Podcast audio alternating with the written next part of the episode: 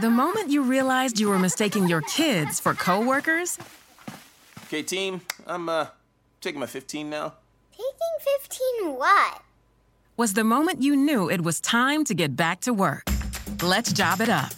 At CareerBuilder, our simple, customizable search tool lets you search for part time, full time, and even work from home jobs so you can find a job that fits your lifestyle. Get started now at CareerBuilder.com.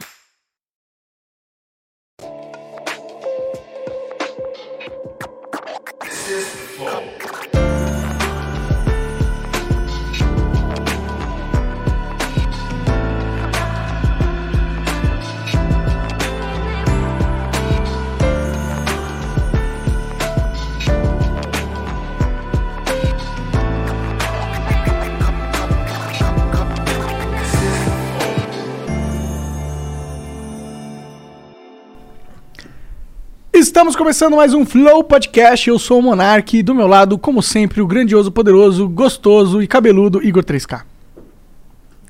Salve, salve família. E hoje a gente vai conversar com um cara que tá fazendo. É, Já tá carimbando, é. Já passou. Tá pegando o combo Flow já. É. Vai ganhar uma camiseta no final do programa. tá? Cara, ainda tem o meu fone do terceiro que eu não recebi. Caralho! Caralho, sério? vou te dar um fone hoje. Não, porque foi aquele remoto que eu fiz, que foi ligado, ah, eu tô ligado, Uma voz, eles falaram, ah, ganharam um fone aqui do patrocinador e tal. Na época a gente tinha Aí o meu fone, meu fone que eu usava pifou um mês depois, eu falei, pô, vou cobrar o flow daquele fone lá. E Cri, aí cri, o gato comeu cri. o fone, né? Nunca Eu mais sem recebeu. barriga. Cara, eu meu sei fone? que foi o correio, o correio extraviou. É culpa do Estado. Cara, isso é uma excelente desculpa e é muito crível. É Né? muito incrível. Não dá pra, pra Se você não pra- tivesse falado que era desculpa, eu acreditava. Então, pra tu ver. Corre- Mas é hein? total desculpa. Bom, mas antes a gente. Bom, a gente tá com o, Raf- o ideal. Porra, Rafael do Ideias Radicais. Eu ia falar Rafael, depois eu ia falar Ideias. Entendi, Rafael Ideias. Rafael dos- das Ideias. Os hein? outros são os caras que te- tem alguém que te chama na pista aí de qual é ideias radicais? Ou nunca te chamaram assim? Cara, às vezes. Às vezes eu tô, tipo, andando em algum lugar, alguém fala. Não é o canal do Ideias Radicais? Eu... Não, não, mas é um pouco Não, diferente de o cara falar, fala aí, ideias radicais, tudo bom, cara? É, às Gosto muito de vezes, você. às os vezes caras olham uma pra mim. Tem, tem vezes que os caras me vêm passando na rua, qual é flow? Caralho. Cara, não lembro. Às vezes eu tô passando na rua, esse não é o, o Igor? Mentira, isso não aconteceu. Pior que já aconteceu, cara. Sério? É Sério. o jovem que não pegaram você jogando Minecraft. É o cara que é tão jovem que ele não lembra disso. né? Ou o cara que começou a assistir o Flow há pouco tempo e não sabia quem era quem ainda, eu acho, sei lá. Eu sou o Igor. Não me confunda. Usa plaquinha. É, pior, Quem, ó, quem tem cabelo? Brincadeira. Bom, antes de continuar essa conversa com o Rafael, a gente falar sobre ir morar no mar e a queda do Bitcoin e, sei lá, como o Estado come seu cu todos os dias, vamos falar sobre o como você pode ah, melhorar de vida, né? Porque qual que é a maior ferramenta contra o Estado? É o empoderamento individual do, do cidadão. É falar do indivíduo, mas é individual do indivíduo ia ficar feio, né? Caralho, tu concorda, Rafael? Repete, repete, vamos lá, peraí. É, a única jeito, a única, a melhor forma de você lidar com o Estado é o po- empoderamento individual do, do cidadão. Tira o cidadão, Tira o cidadão. fica menos estatista. Beleza. Cidadão fica que nem cidadão. Cidadão, né? Caros companheiros, É, meus companheiros. Ah, empoderamento de indivíduo sim, porque a gente tem que sacar o que tá acontecendo. Porque assim, eu sempre falo pra galera, tipo, ah, não, vamos estudar libertarianismo, tudo mais, comprar Bitcoin e tal. Assim, cara, ah, o, o livro do Rothbard não vai sair da mesa, assim, voando e revogar leis. Tipo, isso não vai acontecer, vai ser pessoas. Então, se a galera não começar a trabalhar pra fazer isso, pra de fato transformar a ideia em realidade, de fato, aí sim. Então, como que você melhora o seu empoderamento individual? Você aprende a lidar com o dinheiro, que é uma das ferramentas mais importantes hoje da nossa vida moderna, depois da internet, na minha opinião. Então, ó, quer aprender a lidar com o dinheiro? ltwconsult.com.br. Você entra em contato com eles lá, eles têm um formulário muito foda lá que você pode preencher, eles vão entender exatamente qual é o teu perfil. Eles vão falar exatamente, fala, ó, cara, Por que, que tu tá falando em câmera lenta, é, cara? é que eu acho que eu tô meio chapado, mano. eu acabei de comer pra caralho umas pizzas, eu tô meio. Sabe quando você come assim, você fica meio. Meio processando o É, não, alimento? cara, você tava chacinando essa pizza, eu falei, mano, o cara vai entrar lento aí. É. E tava muito boa a pizza, Baixa um cafezinho aí, baixa um cafezinho. Eu vou tomar um Red Bullzinho ali. É, Bom, vai, vai na LTW lá, melhora a sua vida financeira agora, E se porque tu tiver dívidas? Se você tiver dívida, eles também te ajudam, pô. Mentira. Ah, É sério, cara. Sabe por quê? Porque eles têm a esperança que ah, eles te ajudando, você vai sair de dívidas pra acumular e aí eles vão poder te, ter- poder te ajudar mais ainda. Caralho, incrível. Tá vendo? Me deu até vontade de entrar lá no site da LTW Consult agora, que por sinal é ltwconsult.com.br. E tem o Instagram deles, arroba Tem LTW Instagram. É, Marcão? e lá tem dicas pra caralho também, de graça. É só seguir o Instagram deles, mano. Não acredito. É só apertar um botãozinho ali, pronto. Você já vai estar 0,001% mais genial. E aí você bombardeado com informações fodas. Porra, com, completamente. 100%. Então vai lá na LTW e garanta seu futuro financeiro agora, tá bom? E é isso. Bom, a gente, se você quiser patrocinar o Flow, é totalmente possível, viu? É só você virar membro. E os membros, eles ganham acesso ao nosso concurso de sorte incrível. O Janzinho tá esperto hoje, ó. O- hoje, inclusive, saiu mais um, um- uma coleção de bonés ali, três bonés da PPTV. Que inclusive esse boné vem com um curso junto de PowerPoint. Caralho! PPT Play, cara. PPT Play. Eu nem, eu nem sei o que é isso. Desculpa, pessoal da PPT Play. Eles já anunciaram aqui com a gente Cara, é a uma primeira vez? vez que eu vejo uma promoção de compre um boné e ganhe um curso de PowerPoint. Pois é. Ah, É. Cami- Ganha uma camiseta, compre uma camiseta e ganha um curso Excel. tá vendo? Não, Oi- mas tu não precisa nem comprar, tu ganha os dois. Ah, é? É. Ah, tu, tu ganha. Ah, ô louco. Se você for membro. Só se você for membro você pode participar. Então vira membro agora lá no nosso site flowpodcast.com.br barra membro e vire membro. Bom, se você quiser mandar uma pergunta pra nós aí no programa, são 200 flowcoins, as cinco primeiras mensagens, as cinco seguintes são 400 flowcoins e as últimas cinco são 600 flowcoins. Se quiser mandar uma propaganda, são 10 mil flowcoins, tá bom? É, dá pra mandar áudio e vídeo até 20 segundos e texto. Qual que é a cotação atual do Flowcoin? É 10 pra 1. 10 pra 1. 10 pra 10 10 centavos. flowcoins pra 1 real. Vocês medem em real, hein? Vocês medem em shitcoin ainda. Mede em dólar, pô. No mínimo. Estamos tomando esporro. Verdade, né? Não, isso é quando a gente for tokenizar, a gente muda o. o É. que- vamos ter. Assim, eu já Porque sei assim, que. tem que me- medir moeda séria, né? Você vai criar uma shitcoin do canal, você vai lastrear outra shitcoin. Ah, pelo menos bota num Tá. dólar, num euro, alguma coisa. Então, mas é que ela bota, não- bota no ouro. A verdade é que ela, Onças não, de ela não é lastreada em porra nenhuma. Ela só. Por exemplo, pra você comprar Flowcoin. É, mas gente- se é um décimo de emite real, é eterno. lastreado. Não é, Mas isso pode Mas mudar a a qualquer momento. Mas a gente Ah, tá, o emite preço infinito. oscila livre, assim, eu posso tradar ela. Não, Não, eu, eu oscila não. ao nosso bel prazer. Ele não oscila Isso é nada. estatista, hein? Se liga, olha Mas só, é olha como funciona. Não, É peraí, tem um que tá negócio. dizendo que oscila e outro dizendo que não. Espera, Não, cara, é que hoje, hoje em dia funciona assim. O cara compra créditos e o nome tá. desses créditos é Ah, Flowcoins, tá, ok, ligado? ok, ok. No futuro, nós vamos pegar, nós vamos limitar a. a limitar, caralho, a vai- emissão, a emissão. Da, da- dessa moeda que vai mudar de nome, tá ligado? Nós vamos limitar a emissão dela Tá. pra gente poder. é, aí nós vamos lastrear na, na grana que a gente vai ter acumulado pela venda delas, tá ligado? Tá. E aí nós vamos, nós vamos ver o valor direitinho lá, com base no dólar, provavelmente. E aí vamos tokenizar e transformar essa porra numa, numa criptomoeda. Tá, Mas eu tô como é- falando como de é que é a um validação ano, por do bloco? É Cara, isso daí é um prova problema do cara que tá trabalho, fazendo. É... Eu não manjo? Que quem tá fazendo isso é um cara que tem tipo um banco, tá ligado? É. Ok, porque eu imaginei que poderia ser uma prova de fumada, assim. Todo mundo fuma uns baseados, aí valida o bloco. Caralho, seria louco aí, ó. Tem que Quem- dar um jeito disso. Eu ia participar de todas as validações. Ia ser um ótimo Eu não sei validador. como- quais são, quais são. Tem mais de um método? Pra mim só tem um método, Tem, né? tem mais, tem Proof of Work, Proof of Stake são os principais. Tá, como é que são? Como é que eles funcionam? Work, é- work é o que é o Bitcoin, que você vai que é resolver um desafio matemático. Que tipo, quem fecha o bloco, quem resolve um desafio matemático dá a resposta para um, pra uma, pra uma cifra criptográfica. Ah, não vou explicar, me nerdagem isso. É, mas você tem que trabalhar, tem que ter mineração, tem que ter processamento em cima disso pra caralho. E depois você tem Proof of Stake, que é quem tem ah, participação. É um pouco mais complicado, mais chato, mas... não- a Ethereum usa o isso. quê? Cara, eu não lembro de... Nossa, eu devia lembrar disso, né? Nossa, Mas faz é- é que- tempo que... eu não estudo isso. É que a gente entrou numa pira tempo que eu não de estudo vender isso. umas paradas em NFT e NFT é com É? Ethereum. Ah, é, sim, sim. Nossa, não... Nossa, cara. É, você vai ser um A gente vendeu, inclusive. Vendemos, né? Vendemos três, três NFTs. Três Por? moedas, é. Ah, Por? por 20 mil reais. Caralho. Muito bom. Quero ver declarar imposto disso aí depois. Ah, isso não é Ué. problema nosso. É, esse não é problema meu. Esse é problema dos caras lá, Você é problema dos caras lá. Ô, mas tem emblema hoje, Jean? Cadê? Tá com... Caralho, Tem esse é o. NFT do dia? Não, esse daí é, é o emblema de hoje. Morar no mar. o código desse daí. Pô, a gente total podia lançar uma NFT por emblema, né? Mas é que daí isso daí vai fuder o marketing nosso. Já teve uma discussão Ah, é? e foi isso que foi concluído. Entendi, Eu também não entendo, só Foda-se. é. não, Vamos pensar nisso no futuro. Mas é você ali, ó. Ideias radicais, tá bonitinho, cara. É ela. Barba também. Olha ali a ideia radical Adorei- surgindo. Adorei que o pessoal pegou a gravata também. Eu acho que tinha que ter um pouco mais de Adoro essa barba e o nariz tinha que É. ser apontado pra baixo, não pra cima. É, eu acho que a barba ficou meio. Mas também não vou criticar, né? Não... Ganhei pizza, ganhei uns churros ali, vou ficar quieto. O cara venda, reclama, porra. Bom, e se você quiser resgatar esse emblema, o código é morar no mar.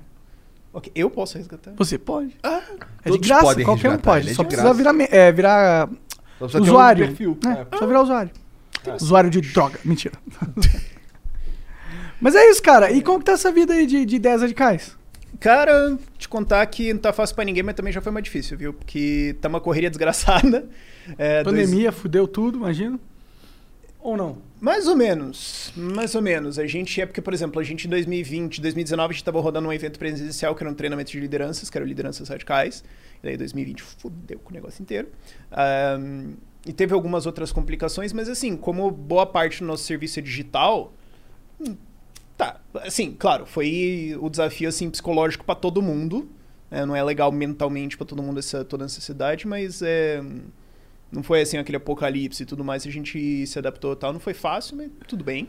Ahn, Esse evento continua de forma não, digital? agora, agora não continuou. Já era. É porque, é porque o Lideranças Radicais ele é um evento. Por que- esse evento existe? Por de conversa? Porque ah, a gente sacou que vai ter. um- Já tem, mas vai agravar uma demanda por mão de obra e por lideranças dentro do movimento da liberdade. Porque, tipo. Porque é aquilo que eu tava falando antes, né? Você precisa ter as pessoas que vão, de fato, fazer ideias virarem o que é o mundo real. E isso não é só, tipo, galera que quer se candidatar, mas todo mundo que vai trabalhar com esses gabinetes e tudo mais, todo mundo que vai Hello, this is Discover, and we take customer service very seriously. We know that if you have a question or concern about your credit card, that's a serious matter, and you need to talk to a real person about it. So we offer around the clock access to seriously talented representatives in the USA. Again, it's a serious endeavor. The only funny thing about it is Bob. If you call us and Bob answers, you're in for a treat. Get 100% US based customer service and talk to a real person day or night. Discover exceptionally common sense. Fall is the season of gathering that brings us together with warmth and color. So, whether it's a birthday, anniversary, or a special event, celebrate your friends and family with a gorgeous bouquet of roses from 1-800-Flowers.com. 1-800-Flowers makes it easy to brighten someone's day with 24 multicolored roses for just $39.99. To get 24 multicolored roses for just $39.99, visit 1-800-Flowers.com slash tune in. That's 1-800-Flowers.com slash tune in. Trabalhar em campanha. Ah, mas eu não gosto de política. Tá bom, todo mundo vai fazer os grupos de estudos, montar isso, escrever livro, produzir vídeo, tudo. Tipo, existe toda uma infraestrutura de um movimento, você precisa ter lideranças pra isso. Ah, e a gente. E são. E, e tem muita gente Precisa ter do material sendo produzido pelas lideranças, né? Que possam ser. Sim, sim. Que avançam o, que- a ideia da parada, né? É, não, mas não só material, tipo, pô, tu é um. Tu é o CEO de uma empresa que não tem nada a ver com libertarianismo, mas você fala, tipo, cara, eu sou libertário e eu, e eu tô numa posição e, tipo, pessoas me ouvem, não só na minha empresa, mas sei lá, eu sou uma empresa um pouco mais destaque no meu setor e tudo mais. E eu, e, e eu quero falar e influenciar as pessoas e eu quero, tipo, não falar merda. E- ou eu quero, tipo, ser uma liderança boa na minha empresa. E se você é um cara libertário que tem uma empresa de sucesso, tuas ideias vão estar junto ali. Tipo, vão estar. Esses teus valores vão estar junto ali. Então, você se tornar uma pessoa mais efetiva puramente em gerir essa empresa e gerir gente, liderar gente, ajuda o movimento também. Por mais que você. Por mais que nem queira. Tipo, se você é um libertário e você resolveu, tipo, não fingir que você não é e ficar dentro do armário, tu vai em algum nível influenciar. Então a gente quer treinar essas pessoas a gente quer dar um, todo um arcabouço para elas de porrada de habilidades diferentes necessárias ah, que elas precisam para serem pessoas efetivas, serem pessoas efetivas em ah, transformar a ideia em algo de fato no mundo. Entendi. E, e esse treinamento presencial, ele era um fim de semana. Um, e assim, tem as palestras, tem aulas, mas ele tinha muitas dinâmicas, muita interação entre as pessoas. Ah, quem fez o Lideranças Radicais sabe pra caramba, não quero spoilerizar muito, mas tipo, coisas de autoconhecimento, coisas de.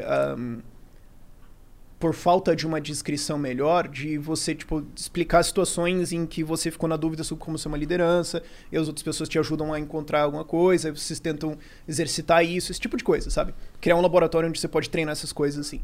Então isso tem que ser presencial, tipo, você não pode dar esse curso digital. É, é muito foda. É difícil, imagina. É, porque como é que. Porque, é, porque assim, você vai. cê- a gente foi fazer turma aqui em São Paulo, tipo, 50 pessoas. Então tinha um momento de, tipo, forma duplas, forma trios, tal, conversa isso aqui, tal, troca, tem que fazer uma dupla diferente tal. Não tem como você fazer isso digital. Eu E acho não tem que é como fa- você ter, tipo, essa intimidade de, tipo, falar de uma coisa um pouco mais profunda com alguém, tipo, sei lá, no Discord. Concordo. Não é a mesma coisa. entendeu? Concordo. É isso que eu ia falar. Eu acho que é fato que ah, o ensino digital falhou, de certa forma, tá ligado? Porque se você for pegar esses. Mano, esses moleques que estão fazendo EAD aí, eles não estão fazendo porra nenhuma. Ah, não, mas, não, mas, mas, mas o Só- EAD você já pegou um método que não funcionava, que é escola, e daí você fez um outro garrancho, que não é EAD, é um, é um, um step idiota só pra dizer que tem alguma coisa acontecendo, e tacou lá e falou, assim, ó, pior que tá, não fica, é isso. Tipo, isso foi a meta, tá ligado? Mas e, o, e- e a discussão de homeschooling, pelo menos, foi uma discussão durante esse tempo aí de pandemia, será? Foi, foi, foi. Tanto que a Distrito Federal, o Distrito Federal aprovou e sancionou uma lei de legalização de homeschooling. Tá regulamentado no Distrito Federal agora. Foi o primeiro estado no Brasil a fazer. Legal. Ah, tem algumas outras cidades que Eu fizeram. não pelo- sabia que o Estado podia. Pode porque Estado, Federação e município podem fazer. Ah, entendi. Eles podem regulamentar uma, uma lei Podem, só podem. em educação, ou não, ou é qualquer coisa. De educação domiciliar pode. Mas de segurança de lei, não. Lei de segurança pública. Tipo, passar uma lei que. Não, segurança pública, PM é, é competência estadual. Penal é competência União, se eu não me engano. É, isso. É porque a gente conversou com o da Cunha e com o Gabriel Monteiro, eles falaram que esse era um dos problemas, que a É, penal no competência município. Uhum. é dos estados de cuidar da polícia, mas as leis que gerem a polícia é, é federal. Tudo federal, sim. É, é, isso é coisas malucas do Brasil. Mas a Estado e Federação. Federação, Estado e município podem passar lei de homeschooling, Distrito Federal passou. Ah, Rio Grande do Sul era pra ter votado essa semana, mas deu pau porque a pauta tá cheia de merda lá. Aí eles. Cheia de merda não, teve uma coisa muito boa essa semana que foi ah, retirar a necessidade de plebiscito pra privatização do Banrisul, uma outra estatal idiota lá que eu não sei, e da Corsan, que é estatal de águas. Legal. Tu acha que se tivesse plebiscito a população ia dizer que não?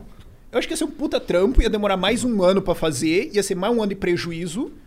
E, E o medo que a campanha ia porque, ter porque a necessidade de plebiscito era só protelatória. É só pra encher o saco. Entendi. Mas enfim, passou isso, então o Rio Grande do Sul deve semana que vem deve votar homeschooling. Deve passar. Ah, Toledo, Cascavel, Salvador e mais uma outra cidade que eu não vou lembrar agora tem lei de homeschooling. Em nível federal tá tramitando uma agora, mas ela não tá tão boa assim. Ahn, em, nível, em nível municipal também tem outras cidades que estão tramitando. Curitiba tá tramitando, foi pra CCJ essa semana. Mas o federal não tá bo- tão boa assim, por quê? Porque tem. É porque assim, o que, que seria a lei ideal de homeschooling? Ah, Se você quiser educar seu filho em casa ou em qualquer outro. Porque assim, o problema do nome do, de homeschooling é que. a gente ideia- acha que é só em casa. Dá a ideia que você vai, tipo, fechar o teu moleque no porão e falar, ó, moleque, enquanto você não aprender logaritmo, tu não janta. Sei lá, isso.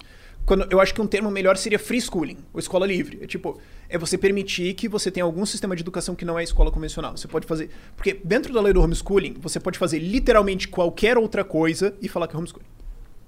Na prática é isso. Certo? Então a lei, per- a lei perfeita seria. Você pode fazer, foda-se. Tipo, tá liberado.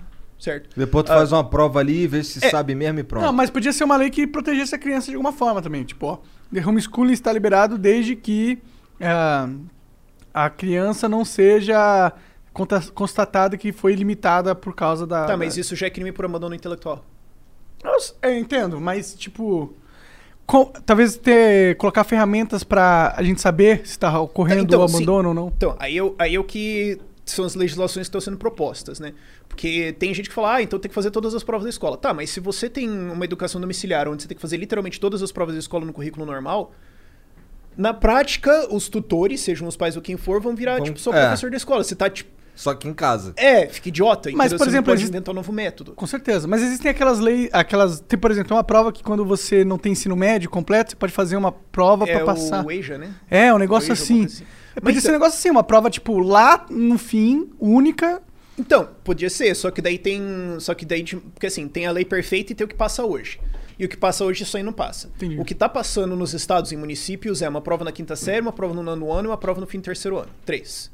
Ah, o que também não é tão. Parece ruim. ok, é. É, não é, não é foda-se generalizado, não é tipo o que eu gostaria que é liberdade total.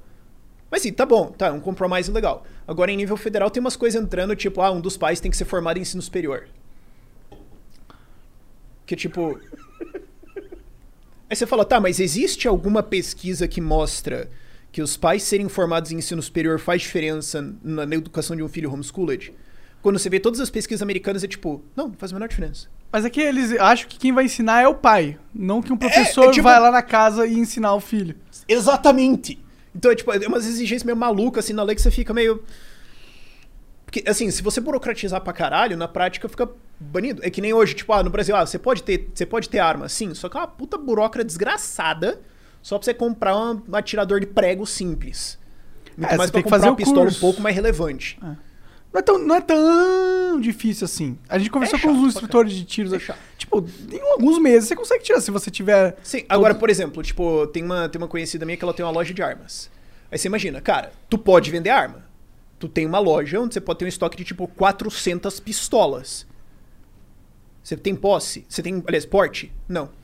Não, mas, cara, alguém pode tentar, tipo, te sequestrar pra, tipo, pegar as armas? Ah. Ou, claramente você é um alvo. Não seria razoável você ter porte e poder andar com isso? Afinal de contas, tipo, já foi determinado que você é uma pessoa razoável o suficiente pra armar a população? Não. Ah, então pra fazer o porte um, é um exército, né? Pra fazer o porte é toda a mesma burocracia que você fez pra ter a arma e pra ter a loja. Mas, mas você já passou e foi aprovado, não vai ter que fazer de novo. Claramente é feito pra atrapalhar. Pra atrapalhar. É pra só pra dificultar o acesso. É tipo, quem, que- quem fez isso falou, eu queria proibir. Já que eu não consigo, eu vou colocar um monte de regra e falar, ó, quem não consegue dar três mortal pra trás em menos de 4 segundos não pode ter arma. Pronto. Entendeu? É só pra atrapalhar. Não vai ter nenhum gordo. E tem um arma. monte de. É. E daí tem um monte de gente que tá tentando colocar isso nessas leis de homeschooling, em várias outras leis, pra tentar falar, ah, já que vai passar, deixa eu tentar fuder o negócio aqui. pra- Pra que não seja É efetivamente isso. passado, né? É. Mas isso tá sendo. Isso É. foi discutido, se tornou uma discussão por causa desse momento da pandemia? Não, não, já era antes. É? Já era antes. E cresceu bem rápido, assim, isso não é. Isso, eu sei trabalho de muita gente, eu acho que uma das principais forças pra puxar isso foi a ANED, Associação Nacional de Educação Domiciliar. Os caras são bons, eles estão puxando isso há muito tempo. Ahn, e eu acho que também com puramente, tipo, tecnologia e acesso à internet melhorarem, e você ter acesso a outras formas, ficou mais normal. E nos últimos, vai, cinco anos, tem uma, um descontentamento manifestado maior com o sistema de educação. Então mais pais começaram a fazer isso. Porque aquela coisa, quando você é o primeiro é muito estranho. E eu conheço gente que foi, tipo, o primeiro da cidade. E era todo mundo, tipo... Não, espera, Julgando o peraí. Hã? Como assim, sabe? Aí, Mas quando vai virando um pouco mais normal e tem uma comunidade, é mais fácil pra galera entrar. E foi crescendo nos últimos anos. Ahn, eu acho que eu gravando sobre teve ali uns 5% de força pra ajudar isso a crescer. Mas foi, tipo, mais gente saindo a público e se formando e entrando em universidade, tudo mais chamando atenção. Teve o caso daquela guria de Sorocaba recentemente que, tipo, ela fez homeschooling, passou em quinto em engenharia Eu aqui vi na essa USP. porra. E aí ah, entrou com a ação e a juíza falou que não, você não pode cursar porque Ah, eu vi também. porque você não se formou. Sendo que a mesma juíza tinha dado uma decisão, tipo, dois anos antes pra um moleque que tinha feito homeschooling, que não tava na escola e pediu pra entrar e ela deu. Então, e ela deu, tipo, pro, pro moleque. Inclusive, o moleque é fã do meu canal, tipo, ele me assiste, eu achei muito massa. Sério? Lá, É, eu achei muito aleatório. Ah, não, eu olhei Não falei, é caralho. aleatório. Não, não é aleatório, mas tipo, que coincidência maluca. Não é fico maluco, feliz. mas é uau. É, não, é lá. legal, é legal, é legal. Mas é que assim, é, e depois ele explicou pra mim, eu conversei com ele nas DM do Twitter, ele falou, é que, assim, é que pelo jeito a juíza não descobriu que ele era homeschooled. Ah. Ela achou que ele só tava na escola entediado pra caralho, e ele, tipo, no primeiro ano passou na universidade, e ela falou, ah, tá bom. Pelo jeito foi isso, eu não sei. Mas foi curioso o caso de, tipo, quando eu fiz o vídeo explicando isso, eu falei, gente, então, teve esse juiz que liberou e teve esse juiz que proibiu. E é a mesma pessoa. que doideira. Bom, o STF faz a mesma coisa, né? Então, É. acho que os lá embaixo vão ter que Mas ser aí, melhor. Qual, qual foi o desfecho? A menina se Ah, fudeu e acabou? Eu não sei. Eu sei que eles vão apelar ah, e provavelmente vão levar, porque foi comoção nacional essa porra. Um, o Guria ficou famoso do nada, foi muito legal. Ah, Que bom, ganhou- né? Ganhou Talvez- uma bolsa da Start. Ah, que foi, da foi- hora. Foi muito foda o negócio. Mas, tipo, conforme esses casos vão saindo, mais e mais gente vai vendo, tipo... Que é um absurdo. Ah, então home Hello, this is Discover, and we take customer service very seriously. We know that if you have a question or concern about your credit card, that's a serious matter, and you need to talk to a real person about it. So we offer around the clock access to seriously talented representatives in the USA. Again, it's a serious endeavor. The only funny thing about it is Bob. If you call us and Bob answers, you're in for a treat. Get 100% US based customer service and talk to a real person day or night. Discover exceptionally common sense. Welcome back to Holiday Hits Radio. This next song goes out to a special trio TJ Maxx, Marshalls, and Home Goods. Kate from Utah didn't know holiday magic was real until she met you. From your always stocked gifts to your countless locations and great prices, you're making our holiday dreams come true. Let's hear that song. Visit TJ Maxx, Marshalls, and Home Goods for endless selection and great prices all season long. The lines are lighting up. Schooling não é sobre literalmente fechar o seu moleque em casa e falar que a Terra é plana. ah. Porque, tipo, as pessoas têm aquela ideia de que, sei lá, o moleque vai sair de casa um pastel completo sem ter noção do mundo, assim. Eles acham que os pais vão ser obrigados a realmente colocar É, todo o conhecimento lá. necessário na E cabeça assim, do eu moleque. entendo que as pessoas têm um desconhecimento sobre uma coisa que não é do cotidiano delas. Tudo bem. Agora tem um monte de espantalho na discussão que é, cara, tipo, só raiva, bicho. Tipo, assim, eu entendo uma pessoa genérica, assim, que, tipo, o teu trabalho não é estudar, você é só uma pessoa que tá vivendo a tua vida e alguém te joga isso, você solta umas opiniões meio errada. Agora, assim, digamos, o PL vai pra uma comissão de educação em nível estadual. E daí tem lá três deputados da comissão de educação. Cara, tu é deputado, tu ganha tipo uns 20 pau mês. A tua pauta é educação aos 10 anos. Tu tá na comissão. O teu trabalho é entender isso. Tipo, literalmente o seu trabalho é entender isso. Então você chegar e falar merda não fundamentada que você teria resolvido em 5 segundos pesquisando no Google, desculpa. Desculpa. Entendeu? Não dá Ah, pra mas levar por que, a que sério. tu se choca com isso ainda, cara? Eu não me choco, eu fico puto, é diferente. Tá, tá, tá. Entendeu? Bom, eu acho que é por isso que eu gosto do Kim nesse sentido, É. tá ligado? Ele parece ser um cara que estuda as paradas que ele tá ele mexendo. faz o mínimo. Não, ele não faz, ele vai muito além do mínimo, tá? Mas é. Ele faz o que, tipo, umas, as pessoas esperam que um É lá, parlamentar o faça. cara é fã do MBL aí. Caralho, Putinha da putinha. Pô, tu não era um Ficou sem graça porra? aí. Tu não era um cap? Tem os Cara, caras do eu já ANCAP. trabalhei com o Kim, a gente já trabalhou junto pra muita coisa, e beleza. Tem umas coisas que eu discordo com ele, mas Normal, tem caralho. coisas que ele já É, ajudou tamo a fazer. zoando, porra. Eu, eu também Ah, não, eu sei. eu não gosto do MBL como grupo, tá ligado? Eu não- Ah, metade do MBL não gosta do MBL. Faz sentido, eles são tão grandes, não, não, não é eu mais. não gosto um- do Ideias Radicais metade do tempo. E olha lá. Ih, caralho. Como assim, cara? Ah, você nunca olhou pro teu trabalho e falou...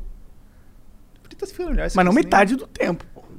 Não? Metade do tempo. não. 75% do tempo, pô. Na verdade, É, 100% mas- do é, tempo. Eu nunca perto. vi algo que eu fiz e eu falei, caralho, que foda. Não, mentira, tô É. brincando. Eu acho fofo. Eu acho fofo. Vocês entenderam isso. Ah, entendi.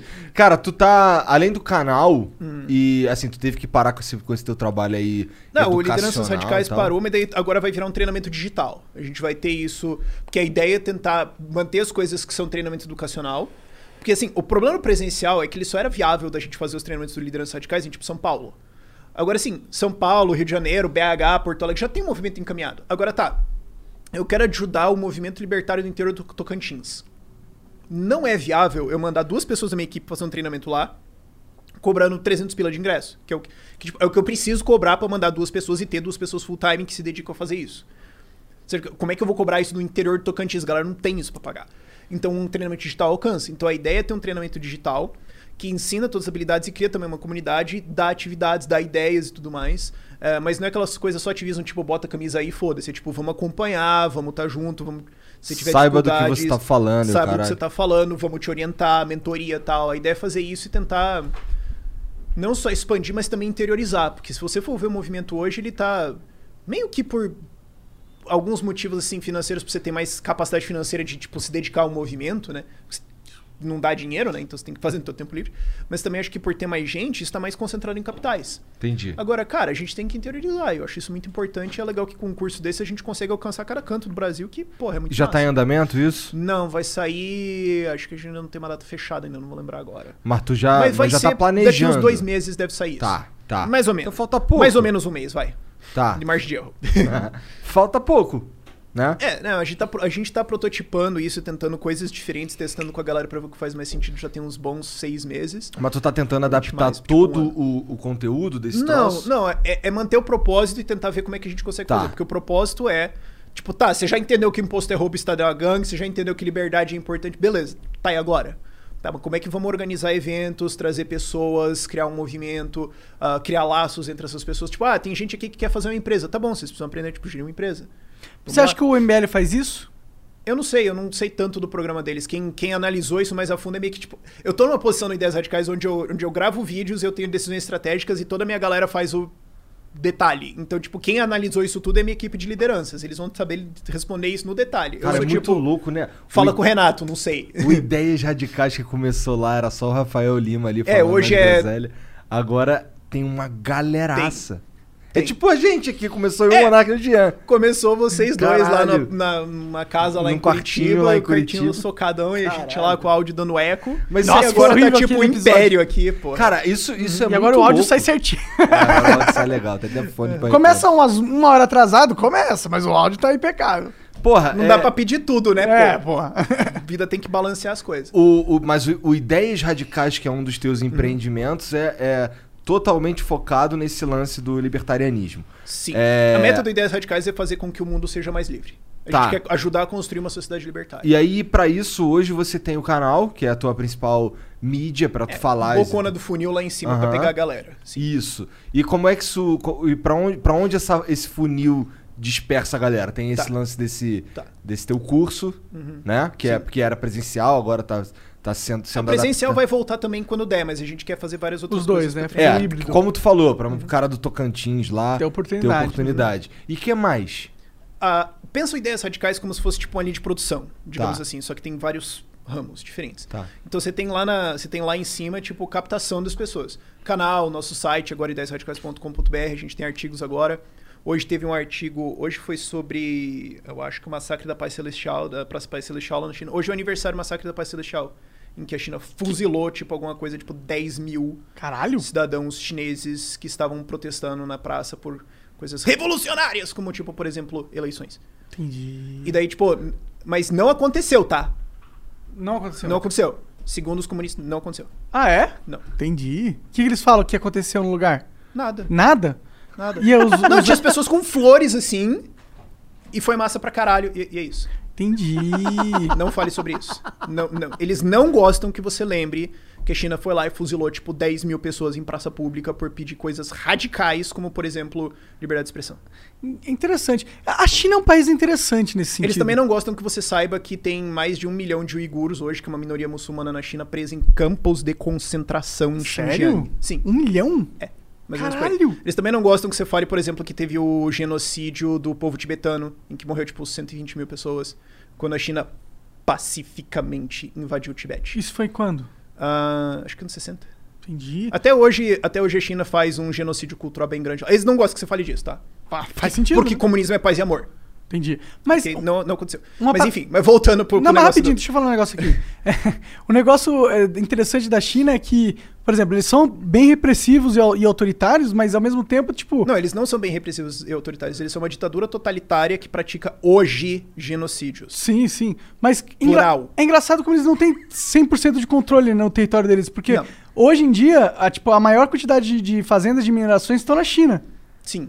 Tá ligado? Então não é meio loucura isso? É, eles estão querendo acabar com essa porra. É claro que eles estão querendo acabar com essa porra. Mas é loucura que eu acho que eles. Não, não mostra que talvez a China, por mais que eles sejam, tentam controlar 100%, é tão grande aquela porra. Não, nenhuma ditadura controla 100%. Então, e a Nenhuma, liberdade nenhuma. parece que lá é um polo de liberdade, apesar desse. Tipo, ó, por mais. Ó, Aí eu pensa, não sei. Aí eu O não sei. Bitcoin é algo que é totalmente liberdade. A tecnologia é pra isso, sim. É, é um negócio que, pô, por isso que você gosta tanto, eu imagino. E eu gosto também, por causa disso. É que assim, eu- tecnologia é agnóstica. Tecnologia não tem ideologia. Claro, ela pode ser usada pra isso, sim. Mas você também pode. Mas ela tá predisposta a te dar mais Sim. liberdade. Sim, sim. E. e- É, que- é que, é que, assim, eu falo isso porque tem gente que acha que, tipo, você vai criar uma tecnologia e o Estado só vai falar, ih, caralho, acabar. Tipo, não. Sabe, a gente sempre teve a tecnologia pra derrubar o Estado, se chamava mosquete. Por algum motivo não funcionou, entendeu? É, porque eu acho que quando eles inventaram mísseis nucleares, ficou difícil. D- Dava um tempinho ali no meio.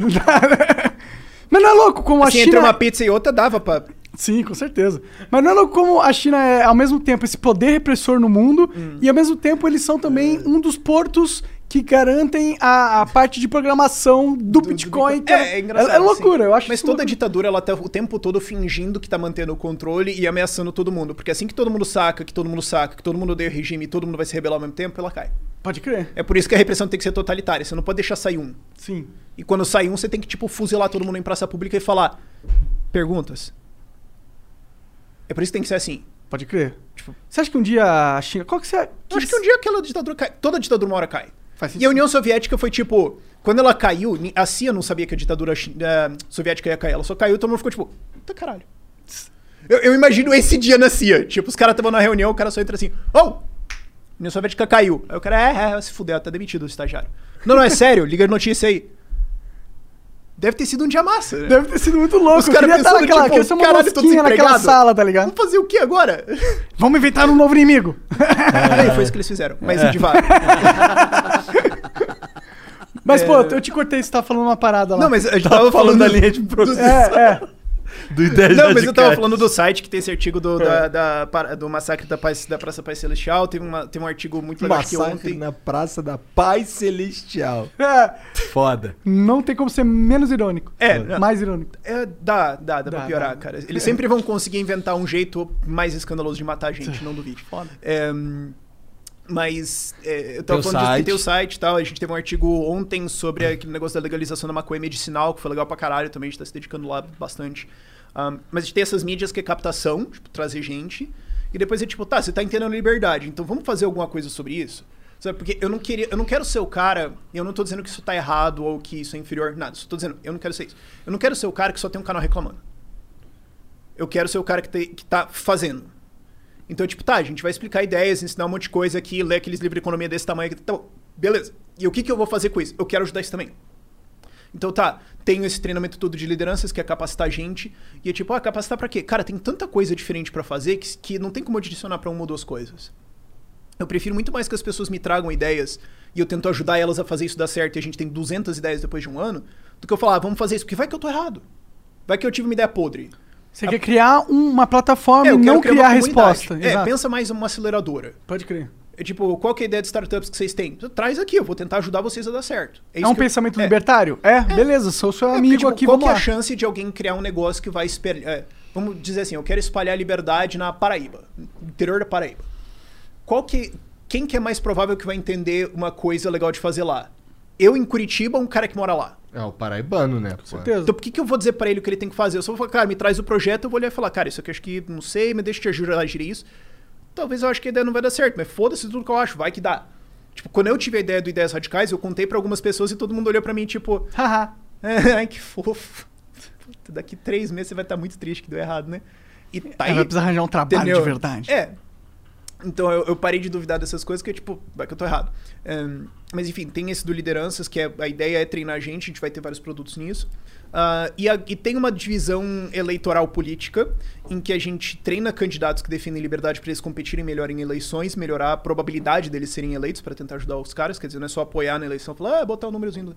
Mas, tipo, cara, como montar uma campanha? Porque o movimento da liberdade, ele não tá envolvido em política. Se você for ver os caras que estão se candidatando pelo centrão ou pela esquerda agora, tipo vereador ou deputado estadual, esse maluco tá na política há 10 anos antes de entrar na primeira campanha. Ele já manja isso pra caralho. Agora, o cara que é. Pô, sei lá, o cara é farmacêutico numa cidade de 100 mil habitantes ele fala, vou concorrer a vereador, ele não sabe nada de eleições. Então a gente ensina ele, tipo, cara, como montar uma campanha. E, e não tem.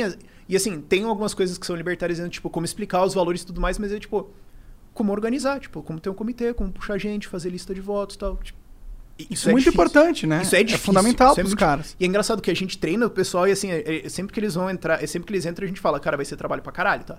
O cara fala, não, beleza, dois meses depois ele tá tipo. É muito trabalho. trabalho. Montar campanha é foda. Mas a gente treina essa galera, ajuda eles a se Vocês recomendam eles a irem. ah, Agora não na pandemia, tá? Mas ir de porta em porta na cidade? Depende da cidade, da base eleitoral do cara, do perfil do cara. Porque se for uma cidade, sei lá, de 100 mil pessoas, em teoria dá pra ir em todas as portas. Sem, de 100 mil pessoas, não. Mas depende. Depende. Se você fizer, sei lá, umas. Tem. Não, mesmo 20 se mil fizer mil habitantes, por dia, não daria, 20 mil habitantes pra baixo dá pra fazer isso e você, tipo, selecionar um nicho e focar naquilo. É, se conseguir fazer grandes eventos e trazer grandes galeras, dá pra falar com todo mundo É que assim, dessa depende forma. muito de qual é o candidato, qual é o estilo dele.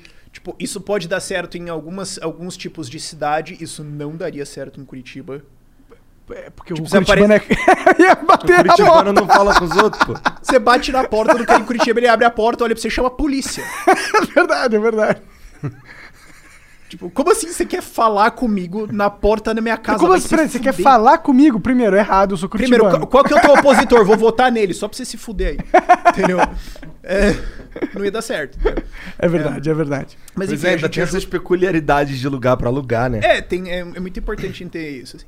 É, mas, e depois que o cara se elege, a gente dá um apoio ao mandatário. Tipo, tá, você tá eleito, então vamos te ajudar a ser mais efetivo. A galera que é deputado federal não precisa de mim porque eles têm um exército de assessor mais a liderança dos partidos. Mas muito, tá bom, beleza. Ah, o Zema, claramente, não precisa da minha ajuda. Tipo, eu apoiei o Zema meio tipo, tá, eu gosto de você, mas o que eu vou fazer por você? Ó, depois vamos conversar sobre o Zema que eu quero saber como tá indo. Tá, tá legal. Dentro do que dá pra fazer, tá legal. É, é, agora, os deputados estaduais, de maneira geral, precisam de mais ajuda, porque é, o nível de assembleias estaduais é mais difícil, mas os vereadores, especialmente, precisam de muita ajuda. Porque, assim, você tem, a gente tem vereadores que a gente apoia e ajudou a eleger em cidades de 5 mil habitantes. O cara não tem assessor. A maior parte das cidades, o cara não tem... E daí você tem, por exemplo, o vereador, ele tem um background de farmácia, o cara chama farmácia. o que esse cara entende de direito de gestão pública? Então, pô, o presidente da, da Assembleia da Câmara chega lá e enrolar ele com alguns negócios. Ah, Facinho. Porra, cara. Vou auditar o orçamento da cidade. Cara, o, o maior orçamento que eu lido é da minha farmácia numa cidade de 30 mil habitantes, que, tipo, quanto por mês isso roda? E de repente você olha o orçamento da cidade, 50 milhões de reais. Tipo, como é que eu audito uma obra, tá ligado? Essa galera tem muita dificuldade. Então, por isso a gente tem o Gabinete Liberdade, que é uma outra equipe que eu tenho, que é que assessora vereadores. A gente assessora vereadores que querem defender liberdade, querem defender reformas, que querem auditar, auditar obras, auditar contas, auditar orçamentos, esse tipo de coisa. E Ajudar a aí os caras te contratam, contratam Sim. a tua equipe pra fazer Sim, isso. esse contrato. Tudo isso é serviço. tipo, eu gosto de falar assim que o Ideias Radicais é uma empresa, então a gente tem que atender o cliente. Tipo, eu não gosto daquela. assim, e, de novo, eu não tô dizendo que tá errado um instituto que é inferior. É opinião. Eu tenho uma opinião, eles têm outra. Tá dizendo sim. Mas é, eu gosto de ter uma empresa que tem que atender um cliente e vender um produto. Porque daí, tipo, eu tenho que atender o cliente. Porque às vezes quando você tem, tipo, um monte de doação, mas o cara que recebe é outro, você tá, tipo, atendendo o doador, não o... Não necessariamente isso acontece, Você acredita mas... que os incentivos capitalistas são superiores ao incentivo. Exatamente. Então eu gosto de daí ter uma empresa que faz isso. E fora que alguém pode perguntar, ah, quem que financia essa parada? Ah, os clientes. Zezinho aqui, ó, a nota fiscal Tipo, dele aqui e tal, é. pau. Entendeu? Você pode estar aqui. Não Nossa base é ó, transparente." financiamento misterioso vindo. Não, assim, se algum bilionário quiser me dar uma puta grana, eu aceito, mas. Tem que ser é, transparente? Oi? Tem que ser transparente? Não, tudo bem, mas assim. Mas não, tem mais... ou não tem? Seria. Tem. seria- tem? É, Ah, um Mas bilhão. é- Não fala quem sou eu. mas é. tem que ser transparente no que é fiduciariamente obrigado a ser transparente. É, mas é.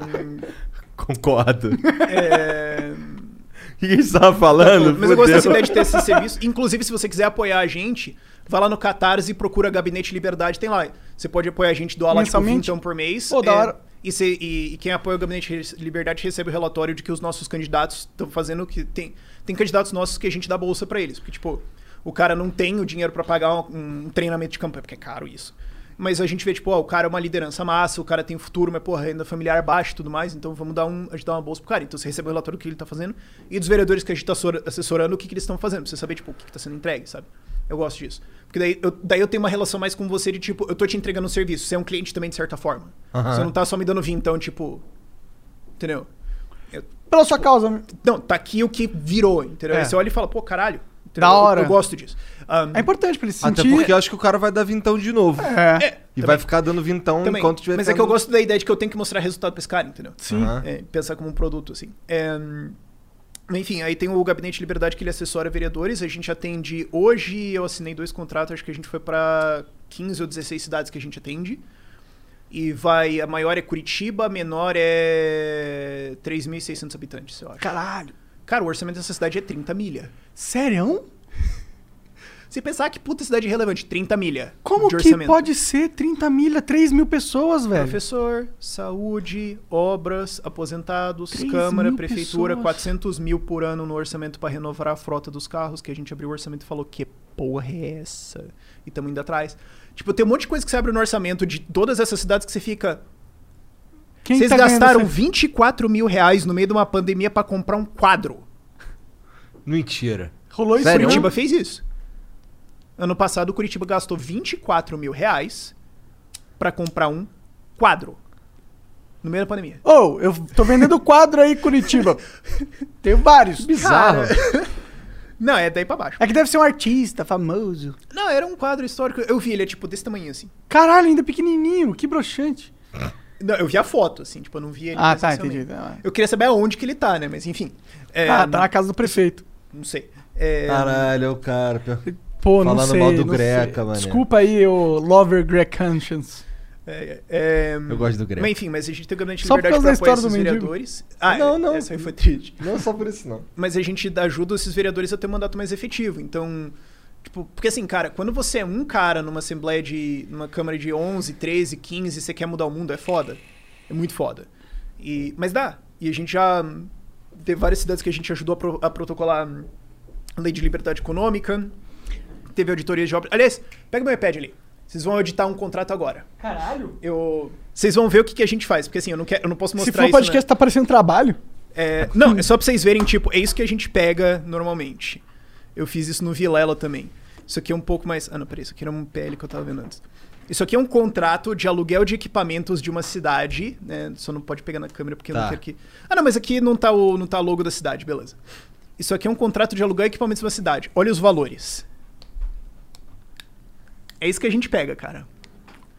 Me diz se esses valores estão certos pra alugar equipamentos audiovisuais. Você acha que tá razoável esses preços? Caralho.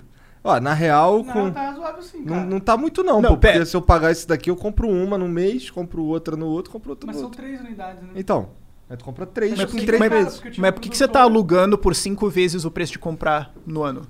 É, É ter que tem muita. cinco vezes o preço de comprar no ano, é isso. É porque eu acho que tem um negócio E isso que... aqui é só uma, tipo, cara, ó, olha o tamanho disso. Tipo, tudo aqui tá no mínimo o dobro do preço. Mas, ô, Janzão, quando a gente ia alugar as coisas lá na produtora, quanto... não era Porra, caro vi pra ele- caralho? Cara, mas ó, eu vi... É, mas não não sei se tanto assim. Mas assim, quanto mas se é. você vai usar o equipamento. Vê, vê, vê, Mas está- se você vai usar o equipamento todos os dias pra sempre, por que, que você vai alugar? O, o- a, me- Ah, sim, a medusa, liga aí, liga aí. A medusa É porque pra ali comprar coisa tem tá uns... o preço de comprar uma medusa, Ah, o é? aluguel da medusa. Sério? É. Aí é foda. Não, aí é foda. Não, olha isso. O, o operacional vai saber melhor, só. Me diz se tá razoável isso. Um monitor de é LED. pra alugar? É. Isso é preço pra alugar. Mensalidade. Nem fudendo. Mensalidade. É que um monitorzinho de merda pra multiview é metade. Tá louco? é. Não, não, tá, tá muito mais... Porra! Então, é isso que a gente faz, cara. Auditar esses contratos. É que isso aqui é fácil de ver. Agora é tipo, ah, contrato de obra. Essa obra diz aqui que é 8 milha. É mesmo? Não sei. Obra deve ser muito mais Nossa. complicada. Deve ser, deve ser, cara. Deve É porque de equipamento a gente entende, É. né? Dá pra gente É. fazer a nossa referência ali. É, mas a gente ajuda a fazer essas coisas e assim, é divertido e a gente consegue fazer muito efeito em termos de aprovar a lei, barrar a lei, auditoria de contrato, de ah, inspeção de obras, de tipo. Isso é um contrato que é- já tá firmado? Já tá Sim, acontecendo? Isso aí vai para o Ministério Público. E Ah, tá. Aí vocês mandam pros caras, ó, esse bagulho que tá errado, dá uma olhada. É. Entendi. É, e, e uma vez que você bota um olho em dois, três desse e todo mundo vê, tipo, ih, caralho, os caras estão vendo. Baixa. Porque os caras. Porque assim, cara, a maior parte das cidades no Brasil é várzea. Tipo, várzea, assim. Ninguém tá olhando. Total. Eu falei com uma cidade de São Paulo. Porque assim, você pensa que. ah, você pensa que assim, ah, esse negócio de ser uma bagunça completa, assim, deve ser assim, ah, o interior do Maranhão, pô, deve ser lá no, dos Cafundó, no não sei o quê. Hello, this is Discover, and we take customer service very seriously. We know that if you have a question or concern about your credit card, that's a serious matter, and you need to talk to a real person about it. So we offer around the clock access to seriously talented representatives in the USA. Again, it's a serious endeavor. The only funny thing about it is Bob. If you call us and Bob answers, you're in for a treat. Get 100% US based customer service and talk to a real person day or night. Discover exceptionally common sense. OMG. Your BFF's birthday is here and you don't know what to get her? No worries. 1-800-Flowers.com has you covered. 1-800-Flowers is the ultimate birthday gifting destination. For those who know, it's not about giving a gift. It's about giving the gift. Make every birthday brighter with exclusive offers and great values on gorgeous bouquets and arrangements. To order today, visit 1-800-Flowers.com slash tune in. That's 1-800-Flowers.com slash tune in. Opa, desculpa. É, Não, cara, cidade que tá 150 quilômetros daqui. A Câmara de Vereadores era só carimbado prefeito e tinha um monte de coisa feita errado, o orçamento é uma bagunça total. Tem coisa. Mano, nossa, foi duas horas de ligação só de eu olhando e falando, meu Deus, eu não acredito nisso. Aqui. E aí o que que faz? Aí vocês fazem a denúncia, é isso? Cara, é. Primeiro, revogaço, revogar a lei estúpida, porque tem uma porrada de lei inconstitucional em cidades. Revogar a taxa inconstitucional. Tem muita cidade que tá cobrando taxa inconstitucional. Tipo, você não pode cobrar isso. Mas tá cobrando, ah, taxa de expediente, taxa de alvará, taxa de abertura de empresa, taxa de não sei o quê. Só, cara, ó, legalmente aqui, ó, decisão do STF 12 anos atrás. Você não pode cobrar isso. Derruba. Tá, e vocês conseguem derrubar? Como vocês É, têm tido sucesso sim, nessas... Sim, porque, sim, porque assim, você pensa, ah, o prefeito fala, fala foda-se. Não, porque assim, se não derrubar, alguém pode entrar com o processo e pedir de volta. E daí, cinco anos de volta, a prefeitura vai ter que pagar. Então o Uhum. cara derruba e fala, tá bom, não, vamos fazer o seguinte, a gente não cobra mais, esquece. Entendi. E ninguém vem me cobrar o retroativo. Então, uma estratégia... Merda. sabe? É meio, que, é meio que o que rola, sabe? Uma estratégia é informar a população que elas têm direito de É, e cobrar também isso. informar as pessoas, porque assim, cara, quando você vai lá pra população e fala, ô mano, sabe aquela obra que tá, que tá parada, tipo, 8 anos e tudo mais, custou 35 milhões de reais, tá? E todo mundo fica, tipo, quê? E aí começa a fuder o negócio, entendeu? Quando. Porque essas coisas de maneira geral, porque assim, comemos, isso é chato pra caralho de fazer, ninguém liga, é muito difícil explicar, a tecnicalidade das coisas é muito chata, mas quando você consegue traduzir isso e levar pra população e a galera fala, os caras estão ganhando quanto? Peraí, como é que é? O, o, o, o cara ele ganha o salário de vereador, o auxílio, não sei o que, e ele pode pegar diária quando ele viaja pra fazer um curso. Então, se ele for no curso vizinho, na cidade vizinha pra fazer um curso de cerâmicas, ele pode receber uma diária de 250 reais porque ele foi lá, sendo que ele pode ir e voltar e dormir em casa, mas como ele passou o dia lá, ele recebe 250. É o quê? Entendeu? Cara, isso é massa. Você consegue fazer uma... Você consegue atrair pessoas pra sua cidade, fazer ela crescer. Eu acho que cada Não vez mais. Acho que da que cidade, você né? faz, acho que o, o, o, que acaba acontecendo no fim é tu, é tu fazer os caras odiar cada vez mais o Estado, né? É, o que é a população? É. É, é, né, assim, no, no Brasil é fácil, é só você explicar o que o Estado faz, todo mundo fica tipo, puta que pariu. É, aqui muito é uma fácil. piada. Aqui eu é acho muito que, fácil, é, muito fácil Eu sinto que é eu vivo numa fácil. prisão, sinceramente, assim, uma Oi? prisão estatal. É. É a- eu tenho Cara, não, é o manicômio, tipo, é o absurdo das coisas, sabe? Ahn, quer ver? É, semana passada ou essa semana, lá no Paraná, a Assembleia do Estado votou um regime diferenciado, acho que pro Ministério Público. Então, assim, no meio de uma pandemia, gente morrendo, hospital lotado, os caras falam, gente, prioridade, a gente tem que dar mais dinheiro pro judiciário. Focar aqui no que é importante, né, galera? Vamos lá, família. Então, vamos lá. Licença prêmio, licença assiduidade. Se o cara não faltar, ele ganha três meses de férias a cada tanto tempo. Ah, tinha uma licença casamento. Tipo, se o Três cara casa. meses de férias? É, uma parada assim. Caralho. Se o cara casar, ele Queria tem, tipo, eu, três três dias de férias, porque casou. Tipo, cara, tinha uma porrada de licença ali, numa auxílio isso, auxílio aquilo, auxílio. Você fala, caralho, não é, não, de fato, o problema do Paraná é que o cara que tá ganhando 25 pau, de fato, ele tem que trabalhar. A gente tem que. É, essa é a injustiça do Brasil. É isso que tá faltando pro Paraná andar, né, velho? Aí você explica isso pra população, todo mundo fica tipo, ah, vai te fuder, cara. Enquanto isso, você tá mandando fechar a minha loja aqui, porque vai que eu transmito Covid pra alguém. Ah, vai te fuder, meu querido. É, isso é foda, né? Sabe? Mas é, mas isso é mais o nosso campo de ativismo. Agora, dentro do Gabinete Liberdade, é mais tipo. E, cara, produção legal. Hoje, hoje eu tava vendo aqui, antes da gente começar, eu tava vendo uma lei de. hum, que a gente vai ajudar a passar num. Acho que é melhor nem falar cidade, mas. de regularização fundiária. Então, tipo, toda cidade tem uma porrada de terreno ilegal. E, não, não ilegal, mas irregular. Tipo, de quem que é isso aqui? Cadê a escritura? O que que tá? Aí, tipo, você pode vender? Não. Você pode construir uma casa em cima? Não. Posso pedir uma ligação de água? Não. E, e especialmente em cidades assim de médio porte para baixo, especialmente em estados que tem ITCMD, que é imposto de herança, é, isso causa um monte de terreno parado, aí sobe o preço dos outros, desperdício de espaço, um monte de gente que não tem casa, é uma merda. Então, uma lei para regularizar, tipo, cara, ó, se você tá nesse terreno aqui, era da prefeitura e tudo mais, você só precisa provar que você tava aqui e tudo mais e a gente dá a escritura, tá bom? Então, vamos ajudar a passar essas coisas, tipo, dando terra pras pessoas, tá ligado? E, e- que assim, ah, tipo, ah, uma terra pública, o cara foi lá, construiu a casa dele, tá bom, é teu. Tipo, tô aqui escritura, sabe? Tó. A gente tá ajudando a passar esse tipo de coisa e é muito legal, cara. É um trabalho muito massa de fazer. O que, que você vê do, do movimento libertário brasileiro, assim? Você acha que ele tá ganhando corpo? Porque Tá, tá. Eu vejo que as ideias libertárias estão cada vez sendo mais discutidas no Brasil, né? Antigamente a gente não tinha... Uhum. Você falava que é, gostava de alguma coisa menos Estado, você já era fascista. É, eu, eu entrei no movimento tem uns seis anos. Eu conheço gente que tá, tipo, há 20 anos no movimento, assim. É, tipo, eu, eu, ou que nem o Fábio Osterman, que hoje é deputado estadual lá no, no Rio Grande do Sul. Mano, ele começou a militância liberal dele quando a popularidade do Lula era, tipo, 90%, bicho. Caralho. Deve ter sido bem Cara, difícil. Bem pra ele, difícil, né? Cara Convencer. guerreiro, cara guerreiro. Eu também conheci uma vez o cara que era o presidente do Instituto Mises Cuba. Caralho! Eu nem sabia que existia essa Existia e eles têm, tipo, uma, uma biblioteca. Existe, ó, existe ainda.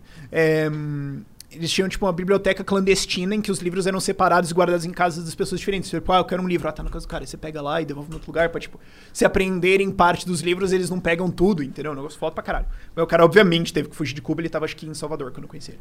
Que doideira, caralho. E cubano esse cara? Cubano, sim.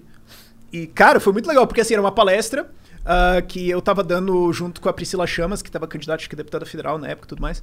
E daí chegou o cara, eu olhei assim, ah, esse cara é diferente. Alguém falou, não, aquele é o. Puta, eu não lembro dele, não, não lembro o nome dele agora, mas eu lembro que eu tinha visto uma notícia dois meses atrás que ele tinha que ter fugido de Cuba, alguma coisa assim. E falaram, não é ele. Eu falei, caralho, eu achei que ele tava morto. Aí eu parei, fui lá e fui cumprimentar ele e tal.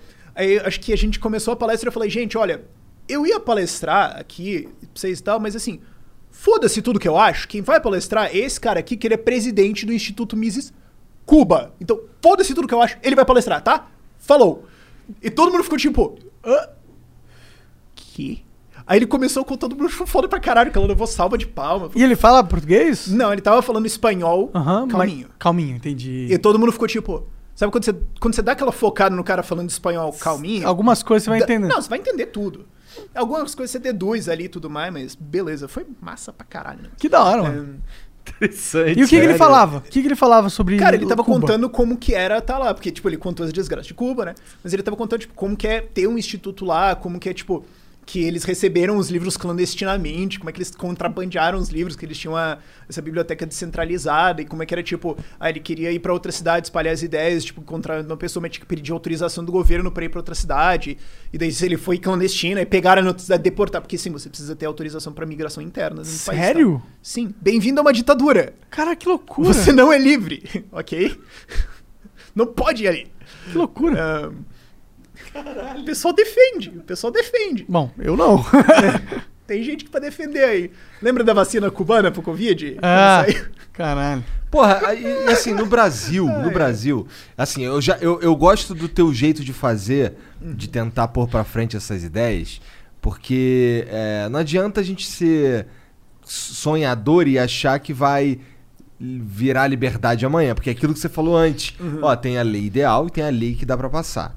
O jeito que dá pra gente ir fazendo as coisas devagarzinho é ir colocando uns cara que É, Você pega as pessoas, você vai ter, tipo, aqui tá o estatismo completo, aqui tá a liberdade completa. O que você não pode fazer é falar assim, é ficar puto com as pessoas que elas não estão instantaneamente pulando pra cá. É. Tem gente que faz isso e eu fico meio tipo, cara, me explica o teu plano mesmo, eu não tô entendendo, sabe? É alienar um possível aliado. Você tá, tem que mexer as pessoas e ir trazendo pra cá. E tem um máximo que você vai fazer com argumentos.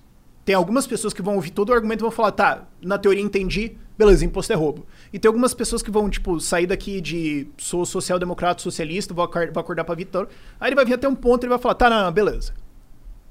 Agora aqui eu não sei, bicho. ali tu foi pra caralho. hein? É, calma lá.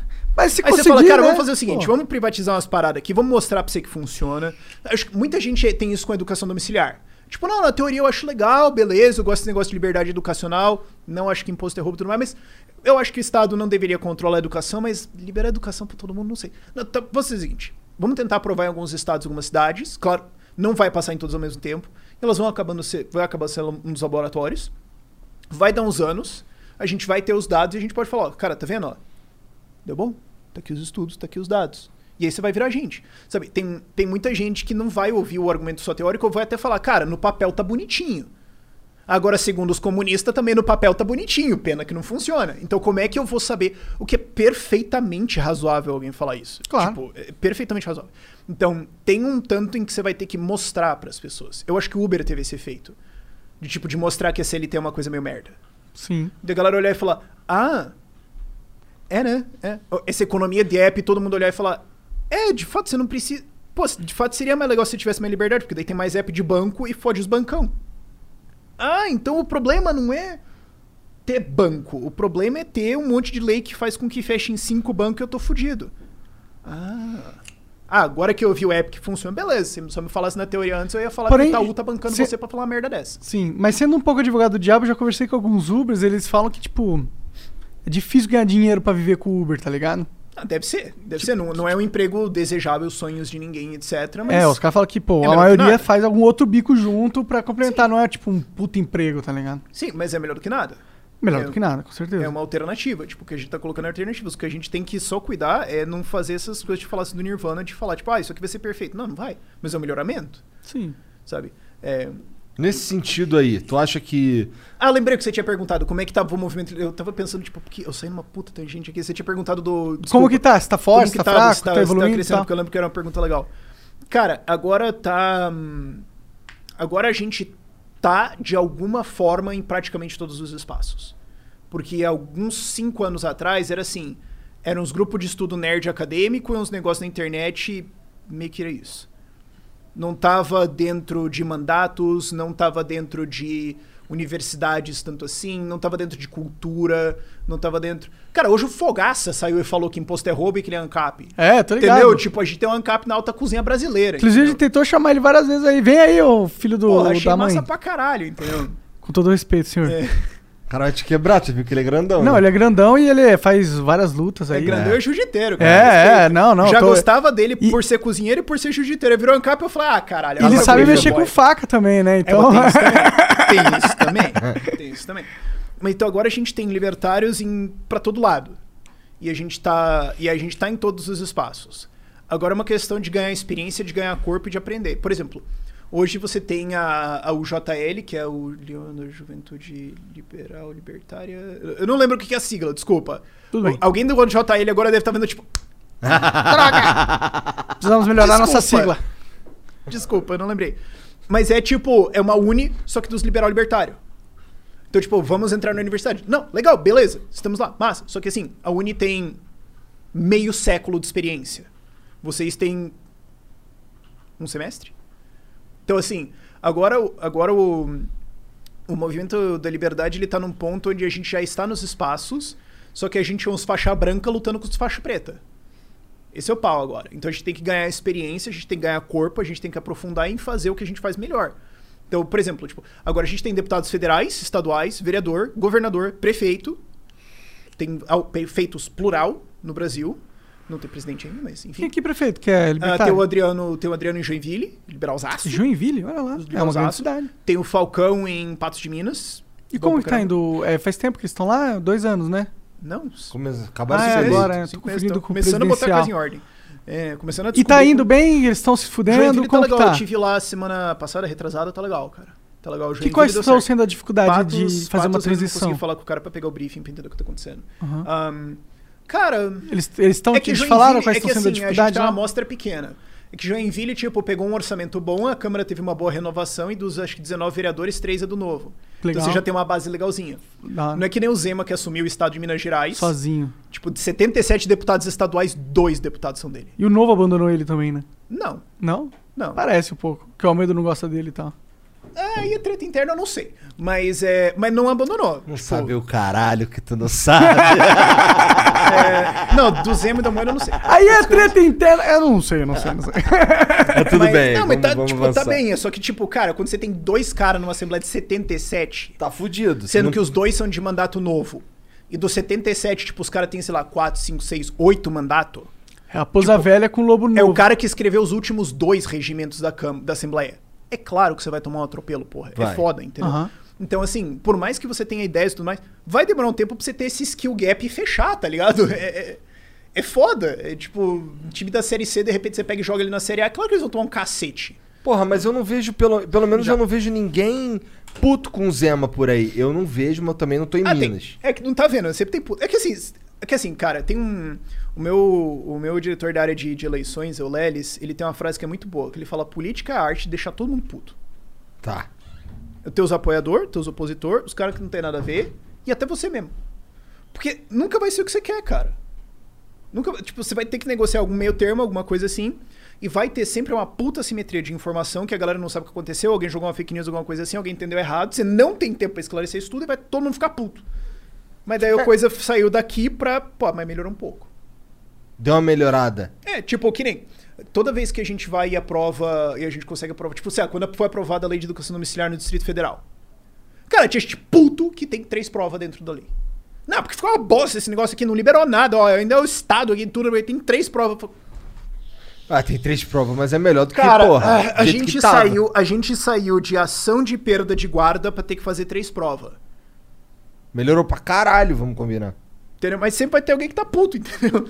Você tem que aceitar isso e falar, cara, vamos fazer o que a gente pode com o que a gente tem, tentar entregar a melhor coisa possível, Daqui a cinco anos a gente vai tentando melhorar. plantar pra frente pra tentar ter uma base ainda maior lá na frente e vamos aprendendo. E, e assim, é, de novo, a gente ainda tá aprendendo a fazer. Pô, você tem os mandatários do, que, que defendem liberdade.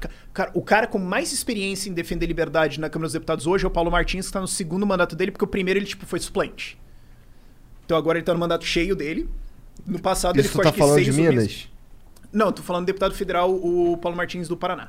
Do Paraná. Que eu tá. votei ele em- nele em 2014, inclusive. Tá. É, ele ficou suplente dele, assumiu por tipo 6, 12 meses. Foi ele que derrubou o imposto sindical, inclusive.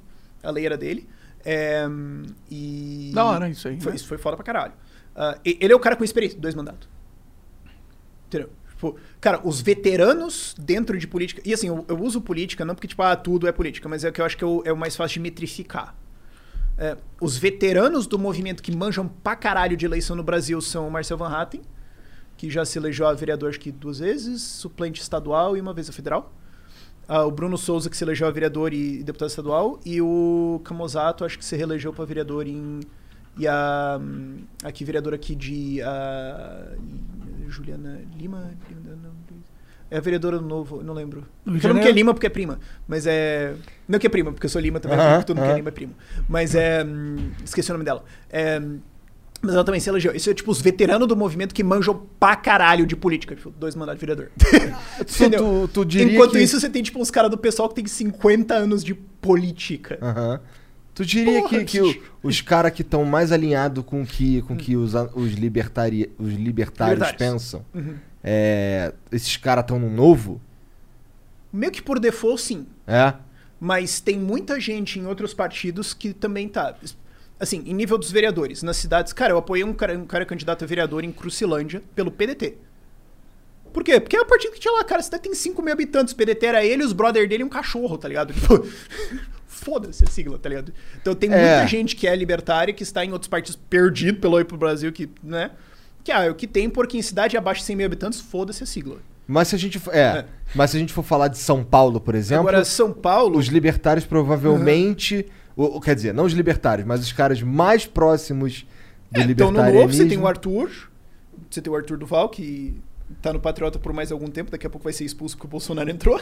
Entrou? Ah, caralho. Pô, o Bolsonaro tava até agora sem partido. É, ele vai É. entrar no Patriota. Já expulsaram o. Gabriel, sei lá das quantas lá de BH, já expulsaram ele. É questão de tempo até expulsar. o- Vai ser o Vapo. É, é, é impressionante, cara. O Bolsonaro não pode ver um partido que tem uns liberal que fala: vou fuder esse negócio. É. Impressionante. É, foi mó legal o pessoal do Livres, tipo, opa, a vez de vocês agora, né? Primeira vez, né? Fez parte, cara.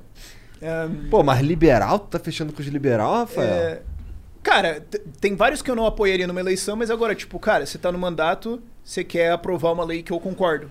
Vamos trabalhar junto. Cara, quando a gente tava ajudando a, a passar o novo marco do saneamento no Congresso, eu tava falando com o deputado Centrão. Tipo, cara, ó, O importante é esse projeto aqui que eu Cara, acredito que é maneiro. Esse projeto aqui é bom, vai trazer mais liberdade, vai trazer mais investimento, vai trazer menos Estado, vai levar a gente pra uma direção boa e eu tenho que, e a gente tem que ajudar, dar um jeito de convencer um deputado do Maranhão a votar nesse negócio. Tá. Cara, Vamos ter que falar. Vou falar o quê? Não. Isso é um bagulho Que que é isso eu... que o Bolsonaro faz. É. Eu não vou falar com ninguém. Aí não passa ele fala, ah, tô vendo que eu tô querendo foder comigo. Tu não tenta! Tu não tenta! E quando tu tenta, você fode o negócio porque você zoa os caras. O governo desapareceu no trâmite da privatização da Eletrobras, que não era uma privatização, era uma capitalização. Desapareceu. Não brigou pelo relator, pra ter um relator bom. Não brigou pra ter emendas boas. Foi uma porrada de emenda aceita do PT pra dentro do relatório final. Não trabalhou, não fez nenhum lobby de defesa na parada inteira. Ficou um relatório bosta, aí depois vem eles falando. "Ah, desfeito que perfeito. Você não fez nada! A tropa do governo não apareceu. Veio a, veio a MP do Guedes, aí o governo falou: Se fode aí, meu irmão. E daí quando ficou ruim, os caras falaram: Ó, tá vendo os caras aí fudendo com a gente? Você acha que o Guedes e o Bolsonaro se tretaram um com o outro?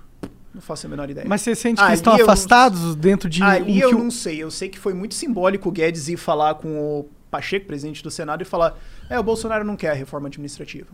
Ele falou Eu isso? achei que foi muito. Sim. Eu não... Eu achei que foi muito simbólico isso. Eu não sei como é que tá a relação deles, porque ali já é mais caixa preta. Ali eu não consigo ver o que tá acontecendo. Bom, se eu fosse supor, parece que tá fudido. É, não sei, cara, mas é, o problema é que tem vários problemas. E, e o, o que eu acho impressionante é que a galera não acredita, cara.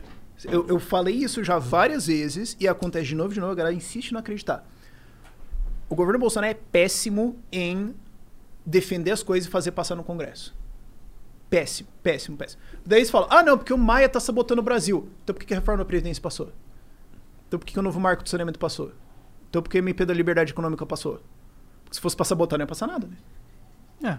Não, porque outros grupos trabalharam pra, pra funcionar. Tá, mas e por que, que as outras coisas não andam? Porque a tropa do Bolsonaro, que era pra estar no Congresso defendendo as paradas, não faz nada. Ou é ruim. O que, que a tropa Eles do não Bolsonaro faz normalmente? Cara, eu sei que eles estavam trabalhando muito pra barrar o projeto de ah, maconha medicinal. Que é Ah, uma tá comissão falando- especial de 35 deputados, eles trabalharam pra mudar 10 deputados pra virar o voto contra, agora tá basicamente por um voto, eu não lembro exatamente. Eu não sei, pode ser que já votou e eu tô voando aqui, mas eles fizeram um grande trabalho pra barrar a maconha medicinal. Ah, que legal. Então tava assim, MP da, da Eletrobras aqui, né? Caralho, tu votou no. Bolsonaro, já. Vacina lá, foda-se, maconha medicinal. Ah, não! É isso, cara.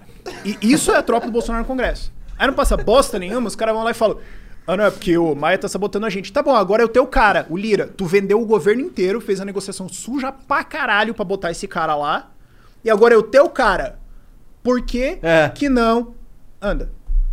Por que, que a MP da Eletrobras com uma bosta que vai dar 40 bilhões de gasto a mais pro brasileiro e pode subir a, a- a conta de energia em 10% porque tem obrigação a comprar energia termoelétrica lá no Nordeste, que é por acaso dentro da base eleitoral de um pessoal lá, uhul, e te obriga a comprar energia menos eficiente. Por quê? Se é o teu cara. Cara, não tem outra explicação. O time do cara pra fazer esse negócio passar é ruim e não recebe mal. Não é falta de pagamento, não é falta de competência. E assim, é uma lei atrás da outra que são uma bosta. É um negócio atrás do outro que afunda. E o pessoal ainda insiste em achar que, ah, é forças ocultas externas que estão nos sabotando. Ah! eu, não, eu, eu fico desgraçado como essa história cola. Não, não, porque o Congresso tá querendo sabotar. Cloud is powering tomorrow's transformative missions.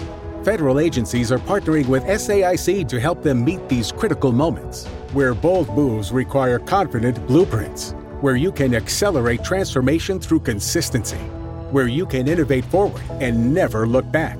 SAIC quickly and securely migrates large scale workloads to the cloud with the confidence you need to assure your mission.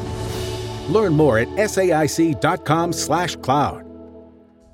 OMG. Your BFF's birthday is here and you don't know what to get her? No worries. 1-800-Flowers.com has you covered. 1-800-Flowers is the ultimate birthday gifting destination. For those who know, it's not about giving a gift. It's about giving the gift. Make every birthday brighter with exclusive offers and great values on gorgeous bouquets and arrangements. To order today, visit 1-800-Flowers.com slash tune in. That's 1-800-Flowers.com slash tune in. o presidente. Ele literalmente vendeu o governo pro Centrão e botou os caras pra dentro. Então, por que que não sai? Então agora era pra sair, pô. É. Ou o acordo é que não saia. Não sei. Será que o Bolsonaro. Eu não sei. Mas vamos, Secretamente. mas vamos concordar que tá estranho? Tá estranho. E aí o pessoal insiste, não, porque estão querendo sabotar para. Cara, não é difícil virar a volta de legislador. Eu sei porque eu já fiz. Nos três níveis. Ainda mais se você é o presidente, né? Ainda mais ser presidente. É que assim, quando ele tenta ajudar o negócio, atrapalha. Se ele sair, é melhor. Agora, Geralmente, né? É. Agora Se ele sim. não falar nada- Agora, dentro de todos os ministérios e dentro de todos os. Entre, e entre os deputados e os gabinetes dos deputados e a liderança dos partidos e todas as assessorias técnicas e tudo mais, ele tem centenas de pessoas que estão ganhando mais de 10, 15, 20 pau mês, cujo trabalho é fazer isso passar. E não passa.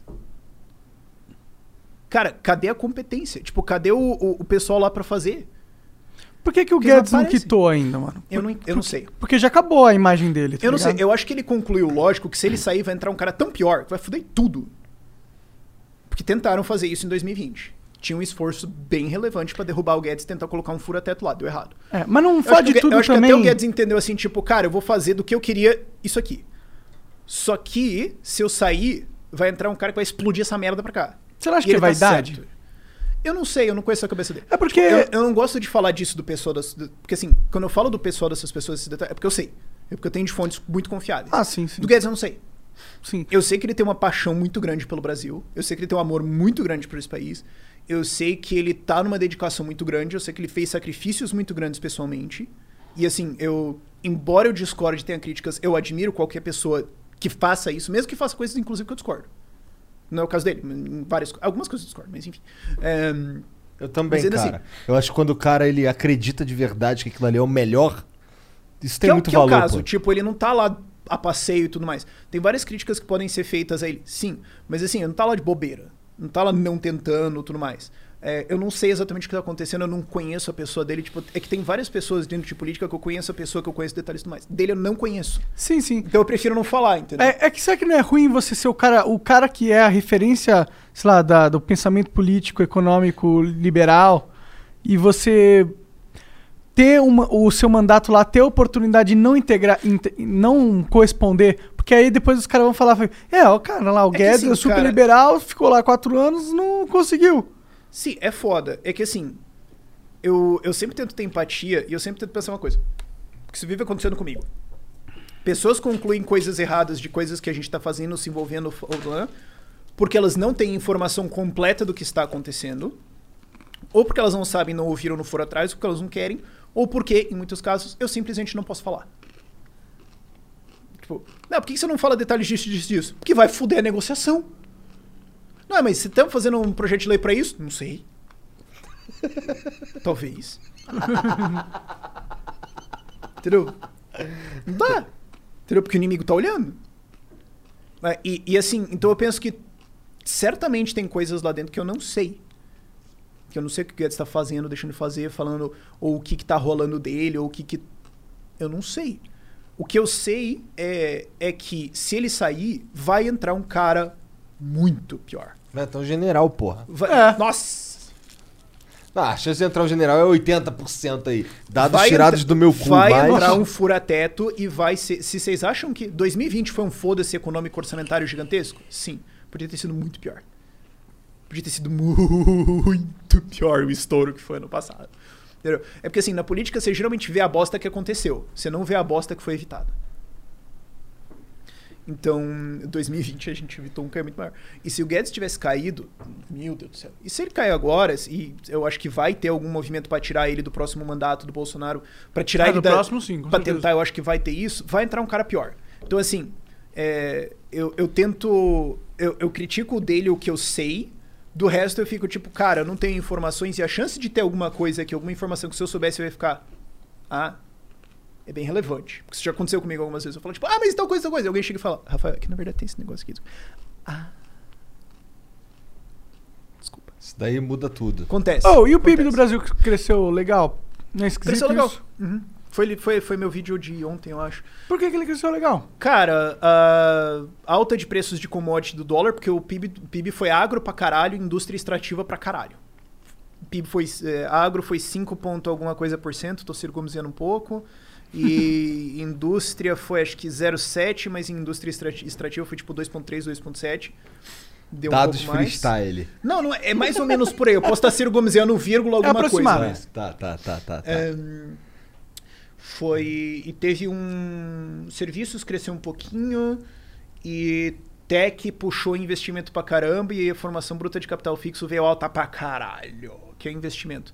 Porque eu acho que era um monte de investimento reprisado no segundo, terceiro e quarto trimestre. Que agora começou a recuperar. A galera falou: blau. E aí a gente teve o maior investimento em formação bruta de capital fixo por trimestre desde 2010. Mas apesar, então, Ah, pelo, daí veio forte. pelo o que você PIB, tá falando- a estimativa vai vir acima esse ano, veio. Mas em parte é porque commodities subiram no mundo inteiro e dólar subiu. Então quem exporta qualquer coisa de commodity sai ganhando com isso. Faz sentido. Então, tá, é bom isso, mas tem alguns setores que ainda estão patinando. Ahn, todos os outros. Mas foi legal ver isso. Não, foi legal todos ver os isso. outros, pelo que ele tá falando aí, o principal é o agro. E, mas assim, tu tá falando que a tecnologia ajudou Tech a puxar. puxou pra caralho. Serviço puxou- ajudou a puxar. Serviços eu não lembro agora. Aí eu não lembro do Ele nome. falou que o serviço foi zero e pouco. Ah, é? Foi uma merda? Não, o serviço foi meio baixinho. É? porque tá muito ligado com Então lockdowns foda-se, também. então eu viajei também. Então deixa. Talvez, eu não lembro exatamente, mas é que eu lembro que o que eu foquei no vídeo foi formação bruta de capital fixo e indústria indústria ativa, é, indústria extrativa, agro, etc. Eu lembro que foi isso. Ah, e, e é bom também porque o peso do governo no PIB encolheu, então isso faz com que o número do PIB reduza. Só que na verdade isso é bom. Porque assim, se o governo for lá e gastar 10 bi a menos, Ótimo. teoricamente o PIB cai 10 bi. Aham. Faz sentido. Porque, meio- porque assim, o PIB é uma conta meio louca, e assim, eu não tô dizendo que o PIB é uma conta burra. Ele é só uma identidade, você só tá somando coisas. É só que assim, você tem que ter cuidado, porque. Esse- eu, eu dei esse exemplo de, tipo, é uma régua. Você pode falar assim, ah, mas a régua tá errada. Não, a régua ela mede 30 centímetros. Agora, você não usa uma régua pra medir quilômetros. E você não usa uma régua pra medir peso. Então você tem que saber o que, que aquilo mede. Aham. PIB mede certas coisas. É só que as pessoas tendem a achar que é o quanto mais o país ficou rico. E meio que é, mas às vezes não. Porque, por exemplo, ah, importações são subtraídas do PIB. Então o Brasil importou um monte de vacina, então isso é subtraído. Mas claramente isso não é ruim. Não. Entendeu? Então, ou pro PIB, se você vai. Inclusive, eu queria que fosse. se- já que é ruim, eu queria que fosse pior. Né? Eu É, quero mais vacina, cara. É, pô. É, ou, por exemplo, se, o, se você vai lá e gasta 100 reais em remédio, ou você paga isso de imposto e o judiciário vai lá e gasta esses 100 reais em lagosta, pro PIB é a mesma coisa. Mas claramente o benefício para a sociedade não é o mesmo. Então, quando o governo encolhe, embora isso reduza o PIB, isso sobra mais recursos para o setor privado. Então, assim, o, que eu- o tema do vídeo era assim: ah, o número saiu acima do esperado, mas quando você olha essas coisas internas, essas coisas que reduzem, na verdade, são boas. Então não quer dizer que a estatística tá errada ou tô mentindo pra gente e tudo mais. É só, tipo, entenda o que isso mede e como isso pode te levar a conclusões erradas. Porque você pode ter, tipo, se toda a economia ficar a mesma coisa, mas o governo despencar pra caralho, o PIB cai. Isso é ruim? Não. Se, se tipo, se nada melhorar no Brasil, nada. ahn, mas a gente vai lá e importa um monte de maquinário, o PIB naquele ano, naquele trimestre vai ser negativo, porque tipo, nada subiu, né? Tudo ficou zero e aquilo ficou Mas negativo. agora a gente tem um monte de Você pode máquina. olhar e falou: "Ah, pô, o PIB encolheu aqui, pô, enco- eu subido. Ah, ficou uma bosta". Eu falo, não, cara, a gente importou uma caralho de maquinário, velho. Calma. Vamos botar esse negócio pra rodar e É. frente vai, Aqui, vamos cara. ter resultado. então, é entender o que, que essas coisas medem. De novo, não é que a estatística tá errada, e tudo mais. é só entender o que que esse número significa, o que que essa identidade significa. Eu acho que isso é uma coisa importante até entender, tipo, de definições das coisas, porque às vezes as palavras, as pessoas usam palavras de um jeito meio freestyle, não para pra pensar, tipo, o que que eu quero dizer quando eu digo isso? E quando você começa a entender isso melhor, você tem um esclarecimento melhor, você consegue entender informação melhor. E quando o político que é. que ele quer bater no outro político que tá Uhum. na situação e ele fala, solta lá um. sei lá, fala alguma coisa, ou tuita Uhum. Que o PIB encolheu, isso, ou fala na rádio, isso é algo que. que, que o brasileiro automaticamente entende como que merda. É. Automático. É. Então, assim, se o cara, o cara ele dá aquela informação ali meio. meio. Toma aí, irmão. Fudeu, porque eu que sou imbecil. É, mas no debate político o cara sempre vai pegar a melhor narrativa pra ele que mais fode o outro lado, se tá certo ou não, depois a gente vê. Foda-se. E é como a mídia manipula hoje Por em dia a é por isso que população. debate político é uma bosta. Porque não é um debate. Não- é um concurso de lacrada. Nada daquilo É, ali exatamente. É verdade. É um concurso lacrado. Um cara vai inventar uma estatística, outro vai inventar outra, aí alguém vai. Dos dois vão distorcer a parada e o que, que realmente foi dito ali. Não sei, entendeu? Nada, foi só uma, um campeonato de quem mija mais longe. É. Esse, esse, esse, já que a gente tá falando desse lance de debate político e tal, é, tudo caminha, aparentemente, pra um segundo turno Lula e Bolsonaro, né? O que, que a Cara, gente é por pode isso que o fazer, cara? libertarianismo é tão lindo, bicho. Porque, tipo. Ah, porque Ah, é por isso estado- que é lindo? É porque, tipo, ah, a gente tem Estado e tudo mais, e daí o Estado vai ser legal e gerido, administrado bem, e vai cuidar da gente em saúde, educação e segurança e tudo mais. Ideia, realidade. Lula versus Bolsonaro.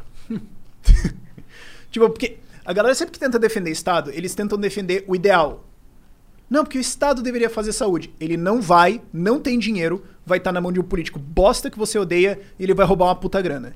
Essa é a realidade que você tem que comparar quando você vai criticar. Não, o SUS deveria ser perfeito. Ele não vale. Entendeu? Porque eu também não posso comparar o ancapistão perfeito com. Porque não vale. Eu tenho que comparar tipo, o que, que a gente tem, o que, que a gente. Sabe? Ahn, e por que eu tô falando disso? Porque A realidade é, tem Lula e Bolsonaro. E, ou rezar pra uma terceira via que, assim... Tá fortinha que, essa que, ideia. Que vai ganhar, se ganhar, vai ganhar pelo único e exclusivo mérito de não De- ser os dois. É. Não é porque o cara é bom. Ele pode até ser algum cara assim que você admira e tudo mais, tem alguma coisa que você gosta também. Mas não é porque você quer ele. Não, não é porque você que fala esse cara me representa. Você tá falando assim, onde que eu tomo no cu menos? Estado é isso. Libertarianismo é tipo, cara, você poderia escolher qualquer uma dessas pessoas, ou qualquer um desses serviços, ou fazer uma secessão, ou montar alguma nova coisa. Você não precisa ser governado pelo imbecil eleito pela urna esse ano. Você tem a liberdade de criar alguma coisa nova. Co- como que você pode olhar pra isso e falar. Eu acho que a gente devia eleger os caras mesmo. É uma forma melhor de resolver os problemas da sociedade. Como? O que, que a gente faz, cara, pra não ser Lula e Bolsonaro? Cara, Vai embora do Brasil. primeiro. É uma, é uma escolha. Primeiro. Primeiro. É... E eu falei isso quando eu fui no flow de vocês antes da eleição de 2018. Olha o legislativo. Por quê? Porque o Bolsonaro vai eleger lá uns 30 deputados dele. O Lula pode eleger alguma coisa entre 30 e 80 deputados dele, dependendo da força que ele vier. E depois você vai ter um blocão ali no meio que se chama o Centrão. E aí, o que acontece? O Centrão tá muito fortalecido nesse governo. Hoje tá com a chave do cofre do governo. Ah, hoje, Pacheco e Lira, que é o Centrão, presidente do Senado, presidente da Câmara, o Centrão personificado, a nojeira corporativista, estão reescrevendo as regras de como vai ser a eleição de 2022. O que, que você acha que vai sair dessa merda? Eles vão ter bilhões de fundo eleitoral e fundão. O Centrão vai vir muito forte ano que vem. PSD vai crescer muito. E a galera esquece que o PSD existe. PSD, caralho. Se, se fosse falar é um dos maiores quando fala- partidos do Brasil. Quando fala de Centrão, eu, penso no MDB, pô. Eu acho que é o terceiro maior partido do Brasil hoje. Caralho. E, assim, quem sabe que o PSD existe, e lembra que ele existe, nunca vai chutar que ele é tipo o terceiro maior partido do Brasil. Mas é. Eu nem lembro dele, verdade. Aí vai vir eles, Podemos, Republicanos, PP, todo esse centrão, esse nada, assim. É. Vai vir esse nada com, tipo, sei lá, 250, 300, 350 deputados. E aí eles vão chegar pro presidente e falar: tá aqui o que eu quero. Isso vai ser um problema, independente de quem seja eleito. Então, assim, a gente foca no legislativo, tá? Isso é importante. Aprendam isso, finalmente. Se o impeachment não ensinou isso e o Bolsonaro se fuder não ensinou isso, pelo menos aproveite esse momento agora pra aprender isso. É grave. É por isso que o meu foco é tanto no legislativo. Aí você fala assim, ah, então você vai precisar de 300 caras. Não, cara, se a gente tiver 50, 60 cara bom, a gente já faz um estrago. Porque com 12 a gente já faz. O negócio é ter uma base, né? É. Dentro do Porque- Congresso. É porque, é porque nem todos eles contam pela mesma coisa. A maior parte é muito apagado. Entendi. Então, os caras que de fato movem a parada ali são menos de 100. Você quer um hidromel, cara? Cara, eu vou querer. Eu tô muito curioso pra esse negócio. beleza. É, e, e é aqui Tudo que a um coisa de começa a plástico? declinar. e é aqui que a gente vai pro abismo. Por falar nisso, como é que tá o teu Countdown lá? pra Vamos pro Mar. Sobreviveu a, a, a, a pandemia lá, aquele teu... O... Eu vendi em janeiro de 2020. É? É muito foco, tipo, era um business muito diferente, minha cabeça tava muito. Não que teve tem. nada a ver com a pandemia, tu só, Não, eu vendi em janeiro de 2020. só passou pra frente porque tu queria focar no libertarianismo. É, eu falei, cara, deixa eu ficar com a cabeça em uma coisa só. É, ou pelo menos no mesmo setor. Tipo, porque agora tenho uma outra empresa que é pra quem quer sair do Brasil, mas é, é o mesmo jeito, setor, etc. Porque, tipo, você tava em varejo, vendas uma coisa e, tipo, consultoria digital outra era um... Como é que é uma empresa pros caras sair do Brasil? Já chego nisso. É, mas eu tava falando, você tava perguntando do Lula e Bolsonaro. como É. a gente evita. Primeiro, legislativo vai ser importante para um caralhau, ok? Segundo, vamos parar com essa porra de que todo mundo que não é Lula é Bolsonaro, todo mundo que não é Bolsonaro Vamos é Lula. parar com isso, né? Deu já, né? Salve, Lu. É, Qual foi a Lucina Paz? Alguém Paz? Ah, Juliana. Juliana- Juliana Paz, ela falou alguma coisa assim, não É, a? Juliana Paz saiu lá e falou. Saiu lá e falou. Que eu, eu não vi o vídeo, na verdade. Puta crime, manda me Eu também não, põe o vídeo dela aí. Vamos reagir junto aqui. Ela falando o quê? Que não é pra ficar focando nessa... Ela nessa- falou alguma parada tipo, eu sou liberal, assim. Ela E ela? Eu não sei. Ela- Eu ela falou um negócio eu de- devia- que não Cara, na moral, manda e me esquerda. prender. Eu devia ter visto, esse vídeo, tá? Esteja preso. Negligência Gabriel- é, criminal. Da Cunha eu pode subir. Agora. Ahn, Eu tô procurando aqui de um lugar que não tenha copyright, tá? Deve Boa, já- Eita, Boa, boa, é boa, boa, boa. É, E a terceira via, cara? Lucio, eu, eu não sei quem vai Lúcia- ser. Eu tô torcendo Gentili. muito que Danilo seja o Thiago Gentili. Eu tô torcendo Quem? muito que seja o Thiago Mintrô. Nem conheço esse cara. Quem que é Um esse deputado cara? federal pelo Novo, de Minas. Hum. Apoiei ele em 2018. É um cara excelente. Não tem a menor chance. Defende liberdade pra caralho. Defende liberdade pra caralho. Ah, fez um trabalho muito foda na reforma administrativa agora, então ele já tem uma experiência de mandato. Ahn, eu acho que esse, na verdade, é o argumento mais forte a favor dele. Cara, ele teve um mandato de Congresso. Tipo, ele sabe o que que é Congresso. Acho que uma coisa que a gente aprendeu com o Bolsonaro é, tipo, você tem que saber lidar com o legislativo, sabe? Quantos anos ele tem? 34 vai fazer 35 no ano eleitoral. Tá, tá na idade. Entendi, vai ser o presidente Tá mais na- novo tá da na- história. Tá na rabeirinha. né? Eu não sei se foi, mas não, eu não tenho esses dados. Mas Não, ele- é, ele como a precisa- idade mínima é 35, então o Ah, mais não novo com sei. certeza foi, foi 35. Ele precisa Sei lá, o Dom vazar Pedro do novo, conta? né? Não sei, acho, que, não. né? Ele precisa vazar do novo, que o novo já tá querendo aí o Amoedo mesmo. Cara, isso aí foi um negócio estranho, porque o. É verdade. Porque assim, tinha um processo seletivo aberto, salvo engano, até outubro. E o Mitro tava, tipo, conversando e de repente, uh, amor do nada. Tipo assim, quem não sabe nada do que tava acontecendo ficou tipo, ah, amor do nada, ok. Ah, ele é candidato aqui. Agora, quem tava sabendo, tipo, não, mas tem um processo seletivo e tem outro cara. Foda-se, quem manda Quem- nessa porra é o Amoedo, O que, que caralho. aconteceu aqui? Entendeu? Foi um negócio muito mal conversado, muito mal explicado. E eu acho que o Mitro seria um candidato muito melhor. Como eu falei, ele tem experiência, ele defende liberdade, tipo, bem mais amplamente. Por exemplo, ahn, ele tem uma posição a favor da legalização de maconha medicinal. Ele não tem medo de falar essas coisas, tipo, ah, eu sou a favor dessas liberações. Já des- debateu o Osmar Terra.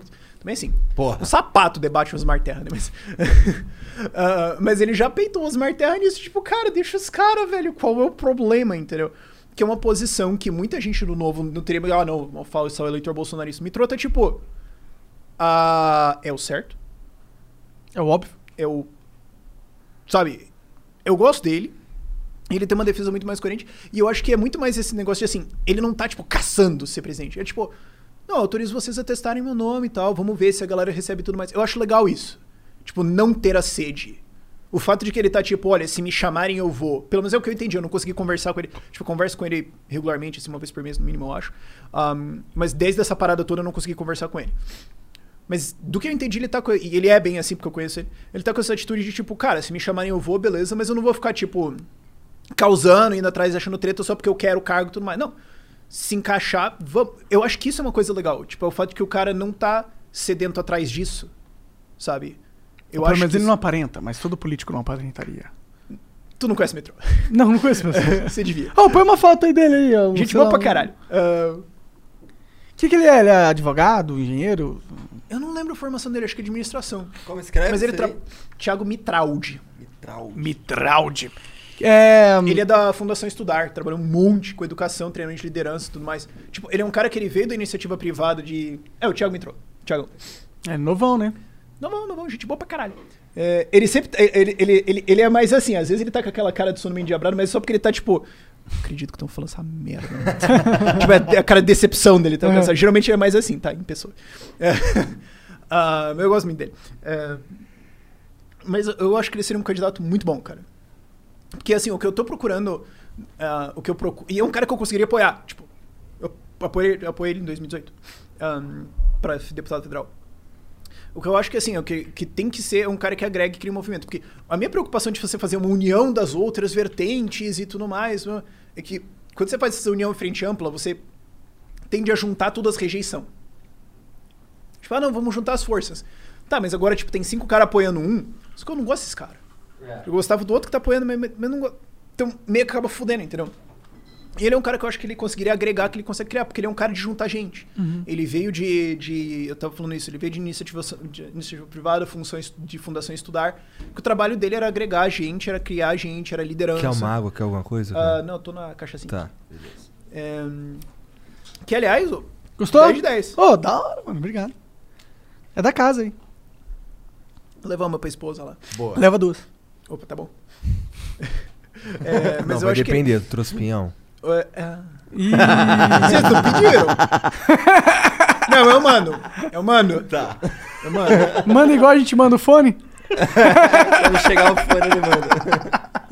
Mandei, mas os correios extraviaram. Tava falando do pinhão cara. Vai. É, mas ele é um cara que ele consegue agregar e crescer e criar um movimento ao redor dele, tipo, ir numa direção.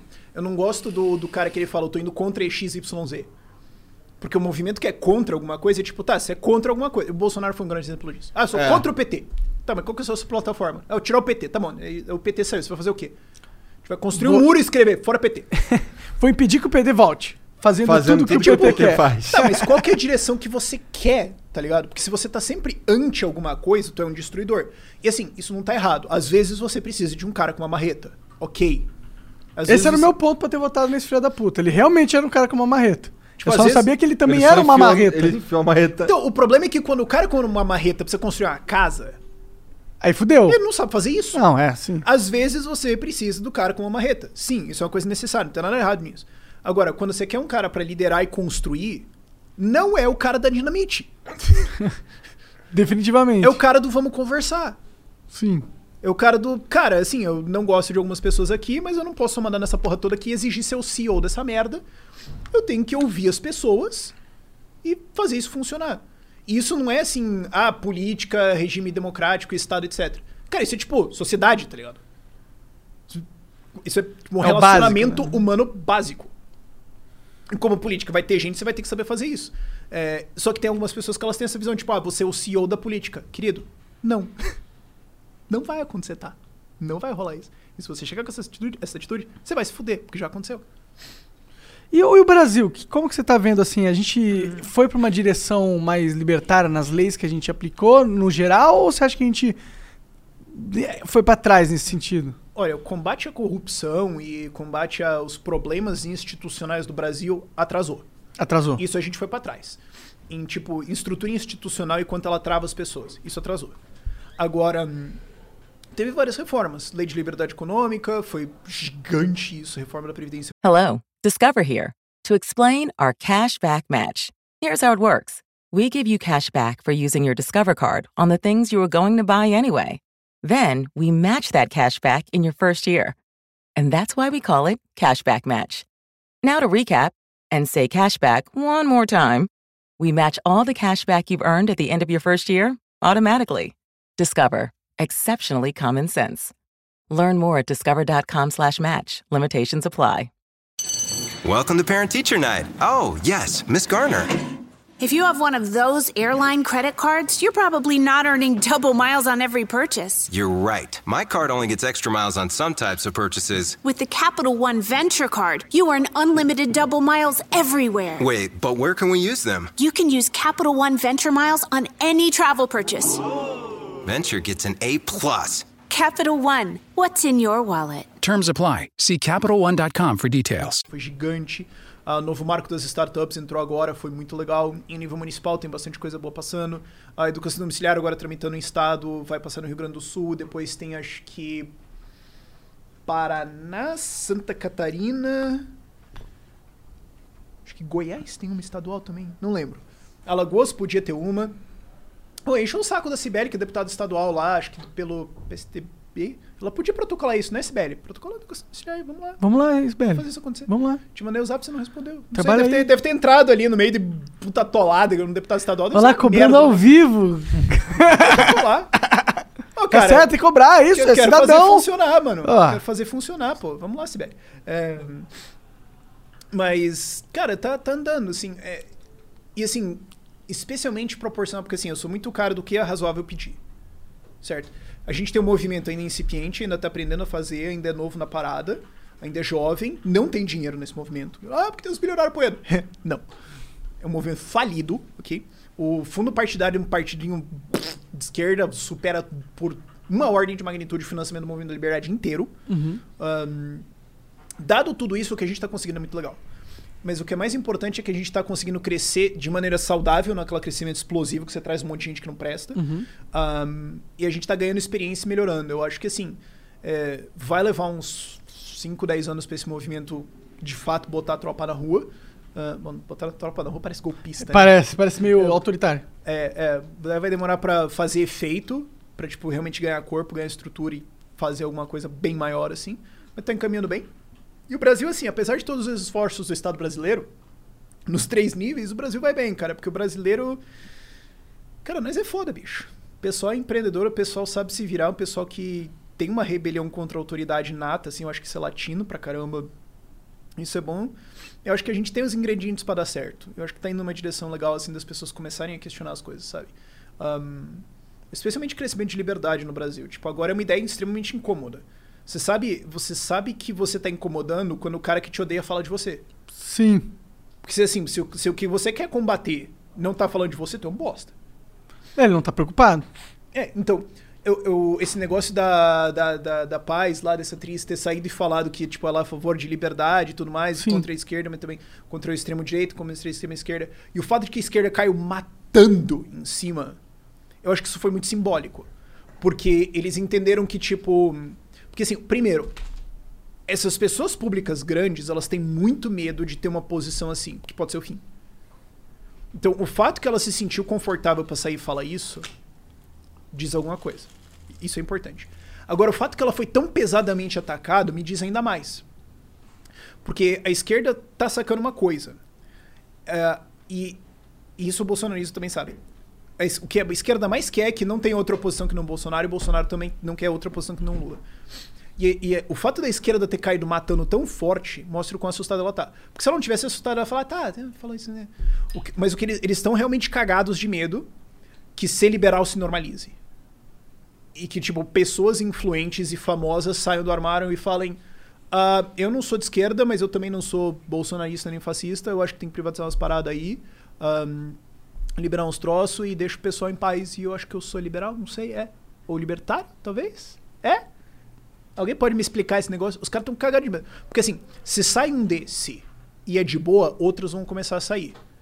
Acho que o Danilo Gentili sair foi um negócio que, tipo, ajudou. Aham. Agora, e ele como terceira via? eu acho que eu apoiaria. Eu ainda quero falar com ele, mas eu acho que eu apoiaria. Você acha que ele tá sério nessa parada? Eu não sei, eu quero falar com ele. Esse é o tipo de coisa que, tipo... só falando, só esse é o pessoalmente tipo de pra- coisa que você tem pra- que sentar com o cara e falar. Pode crer, pode crer. Mas, é, mas o fato de que, a- que ela saiu do armário e foi tão atacada... Você achou esse vídeo, que- Jean? Da- Achou? aham, tá Então. Mas o fato que ela foi tão atacada mostra que o pessoal tá assustado, cara. Pode crer. Porque se, se normaliza e todo um monte de liberal libertário que tá no armário. Sai. Cara, tem muito ator, tem muito. Ah, a tem pessoa muita que tem dinheiro que é tende a ser mais libertária, Os né? caras saem do armário e falam, eu sou liberal. Cara, 10 isso milhões de views esse Isso começa um movimento que pra esquerda perder isso de controle, bicho, é rápido. Eles estão assustados. E eu acho isso bom. Tá sem áudio. Não tô ouvindo. Mas ali no próprio. Privatiza o áudio aí. Aham. Apesar de eu ter sido agredida por suas palavras caluniosas, de ter sido invadida pela sua mensagem de noite, de ter sido acusada de ser covarde, desonesta, criminosa, eu me dispus a te responder por todas as cenas que eu me emocionei do seu lado. Quem eu discordo É, de é. você. É porque assim, ó, tem que entender que é 5 minutos e tal de vídeo É, também. é Mas- verdade, tá meio longo. É, vocês querem que eu pre Aí parece ser uma resposta depois de ela ter se posicionado, cara. Não, É esse vídeo aí que, que, que apareceu e. e É isso? Não, acho que foi esse que, o- que foi que estourou. É, você pesquisa só pra. Não, mas ó, ó o pessoal apoiando. Ó, é isso, é isso aqui que a esquerda ficou cagada de medo. Que- imagina que isso aqui vira normal. E de repente o pessoal fala assim: Não, peraí, a gente pode encontrar alguém liberal aí, ao invés de votar no, no Lula pra fuder o Bolsonaro, a gente vota nesse cara. A esquerda está se borrando de medo disso. Você acha que é possível É que por isso que eles desceram de cacete tanto assim. nessa eleição? E é por isso que eles estão falando esse negócio, tipo, se você não é Lula, você é literalmente um fascista e nós vamos acabar com a sua vida. Porque é isso que eles precisam fazer. Isso me irrita um pouco quando o cara fica. Meu, você não vai votar no Lula? Como assim? Você vai anular seu voto? Você é a favor do Bolsonaro? Então você é a favor. Se você vai anular seu voto, você é a favor do Bolsonaro. E eu, eu tô muito tipo isso, vai lá, isso, isso, extremiza. Chama de fascista, xinga, fala que quando o Lula voltar, esse cara vai ver o que acontece. Vai, fala, vai, faz isso. Faz. Nós que, a gente que defende liberdade vai estar aqui pra falar com esse cara e falando. Tá vendo o problema? Quer ler um Mises aqui? Você já ouviu falar que imposto é roubo? Eu tô tipo, não, vai, vai, escrotiza. Vai. Vai me ajudar muito. Põe mais um pouquinho aí, vê se alguma coisa aí faz sentido depois que passar. Eu já falei publicamente sobre querer vacinas, mas eu não vou fazer isso todos os dias. Eu fui a primeira Era a aquele pedir. negócio de ficar cobrando É, dos pra caras. se opcionar. Quando você ainda nem estava tão preocupada. Mas agora eu não me sinto no direito de pedir que as pessoas fiquem sem trabalhar. Então você critica a minha escolha de não militar publicamente, escolhendo um dos lados políticos nesse debate público, no final das contas. Então deixa eu te falar sobre o que eu penso. Nós estamos vivendo um dos momentos mais nebulosos da história mundial. Não existem respostas para tudo que aflige a gente hoje. Ou você morre de fome ou você morre de vírus. O mundo inteiro está angustiado, está desorientado, está buscando caminhos. Aqui no Brasil o cenário se complica, porque todo qualquer assunto é politizado, as, individualidades não são respeitadas, qualquer opinião é tomada como uma decisão entre individualidade, esse ou aquele lado. É bom ou ruim? É um maniqueísmo imaturo. Eu não, não sou bolsominion, como adora acreditar quem não me conhece de perto. Eu tenho críticas severas a esse que nos governa. Por outro lado, eu tampouco quero que, que governe essa oposição que se insinua aí para o futuro. Então, onde eu tô? Onde eu tô? Eu tô num ambiente em que eu não me sinto representada por ninguém. Eu tô num lugar de desamparo. Eu- te juro que tem milhões de brasileiros comigo nessa mesma sensação. Eu não apoio os ideais arrogantes de extrema direita, eu não apoio delírios comunistas da extrema esquerda. Eu quero respeito, acolhimento Ah, a todas as causas minoritárias. tá. Mas eu quero que isso aconteça independentemente de ideologia política. Eu quero respeito, equidade, empatia entre as mulheres. Eu respeito os apelos da agenda progressista. Eu quero vacina, sim, já me expus sobre isso. Eu quero um um chefe de Estado que seja elegante, diplomático nas palavras, ações, honesto. Quero informação de qualidade. Quero uma mídia imparcial. Eu quero um governo liberal que respeite as liberdades. Parece o básico Eu- que ela tá eu quero uma falando, né, cara? pública, enxuta. mínimo. Quero fim de fundo partidário eleitoral, quero um ECTF confiável.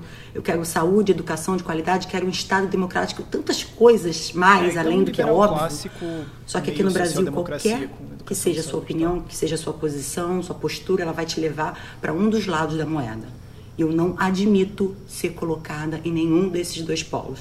Eu não me enquadro neles. Eu não quero contribuir com essa polarização Hum. Tá, pra doentia, estúpida, que só faz a gente enfraquecer. É, mas é isso, né? Peraí, E- eu fiz um interrupting aqui. Ah. Ah, caralho. Ai, desculpa. Tu fez um que ela- interrupting? Ah, por quê? Porque falou que já, já deu? Já deu. Eu Mas eu acho que eu já mulher, entendi. O resto do falar. vídeo deve ser. Mas ela não tá pessoalmente, então não é meio interrupt. É. Machista. Total machista. Mas, olha, mas eu, isso que ela Mas é o fala. que se espera de um libertário, né, cara? É, não, tudo machista. Esse negócio do direita e esquerda é uma coisa que pra mim é muito importante, mano. Realmente, as pessoas começaram a acordar que isso é uma prisão ideológica, tá ligado? É uma prisão psicológica. Ah, eu sou da direita, eu sou de esquerda. Pau no cu dessa porra, É, eu sou porque os nada. dois lados vivem de medo.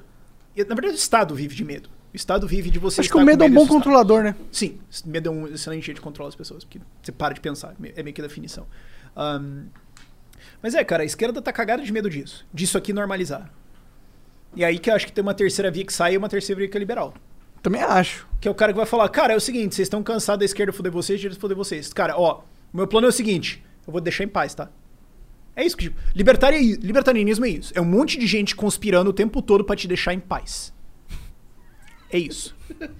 O que eu quero é ah, o que o Zeca Pagodinho, que é um excelente sociólogo, tem de Brasil pra caralho, falou na música dele. Se eu quiser fumar, eu fumo. Se eu quiser beber, eu bebo. Pago, tudo, que eu consumo com o suor do meu emprego. E que Foda-se o mundo. É É, isso. isso aí. É isso que o liberal quer. Se quiser fazer, faz. Você que paga. Você quer com as cons- consequências. É isso. Todo mundo consentiu, todo mundo consentiu. É, total. Cara, imagina se populariza agora, no meio de toda essa, po- dessa polarização do caralho, uma filosofia de, mano, faz o seguinte, ó, cuida da tua vida, só não, não enche o saco dos outros. Cara, eu imagino o Bolsonaro e o Lula, um olhando pro outro e falando, ih, caralho, cara, Fudeu. o que a gente faz agora? Aquele que bagulho que, seria a gente legal. combinou lá não tá dando certo, Tá mano. E agora? cara. Fudeu. Eu lembro que eu falei isso pro Zema em 2018, quando, quando eu tava conversando com ele pra apoiar ele, foi tipo meio de julho, assim. ahm, que o Bernardo Santoro tinha acabado de cair da campanha do de, pra governo de Minas Gerais. Eu falei, Zema, gostei muito da tua campanha, só que eu acho que tem um problema. Ele falou, qual? Eu falei, cara, tu vai ganhar, tu vai se fuder, hein? Aí ele falou, não, mas como assim? Cara, você vai chegar no debate e vai falar, tá aqui um bandido amigo do Aécio e tá aqui um bandido amigo da Dilma. Esse cara quebrou o Estado, esse cara quebrou o Estado. Tem eu. E tu vai ganhar? Então, Se alguém conseguir chegar e fazer isso, fazer essas zemadas, assim, puxar toda essa ideia liberal, toda essa revolta com essa polarização, e só chegar no palanque em 2022 e falar: tem essa merda e essa merda. E, e tem eu. Assim, honestamente, qual que é a pior bosta que eu posso fazer comparado?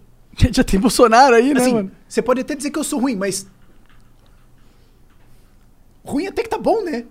E todo mundo vai olhar e falar. É.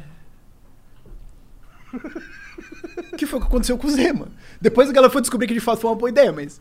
é, E como tá sendo o negócio do Zema lá? Cara, tá, tá legal. Privatizações demoraram um pouco, mas porque assim, o cara assumiu o governador com todo um monte de gente que não sabia, tipo, rodar uma prefeitura simples. Muito menos um governo do segundo maior estado do Brasil.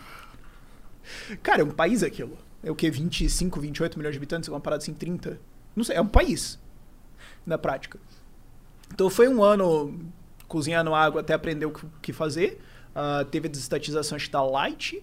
E agora vai ter. Puta, eu não lembro. O Cesarini, que é bom pra caralho que ele tá nessa área, ele sabe todas as privatizações de cabeça. Os caras foda pra caralho. Ahn, mas teve umas coisas legais. ah, teve lei de liberdade econômica lá, foi massa pra caramba. Ele tá atraindo investimento que nem um louco. Ah, é? Meu Deus do céu. Que- Aquele que cara maneiro. puxou de investimento pra aquele estado. Puta que o pariu. Que cara bom. É, Como que ele puxou? Sendo bom, negociando, chamando os caras e não sendo idiota. Se você faz isso como um governador brasileiro, primeiro, você já tá entre os três melhores governadores do país. E segundo, os empresários vão olhar e falar: esse cara não é um imbecil funcional. Ele sabe como funciona o mercado. Meu Deus! Vamos investir nesse estado. Tipo, isso- se você quer investir no Brasil, você vai procurar um governador que não é um imbecil funcional Aí- vai investir lá. Ele- e o Zema é um cara bom pra caralho. Tipo, ele sabe falar a língua dos caras. Ah, e ele conseguiu atrair um monte de investimento. Tipo, não, não é só que ele faz esse mínimo. É um cara de fato bom, um cara inteligente pra caramba. E é um cara que sabe sentar e conversar e negociar. Você acha que ele Porque ganha ele é um cara-? Eu acho que pra reeleição ele ganha bem, sim, até porque o Calil. Porra. O desgraçado do Calil vetou a lei de liberdade econômica em BH. A lei de liberdade econômica é o seguinte: vamos combater burocracia, corrupção e lentidão e custos? Então vamos combinar que assim, alguém que vai abrir um salão de cabeleireiro simples não precisa ficar um ano e meio esperando uma porra de alvará e pagar um monte de taxa? Vamos, vamos combinar isso? Vamos combinar que ter um monte de alvará pra qualquer coisa idiota é só um espaço pra corrupção gigante? Aí o Calil foi lá e vetou a parada dizendo que era inconstitucional uma parte porque era versando sobre regras federais, que é asneira pura. E daí ele vetou. Tem um negócio da lei de liberdade econômica que é muito massa. Que ele cria a noção de abuso regulatório. O que é abuso regulatório? É você criar leis, normas, regras, normativas, etc., que impõem custos e dificuldades sem avaliar custo-benefício. Então, assim, ah, vamos obrigar que agora todos os microfones tenham alguma coisinha, sei lá, vamos pensar alguma coisa de segurança de trabalho. Pô, todas as Essa, obras. essa porra aqui não, não pega fogo. É, essa, essa porra aqui não pode pegar fogo. Aí você fala, tá, mas assim, quanto que vai custar? Qual que é o benefício? E qual que é o. Tipo, quantos incidentes aconteceram onde isso pegou fogo e, tipo, gente morreu? V- vamos analisar isso? É uma lei que pegou pra caralho no Brasil ano passado, ano retrasado, aliás, 2019, pegou pra caralho isso. É daquelas leis que espalha que nem mata, não sei de onde que veio assim. Ahn, obriga a câmera de monitoramento em pet shop. Pet shop tem que ter câmera monitorando todos os ambientes do que vai que eles abusam dos animais. Você fala, tá. Assim, eu não concordo nem que o Estado teria que existir, então eu sou contra essa lei. Mas vamos pegar uma pessoa mediana. Tá, ok, tem um risco. Agora sim, quanto vai custar de câmera pra todos os pet shop colocarem? E daí uma cidade coloca, mas outra não. Então outros pet shop vão ser mais barato. Então, fudeu a concorrência já. Quanto que custa tudo isso e quanto que isso vai ferrar os pet shops? Tá caro câmera, viu? Nossa senhora. Versus, tipo, quantos incidentes de abuso animal acontecem em pet shops que fazem com que a gente, tipo, se preocupe com isso? Pra você propor isso dentro dessa lei de liberdade econômica, você teria que ter um estudo que diz, tipo, ó, eis quantos casos teve, eis a minha preocupação, eis quanto custa. É só isso. Em outras palavras, é, você não pode passar normativa, regra, regulação, etc., baseado em teu cu. Você não, você não pode, tipo, parir uma regra idiota e falar assim, ah, eu acho que sim. Você tem que justificar. Como é que pare? 70% da legislação do Brasil é isso. Eu acredito. 70% da legislação do Brasil é. O cara parou e pensou assim. Cara, teve uma. Nossa. Teve um deputado estadual que fez uma legislação proibindo o 5G porque ele viu um vídeo no YouTube de tipo, ligaram o 5G dos passarinhos no fio ali de eletricidade e caíram morto. Aí ele viu esse vídeo no YouTube e falou: caralho, eu preciso fazer uma lei. E protocolou. Que o 5G mata passarinho. É, porque ele viu um vídeo no YouTube. Caralho. Isso aconteceu. Não, mas ele não justificou que era porque ele viu um vídeo no YouTube. Acho que foi exatamente isso que ele fez. Como a gente saberia, né? Caralho, mané. Mas enfim, tem esse artigo dentro da lei de liberdade econômica e o Calil vetou isso falando que isso pode causar danos.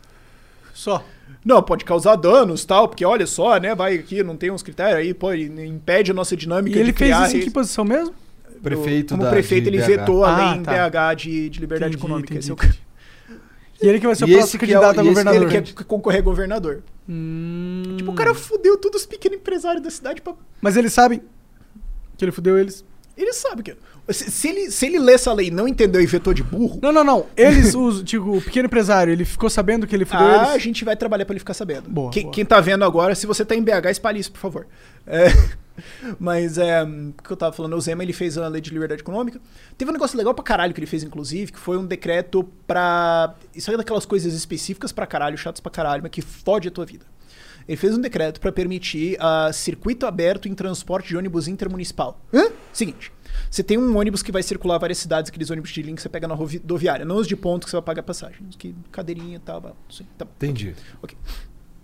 Ah, eles têm que ter uma linha definida e, e voltar, circuito fechado. Ele não pode fazer uma linha só e tipo, e acabou. Que é o circuito aberto, certo? Ah, e isso e outras regulações e burocracias para você abrir uma linha de ônibus fazem com que isto seja um cartel do caralho, onde operam algumas poucas empresas que cobram muito mais do que o razoável. E aí chegam empresas que talvez vocês conheçam, tipo Abuser, e falam, cara, o que é Abuser? Ó, vamos fazer uma linha São Paulo-BH? Bom, tá aqui, ó, proposta. Se pessoas suficientes comprarem a passagem para valer a pena, a gente contrata uma empresa de ônibus, ela faz o fretamento e leva vocês. E ela leva o ônibus para lá. Então é uma linha, só. O que aconteceu? Os cartel de ônibus ficaram puto com esse negócio e entraram com todas as formas possíveis de tentar melar esse negócio, com projeto de lei, com ação judicial e tudo mais. No sul tá proibida essa merda. É, teve uma época que tava atrapalhadaço isso daí. ah, ainda tá atrapalhadaço.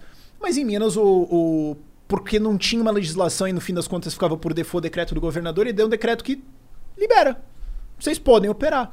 Tipo, então ele abriu o mercado de ônibus intermunicipal lá. E numa, num estado com mais de 800 municípios, com uma dificuldade logística, você conseguir derrubar o preço de passagem de ônibus pela metade com um decreto simples é massa pra caralho. E assim, isso é uma coisa emblemática. Tem várias coisas que ele faz que são essas coisas assim que até você explicar é técnico pra caralho. e Esse decreto Mas do- chega em mim diretamente. mas chega em você indiretamente de um jeito que você talvez nem fique sabendo, mas cor- corta custo. Não é à toa que tá investindo em Minas. Porque quem tem saco pra insistir isso tá olhando e falando, cara, isso aqui tá ficando maneiro essa regulação aqui, cara.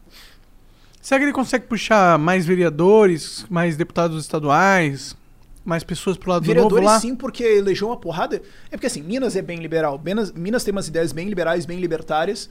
Ahn, a gente elegeu muitos vereadores em Minas, a gente tem vários aliados lá, a gente atende vários no Gabinete de Liberdade, várias cidades lá. Ahn, e, e eu acho que vai ter uma onda de deputados estaduais ano que vem. Vamos ver. Mas assim, Minas é um estado que, que eu acho que tá bem encaminhado, mas voltando para lideranças, porque lá tem muita gente boa que defende liberdade, não só em BH, mas nas outras cidades, e faz com que seja um movimento grande. Tipo, é um, é um estado que tem já uma tradição legal e tem muita gente boa que faz isso acontecer.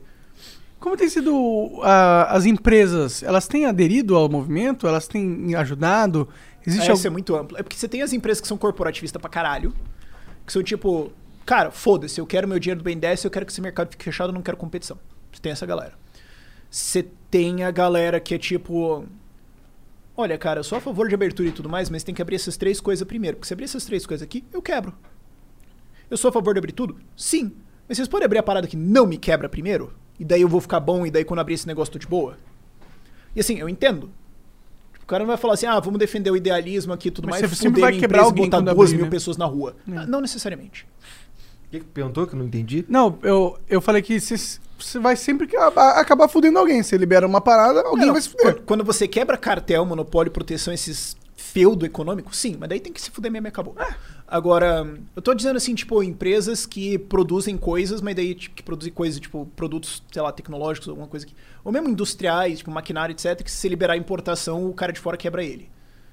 Por quê? Porque o custo do Brasil é muito alto. Então o cara fala, cara, você pode resolver o custo do Brasil É. pra eu ser competitivo antes de você abrir o cara, porque se você abrir, você me fode. E tipo, eu entendo. E o custo do Brasil é imposto, né? Não é só isso. É regulação, é burocracia, É. é chatice, é corrupção. Por que, que o é Guedes não a- arrumou essa porra? Hum, Ele tá. Ele, Ele tá, tá. arrumando. Mas, cara, não senti ainda. Não diretamente. Tu sente que existe. Que existe. Existe É porque assim, a político- montanha de bosta regulatória que tem no Brasil é gigante. Ah, é realmente, não duvido. É uma montanha. porque, Assim, vai 10 anos de um esforço extremamente dedicado pra você fuder isso tudo, ou um congresso que canete a parada inteira, o que não vai acontecer. Entendeu? Então, tipo, que nem a lei de liberdade econômica derrubou um monte de coisa. Agora tem o licenciamento urbanístico integrado, que tá vindo do, da CEAI, que é Secretaria Especial de Assuntos Econômicos, que é para simplificar o vará de construção, especialmente para pequenas construções. O que vai simplificar e reduzir custos para quem faz casa de dois pavimentos ou menos, que é a maior parte dos brasileiros, certo? Aham. Agora, entre isso ser feito, estudado, tal, implementado, entrar nas cidades e entrar nas outras cidades, e todo mundo acostumar com o sistema, é dois, três anos, entendeu? Então não tem como, não é tipo a canetec e plau. Até você atualizar todos os sistemas e todo mundo que So we're here at Marshall's with Liz for some holiday shopping. She's really nailing it this year, isn't she? Oh, yep. She got a record player for Amy, a gorgeous cozy sweater for Jason, and some hot pink fluffy slippers for her sister. The perfect gift. Wait a sec. She's getting a pair for herself. Well, with prices this good, it would be rude not to. You know what? She totally deserves it. Oh, totally. Happy holidays, everyone. See you at Marshall's. Fabulous brands. Feel good prices at Marshall's. OMG. Your BFF's birthday is here and you don't know what to get her? No worries. 1-800-Flowers.com has you covered. 1-800-Flowers is the ultimate birthday gifting destination. For those who know, it's not about giving a gift. It's about giving the gift. Make every birthday brighter with exclusive offers and great values on gorgeous bouquets and arrangements. To order today, visit 1-800-Flowers.com slash tune in. That's 1-800-Flowers.com slash tune in. opera nisso, tipo, sei lá, os escritórios de engenharia, arquitetura, obras, etc., as prefeituras se adequarem, leva um tempo. Então, e, e o Brasil, como diz o Lisboa, o Brasil. O Brasil, ele não é um. A merda que o Brasil é não é um acidente. Isso aqui é trabalho de profissional, cara. Isso aqui foi feito ao longo de décadas por gente muito dedicada e meti- meticulosa que detalhadamente fudeu cada setor econômico profundamente. Então, pra você entrar em cada coisa e desfazer, leva tempo, bicho. Eu sei porque eu trabalho com isso, em parte. Ah, eu ajudo muita gente que trabalha com isso e, mano, é. Assim, você acha que é ruim, cara? Se você começar a olhar o que que é, tu chora, velho. Tu chora. Porque é. Dos caras que tu, que tu já. Dos caras que estão lá e tal. Tu conhece deputado, não sei o quê, Uhum. desses caras aí. Tem alguém que é a favor abertamente do imposto sobre consumo? possível consumo. Ah, se diz de trocar, fazer toda essa reforma tributária e trocar para um IVA, um IBS. esse Ou, tipo é, ou, ou sei lá, fazer uma reforma, uma, uma- um pro- imposto, um imposto de renda mais eficaz, sei lá. Ah, imposto de renda mais eficaz vai dar bosta. É porque hoje o grande entrave, o grande contencioso, que é tipo processos com valor em aberto. ahn, o grande contencioso, a grande bosta regulatória e tempo tributário do Brasil é ICMS, PIS, COFINS, ISS e outros tributos de consumo. Caralho, É, falando nisso, a Mariana tava- me falou hoje que uma das, uma das camisas, eu acho que é o boné, sei lá, que a gente mandou, a gente pagou todos os impostos bonitinho, mas ficou preso na, na Cefaz, que tem que pagar mais 14 reais de algum imposto que eu não sei qual é. É o imposto, é o diferencial de ICMS entre os estados. Porque quando tem o ICMS de cada estado e quando você manda uma coisa de um estado pro outro, tem que pagar uma diferença, acho que pro estado sede, pro produto entrar. Se você não tá no Simples, eu acho. Acho que quem tá no Que Simples não viagem essa porra. Cara, quando isso entrou, foi tipo, cervejarias quebraram. Porque elas exportavam, tipo, algumas pouquinhas de cerveja, mas de repente elas tinham que abrir, tipo, registro tributário em todos os estados pra vender. Uma maluquice do caralho esse negócio. Então, assim, Quem que fez isso? Quem foi o filho da puta? ah, não lembro como é que foi isso, mas eu acho que foi no governo Temer. Mas não foi culpa dele, era um negócio que. Eu não lembro os detalhes Não, disso. claro, desculpa, anos eu tô só zoando. Mas é. hum, é, Mas assim, você mata todos esses impostos de consumo, unifica em um e tudo mais, você mata metade do problema tributário do Brasil. Porque, maluco, o STF tava decidindo semana retrasada se, é, o que, que ia acontecer com o fato de que o Brasil cobra piscofins em cima de ICMS desde 1998. Então, tipo, 23 anos de um imposto cobrado errado, e agora que o STF falou, não, pera, pera, pera, pera, vamos fazer assim. Eles fizeram alguma coisa realmente? Mudaram alguma coisa? Fizeram, eles falaram, não pode cobrar, e daí tem que devolver o de 2017 pra frente, o de pra trás só quem entrou com o processo. Entendi. Uma puta maluquice esse negócio.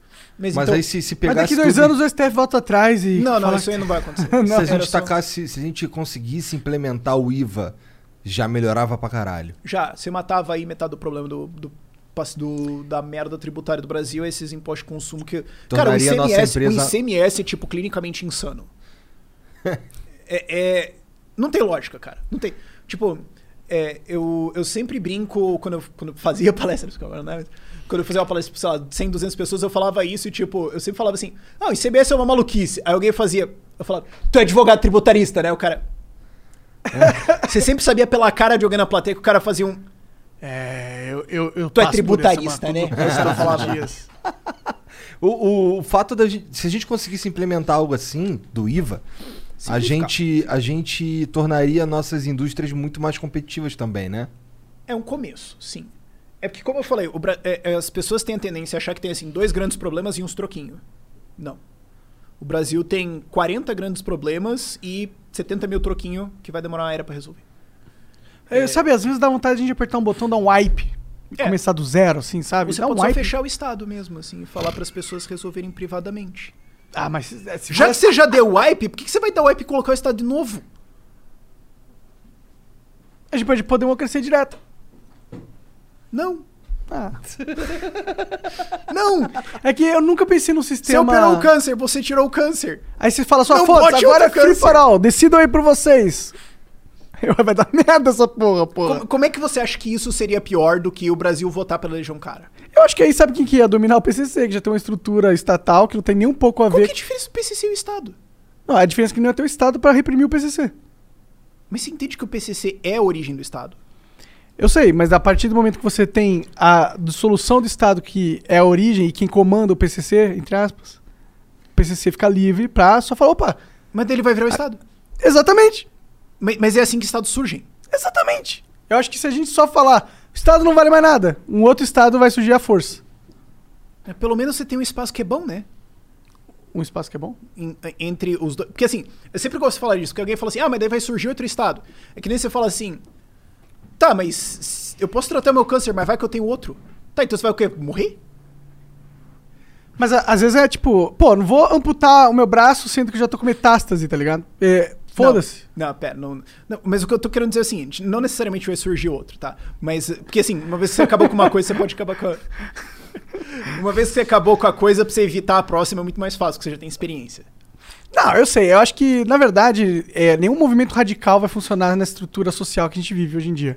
Primeiro que o povo não é educado o suficiente, eu acredito. Mas é que assim, é meio que uma coisa de definição, porque se o movimento funciona, ele não é radical, tipo, todo mundo concordou, então não é mais radical, é tipo, é senso comum.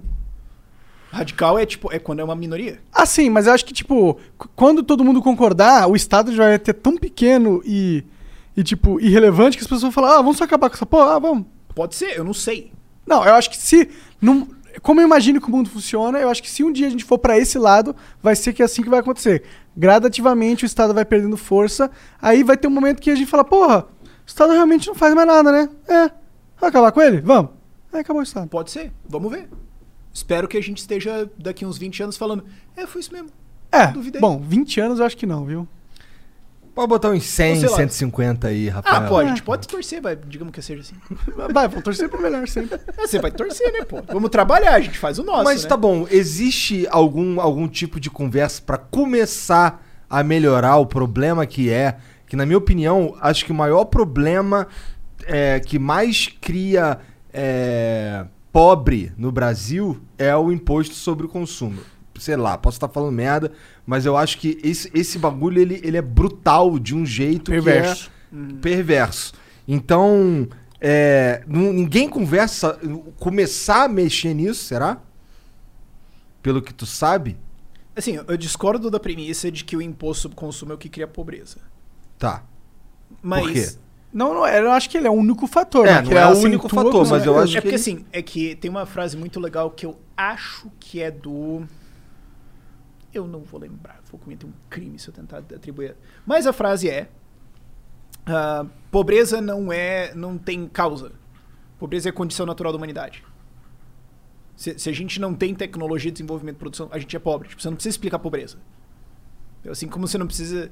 Sem entender. Aham. É, Mas e se o cara foi. Ele foi o muito você sortudo e nasceu debaixo de uma macieira. ele vai tomar uma maçã na cabeça. Mas Já não é pobre? Ele tem uma maçã. Tá, ele tem Caralho, massa. que viagem é essa? Talvez ele invente a gravidade. Sim. Fora isso, é, a gravidade. pobreza é a condição natural da humanidade. O que é difícil de entender é porque, assim, depois que a gente descobriu capitalismo e propriedade privada e começou a instalar isso direto, a humanidade explodiu de riqueza. O que é difícil explicar é, tipo, coisas tipo a Argentina. Tipo, como é que vocês são consistentemente pobres? Como? Tipo, Que porra é essa? O Brasil também. E assim, riqueza é capacidade de produção, é produtividade. É quando eu trabalho uma hora, quanto, de, quanto eu produzo? Se você não tem nenhuma ferramenta, você vai ter que trabalhar na roça, na mão, você vai ser extremamente improdutivo. Se eu te dou algum ferramentário, você vai ser mais produtivo. Se eu te dou uma daquelas, daquelas colhedeiras de GPS, você vai ser muito mais produtivo.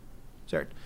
Então é quanto que nós temos investido em bem de capital, em tecnologia, em capacidade humana, conhecimento de produção para a gente aumentar a nossa capacidade de produção. Só que isso é investir. Isso é você investir em maquinário, investir em pesquisa, investir em desenvolvimento de pessoas. Só que para investir tem que valer a pena. Tem que ter retorno. Tem que ter uma segurança e tem que ter retorno. E aí que tá. A produtividade no Brasil basicamente não subiu desde os anos 80. Yay! Eu sei que isso é chocante. É ouvir. absurdo, ainda mais com a tecnologia. né? Mas, é- mas é- você pensa, tipo, cara, hoje a gente tem, tipo, iPads. Co- Como? então, a nossa produtividade basicamente não subiu nos últimos 20, 30 anos. É porque a gente tem muita gente desempregada, né? Não. Não? Não, porque é, eu tô dizendo, por hora trabalhada de pessoa. Ah, de- de quem pessoas- trabalha Quando, não produz quando bem. um brasileiro médio trabalha uma hora, quanto ele É produz? por causa da burocracia estatal. Não é só isso. É porque, assim, a gente está constantemente mantendo o seu equipamento. O maquinário do Brasil é muito velho em comparação à idade média de maquinário pelo mundo. O investimento em tecnologia tá para trás. Tenta importar algum... Quanto vocês pagaram de imposto nessa porra toda? Pra caralho. Entendeu? Ahn, Quer dizer, não nesse que a gente foi pegar no Paraguai. olha só. Ah, o libertarianismo aí. Lá eu paguei o IVA só. Lá se pagou o IVA só. É. É, Sal- Deus salve o Paraguai. Mas o que acontece? E por que, que a produtividade no Brasil não sobe e o salário médio não sobe e o Brasil não enriquece? Cara, é uma coisa muito simples. Não é uma boa ideia investir no Brasil. Se você tem 10 milha no bolso, digamos, pergunta para o brasileiro mediano. Eu vou lá e deposito 10 milhões de reais na sua conta. Você vai abrir uma empresa, investir em produtividade ou vazar imediatamente desse país? Imediatamente. A não ser que eu seja um cara muito, né? Que sabe mexer em. Ah, sim, mas assim, 90 e alto por cento da população vai falar, mano, É, Suíça, aqui vou eu. Se eu, pego essa- eu tenho essa grana e com essa grana. Eu sou um cara que sabe o que fazer com a grana. É, dificilmente eu vou ficar no Brasil. Entendeu? Então, porque você pode investir em qualquer lugar do mundo. Mas você fala, ah, mas não se investe em... Eu adoro esse discurso. Cara, eu, eu adoro esse discurso. É porque o empresário não gosta de investir no Brasil, porque ele não sei o quê. Ah, porque... Ah, e ao mesmo tempo que o cara fala assim, ah, ser banco no Brasil é uma puta, um puta negócio, o banco ganha muito dinheiro no Brasil, puta mamata. Tá, mas, mas se é, por que, que nenhum banco internacional vem pro Brasil? É porque você que é do, do- da militância do pessoal sabe ganhar dinheiro, mas o cara do banco americano não? É isso que você tá querendo me dizer? Pera aí. Tem alguma coisa errada. Ou, ou não é uma boa ideia, ou ele não pode vir, porque tem alguma burocracia que diz não. Certo? E quando você tem essa grana, você pode investir em qualquer lugar do mundo. Você vai investir no Brasil? Hum, é um negócio meio estranho. Ah, o que acontece? Tem galera que fala, ah, eu não gosto de investir no Brasil. Cara, você vai investir em infraestrutura no Brasil. Tá, eu vou gerar energia elétrica no Brasil, digamos. Você ter o retorno nisso aí é tipo 10, 20 anos. Qual que é a chance, né? Digamos, você é um investidor europeu, americano, sei lá, você vai investir aqui no Brasil. Você vai ah, chama o pessoal de análise de risco. Qual que é a análise de risco aí do Brasil, desse país, nos próximos 20 anos? Ter uma grande crise, ter um golpe, ter alguma reviravolta econômica ou algum cara confiscar tudo que a gente investiu e nacionalizar essa porra? É grande. Você vai investir nesse país? Quando você É, pode não. investir em qualquer outro Eu imagino até que já tenham muitas histórias de pessoas que eh, 20 anos atrás investiram no Brasil e hoje estão falidas. Entendeu? Ou Quando você olha um país com todo o histórico de hiperinflação que o Brasil tem, você olha e fala, ah, tá, mas eles arrumaram a casa aí faz uns 20 anos. Menos. É, mas tem um grande movimento político pra desarrumar essa casa, né? Vamos apostar nisso? Aí eu, eu- eu- alguém na mesa vai falar: Cara, a gente tem mais uns 10 países bons pra investir. Você tem certeza que. ou, que nem como eu tava falando exemplo antes da Boozer. Tipo, ah, não, vamos abrir um negócio aqui, vamos fazer o ônibus aqui e tudo mais. Ah, então, ah, o cartel dos ônibus se incomodou e agora você é ilegal. Toma no cu aí. A Uber quase se fudeu nessa. É. Imagina, até hoje tem cidade passando lei inconstitucional pra proibir a Uber. Outro dia tinha um deputado federal, acho que do Rio de Janeiro, mandando boleto de imposto pra Uber pra falar: paga esse negócio aí, senão nós proíbe você no Rio de Janeiro. Alguma bosta assim. Caralho. Durante a, durante a crise do Covid, tinha uma, tinha uma ideia maluca de limitar o lucro de aplicativos de transporte e obrigar a dar pro motorista e tudo mais, que era uma ideia. Cara, ia abrir um rombo nessas empresas de bilhão, ia quebrar os apps de médio porte, ia sobrar tipo a Uber, pra dar tipo 40 pila por mês pra motorista. Não ia mudar nada, bicho. Não ia mudar nada. Até porque a Uber não tem lucro, Agora, né? É, agora imagina, e, e assim, agora imagina que você é o CEO da Uber e te falam, então, cara, tabelaram o preço da tua empresa lá, fuderam com ela no Brasil, você não vai mais ter dinheiro nisso. Você não vai mais investir nesse país. Só que se você é, algum, se você é alguma empresa de tech do mundo inteiro, você fala, eu quero entrar no Brasil, você vai olhar nisso e falar, ô, desprioriza o país aí, vamos pra Índia, Indonésia, esses países grandes aí, Colômbia, sei lá, joga pra baixo da lista, depois a gente vê esse negócio. Investir no Brasil não é uma boa ideia, simplesmente. É burocracia, é regulação, é corrupção, é insegurança. A qualquer momento pode entrar algum político maluco e fuder o país, dar um golpe, nacionalizar tudo, etc. Por isso que as pessoas não investem no Brasil. Isso quando não é um cartel, alguma coisa que diz explicitamente, você não pode competir aqui porque é proibido fim. Então o que acontece? Por isso que esse Brasil continua pobre. Então tá, o imposto tem, tem uma coisa nisso. Agora, não é só esse imposto. É a estrutura institucional e regulatória do Brasil inteira, inteiro, que é feito por uma aliança entre Estado e, em alguns casos, grandes empresários que querem ter um setorzinho econômico dele para explorar você, porque essa é a função do Estado. A função do Estado não é proteger você, é te parasitar. E o, e o Estado brasileiro é excelente em fazer isso. A gente refina isso há muito tempo, a, a arte de o Estado fechar setores e proibir um monte de coisa para um pessoalzinho ganhar dinheiro e o resto não. Essa é a função do Estado brasileiro, basicamente, hoje. Proteger setores econômicos específicos e proteger setores políticos específicos. É isso. Ah, hoje você tem dos coronéis, os coronéis modernos, os cartéis modernos. É só ver nas cidades aí essas máfias de ônibus, é só ver é, quantidade de corrupção nas pequenas coisas que tem, burocracias, que etc, que ou serve para algum político roubar ou para garantir que não tem corrupção. É que não tem competição. É isso. Então assim, ah, tem o IVA, sim, mas tem uma caralhada de regras gigante que de uma forma ou de outra é o que eu chamo de estado de bem-estar empresarial. O estado garante o, o bem-estar de certos setores empresariais e, e aí eu digo empresário no sentido de empreender, então tipo funcionalismo. Ah, não, você não pode ser demitido. Então, quer dizer, então você quer dizer que eu posso fazer bosta nenhuma e nunca ser demitido? Sim. Ou, ah, e estatais. A ideia é garantir o setorzinho e garantir que todo mundo fique de boa e sempre ganhe dinheiro, nunca precisa fazer nada e assim o país vai ficar rico. Aí não ficar rico, todo mundo fala. Claramente isso é culpa do neoliberalismo.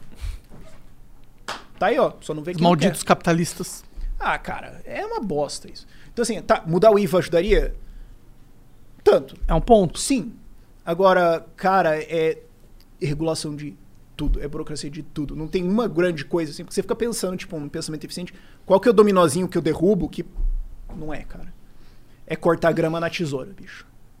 É cortar grama na tesoura. Nossa, ficou, fiquei feliz. Acho É, que. Mas, mas o lado bom Tô é animado. que. Mas o lado bom é que tá acontecendo.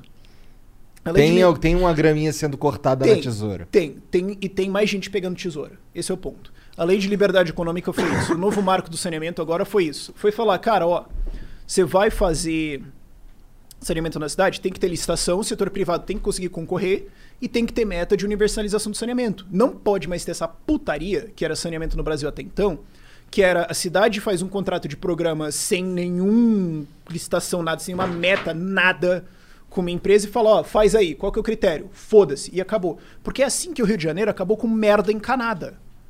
Que é a SEDAI que entrega literalmente merda no cano. Porque eles captam esgoto, porque eles passaram 20 anos não investindo em, em tratamento de esgoto, jogaram esgoto no rio, aí capta o rio, trata esgoto, né, que está tratamento de água e encana bosta pra população. Por quê? Porque não tinha nenhuma mínima obrigação que isso funcionasse. Enquanto isso, a água de Niterói funciona. Por quê? Porque é privatizado, mas enfim. O novo marco do saneamento chegou e falou: cara, você não pode mais fazer isso. Você não pode mais fazer. Agora tem que ter iniciativa privada. Se ela entrar e se ela ganhar o leilão, beleza. Se a estatal ganhar o leilão, beleza. Aí agora eu quero ver. Agora, se ela ganhar, se a iniciativa privada ganhar, ela ganhou, você não pode barrar ela de competir, que é o que acontecia.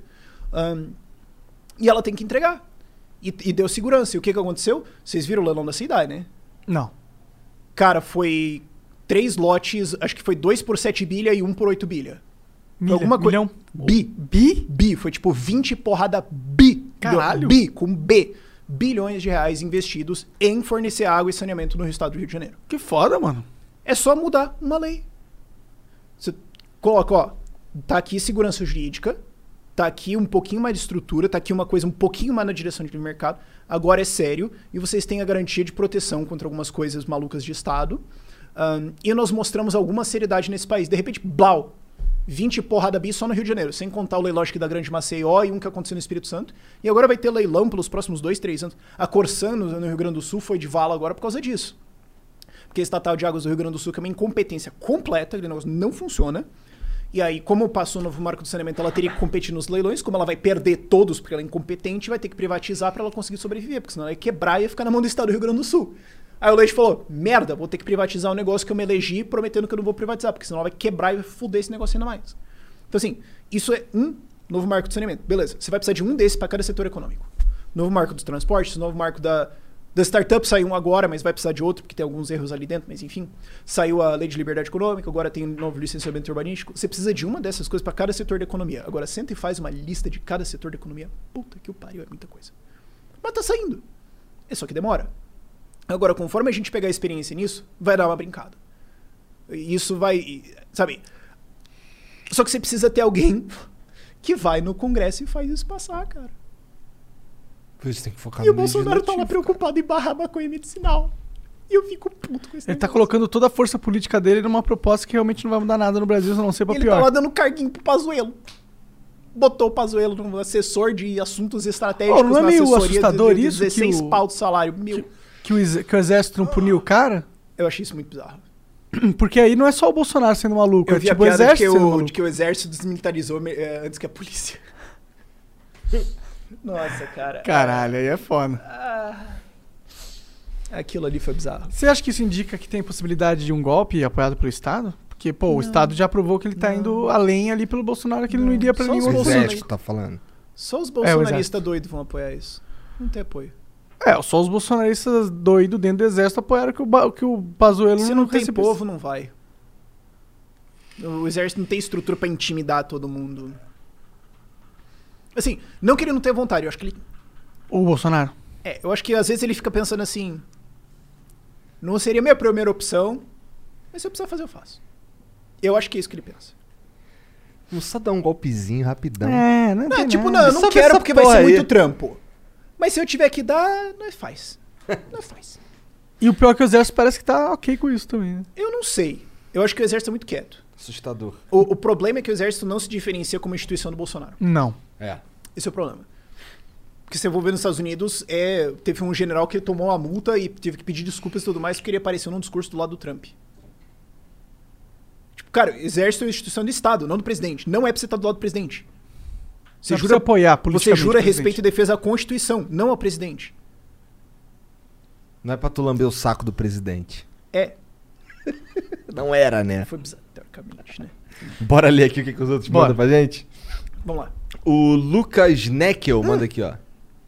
Antes disso, eu queria Ah. dizer que uma amiga minha, Cami, Ah. se fudeu. Por porque quê? ela falou que se eu mandasse um alô pra ela, ela ia ficar 10 dias sem falar palavrão e ia gravar um vídeo roubando milho de alguém. Então agora vai ter que gravar. Então mandou alô, gravar, um vi- gravar um vídeo fazendo o quê? Porque a gente chama ela de ladra de milho lá no grupo do, do Arém do Bife, que é o grupo que também pediu alô. Tá, manda alô pros caras aí. que então. mandar. Como é que é o alô? Como é que é o nome dela? A Cami. Vai ter que ficar Salve, 10 dias sem Cami. falar palavrão. 10 E, dias sem falar palavrão. e é foda, porque essa guria, a cada 10 palavras, ela come o cu de alguém, cara. Sof- vai sofrer 10 dias aí. Mas ela é curitibana? Não, é lá do interior da Milho Supremacy, do interior do Paraná lá. se Entendi, tá. É, se fosse carioca eu entenderia. O Lucas Neckel diz aqui, salve, salve família, salve Rafael. Queria só deixar registrado aqui toda a minha gratidão e admiração pelo seu trabalho e o jeito de passar informação. O que você faz com excelência. Obrigado por ser quem você é. Manda salve pra Atalanta, Santa Catarina. Atalanta, Santa Catarina. Ó, Santa Catarina é um capistão do Brasil. A maior, É? maior densidade libertária por Metro per quadrado. capita é. Não, por metro quadrado eu não sei. Por metro quadrado é Brasília. Brasília. Maior densidade de ANCAP por metro quadrado, Brasília. Sério? Disparado. Qual meme? Ahn. Tú sabes, cuando ordenas un videojuego o unas sábanas nuevas y luego llegan a tu puerta, te emocionas un poco, ¿no? Ahora imagina lo emocionante que es ordenar un auto nuevo y luego aparece en tu casa invitándote a conducirlo. Con Nissan at Home, compra el auto perfecto en línea desde donde quieras y el concesionario te lo envía directamente a tu cochera. Esto seguro supera cualquier orden. Así comienza la emoción. Los servicios pueden variar en los concesionarios participantes, sujeto a la ley aplicable. Consulte al concesionario para obtener más detalles. OMG. Your BFF's birthday is here and you don't know what to get her? No worries. 1-800-Flowers.com has you covered. 1-800-Flowers is the ultimate birthday gifting destination. For those who know, it's not about giving a gift. It's about giving the gift. Make every birthday brighter with exclusive offers and great values on gorgeous bouquets and arrangements. To order today, visit 1-800-Flowers.com slash tune in. That's 1-800-Flowers.com slash tune in. Mas é. é Tá sério. bom, tá bom. Mas Santa Catarina per capita é disparado um capistão. Cara, eu chamo ali, você pega ali, É. começa em Joinville, vai lá pra dentro do Vale Brusque, Pomerode, Blumenau, Jaraguá, eu chamo ali de o Vale da Privatizada. Que tem muito libertário lá. Nossa, que eu vou fazer evento lá é sempre massa. Enche de gente. Legal pra caralho. Eu falo, Maneiro. Cara, o plano B é o seguinte: eu mudo Ideias Radicais de Curitiba pra Joinville, a gente bota um capistão lá, faz um muro, e fala pros gaúchos, cara, mais ou menos é o que vocês queriam, tá? vocês ficam aí, nós fica aqui, vocês elegem o governador de vocês, a gente elege um governador que tá... E pau no Esquece quem- Paraná, porque eles não querem o seu meu país, não. O Zinho diz aqui, salve Rafael. Rafael Radical. No meu primeiro dia de aula de economia na UFMG, o meu professor, keynesiano, falou que imprimir dinheiro na recessão econômica não gera nenhum efeito negativo. O que você teria dito pra ele se estivesse no meu lugar? E como você acha que ele chegou nessa conclusão? Eu não sei como ele chegou nessa conclusão. Acho que tem vários jeitos diferentes que ele pode chegar nessa conclusão, mas eu não vou adentrar na mente dessas outras pessoas. Agora, o que eu teria dito pra ele. Teria Ah. levantado e ido embora? Cara, eu não sei. Eu, eu, eu, eu não, eu, eu não tento debater essas coisas. Eu, eu sempre tento conversar com quem tipo, tá mais próximo, assim. Sabe? É, o que, que eu diria? O que, que eu diria pra ele? Cara, eu não sei porque tem, tem um, Porque assim, quando o cara tá tão profundo e dedicado. Uma parada, tipo, o cara é professor, ele se investiu nisso. Tipo, isso é a carreira dele, a vida dele. Você não vai ali confrontar o cara e fala- ele vai falar, ah, é verdade, É verdade. mentira. Não vai rolar. Vou repensar toda a minha vida. 20 anos de vida. O meu reflexo seria tipo, tá, claramente eu preciso abrir um grupo de estudos libertarianos e escola austríaca nessa economia, eu vou converter os alunos, foda-se. Parece mais factível, né? Não peide seu professor, você só vai perder tempo, cara. A Maria Maria diz aqui, Rafael, Maria acom- acompanho o seu canal há anos. Achei que você ficou um pouquinho esquerdista ultimamente. e a esquerda é o câncer do Brasil, concorda? E o que você acha do Peter, do canal do YouTube. Do Peter, do canal do YouTube Ancap É? Peter mesmo. Ah, não, é. Não, é Gente Peter, fina pra é caralho, Peter, vocês é deviam Peter. convidar Peter ele. é do. Desculpa. Vocês deviam convidar ele. Convidem, vai ser massa. Ele parece ser bem mais libertário que você. Ele é bem mais faca na caveira que eu. Ele é bem mais foda-se do que eu. Ele é bem mais muda essa porra do dia pra noite e valeu. Pega Eu todo não sei, mundo eu nunca no, conversei com ele no tanto, mosquete da bala no- no- Ahn, nos caras. é, gente, é gente boa, é gente boa, coração bom. Ahn, E o. E o mas aquele se eu cara- tô mais Quem que esquerdista. era aquele cara que. Caralho, Paulo Fra- Cogos. O Paulo Cogos que virou bolsonarista, cara. Cara, eu não sei, eu não, eu não gosto de falar de pessoas, assim. Mas tu, mas tu, tu acompanhou essa transição? Não. Eu Cagou. acompanhei o que todo mundo viu na internet, mas eu não sei. Tipo, real, eu não sei. Mas é muito louco. O cara era. Quando falava de libertarianismo, os caras, pô, Paulo Cogos, não sei o que. Aí o cara Hum. começou a defender o Bolsonaro. Ainda tá nessa? Acho que sim, cara, não sei. Faz tempo que eu não vejo também. Mas o que que tava falando? Desculpa, tipo, É, te- não, que você falou que eu tava virando mais esquerdista. É e isso. esquerda é o câncer do Brasil. Eu acho que o centrão é o câncer do Brasil.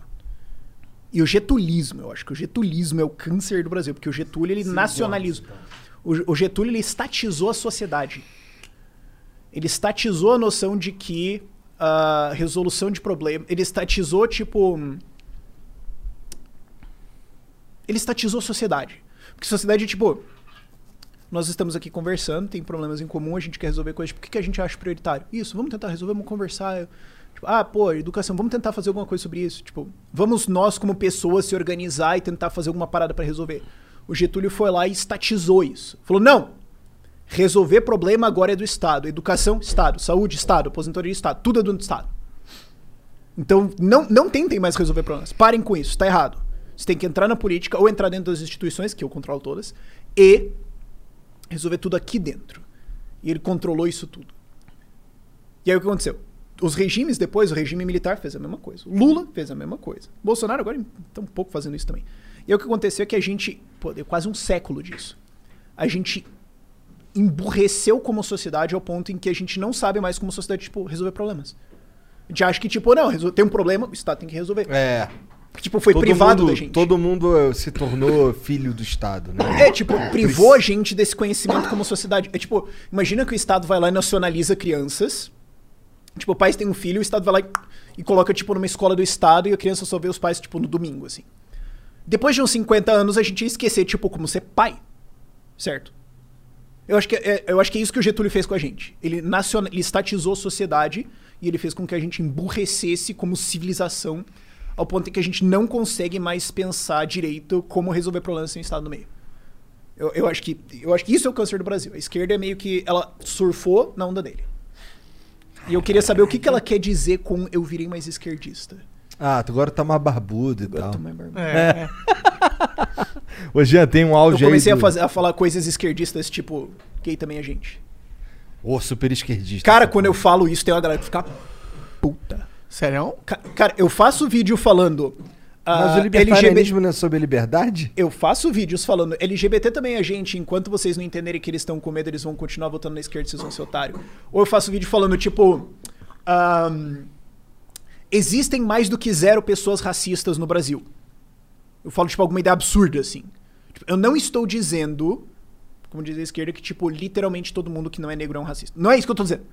Eu estou dizendo que o número de pessoas racistas no Brasil é maior do que zero. E às vezes negros são prejudicados por serem negros.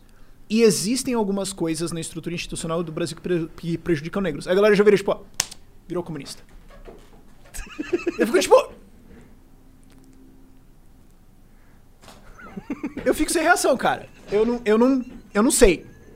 Eu não sei. Tem umas coisas que eu realmente não sei, cara. Caralho. Que To- merda. toda vez que eu faço vídeo com isso, eu perco inscrito. Que viagem. Absurdo, né? E eu fico pensando, ainda bem. É, já foi tarde. filha Ainda da bem. puta. cara. Ainda bem. O Dudu Biladeiro mandou um áudio, Jean. Taca aí. Tudo biladeiro. Salve, salve família. Tô aqui pra agradecer só a presença do Rafael. Se hoje eu sou uma pessoa um pouco melhor, eu devo isso a ele e às ideias da liberdade que ele divulga. E eu queria perguntar pro Rafael: Rafael, como em pleno 2020 é possível existir pessoas que negam o massacre da Praça da Paz Celestial? Ah, cara, o cara tá muito louco num comunismo e quer defender aquela parada. Ele, pra mim é tipo uma religião, entendeu? O cara tá numa fé muito maluca e é tipo... de que, filha da puta? Tô rindo de tudo. Tem que ser maluco mesmo. Não sei, cara. Não sei, bicho. Eu não duvido mais nada, velho. Se Às vezes as pessoas falam, tipo, de zoeira, que alguém tem alguma opinião maluca de zoeira, eu olho e levo a sério, porque eu fico pensando, é claro que alguém tem uma opinião dessas. Você quer me dizer que não tem uma pessoa no Brasil que acha isso?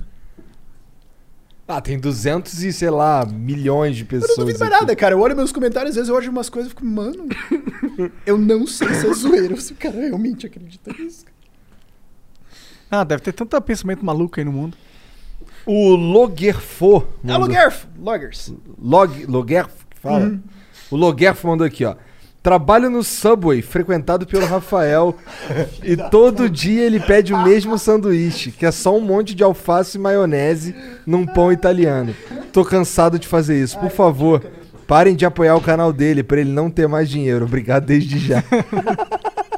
Caralho, tu come Subway de capim, cara? Caralho, pior samba que Cara, já vi sabe alguém o que, que aconteceu?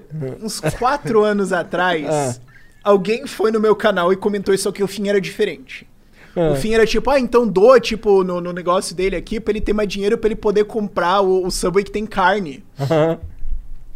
E aí, a internet concluiu. A internet olhou isso e falou: não, não, não, não. O Rafael é bilionário porque ele fala de Bitcoin. Então, ele claramente comprou Bitcoin tipo 2006, antes de existir, tipo, ele é brother do Satoshi. Então ele é, tipo, claramente um bilionário. Então, na verdade, ele tá pedindo esse sabor de alface porque ele é vegano.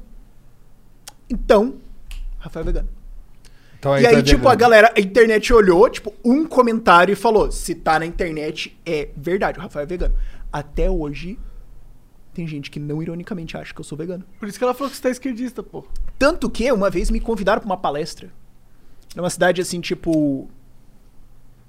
Sabe, Presidente Prudente de São Paulo. Assim, uma cidade, tipo, relevante, mas ainda meio pequenininha.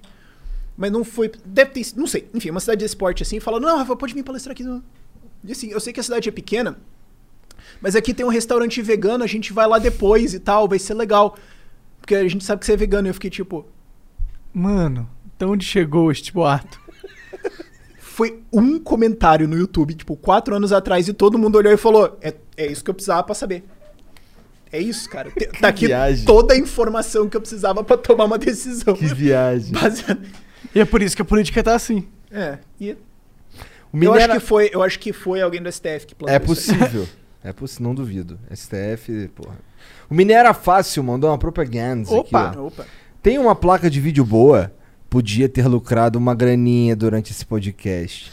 A Minera Fácil é a empresa brasileira de mineração de criptomoedas. Uhum. Ganha até 1.500 reais mensais via Pix com o seu PC. Cadastre-se gratuitamente em minerafácil.com.br barra flow. É 100% legal e seguro. Fala aí, Cara, eu, eu vou falar aqui que 1.500 reais por mês minerando Bitcoin no Brasil com um computador que não vai ser de alta capacidade. Tá estranho isso aí. É até 1.500 reais. Tá estranho isso aí.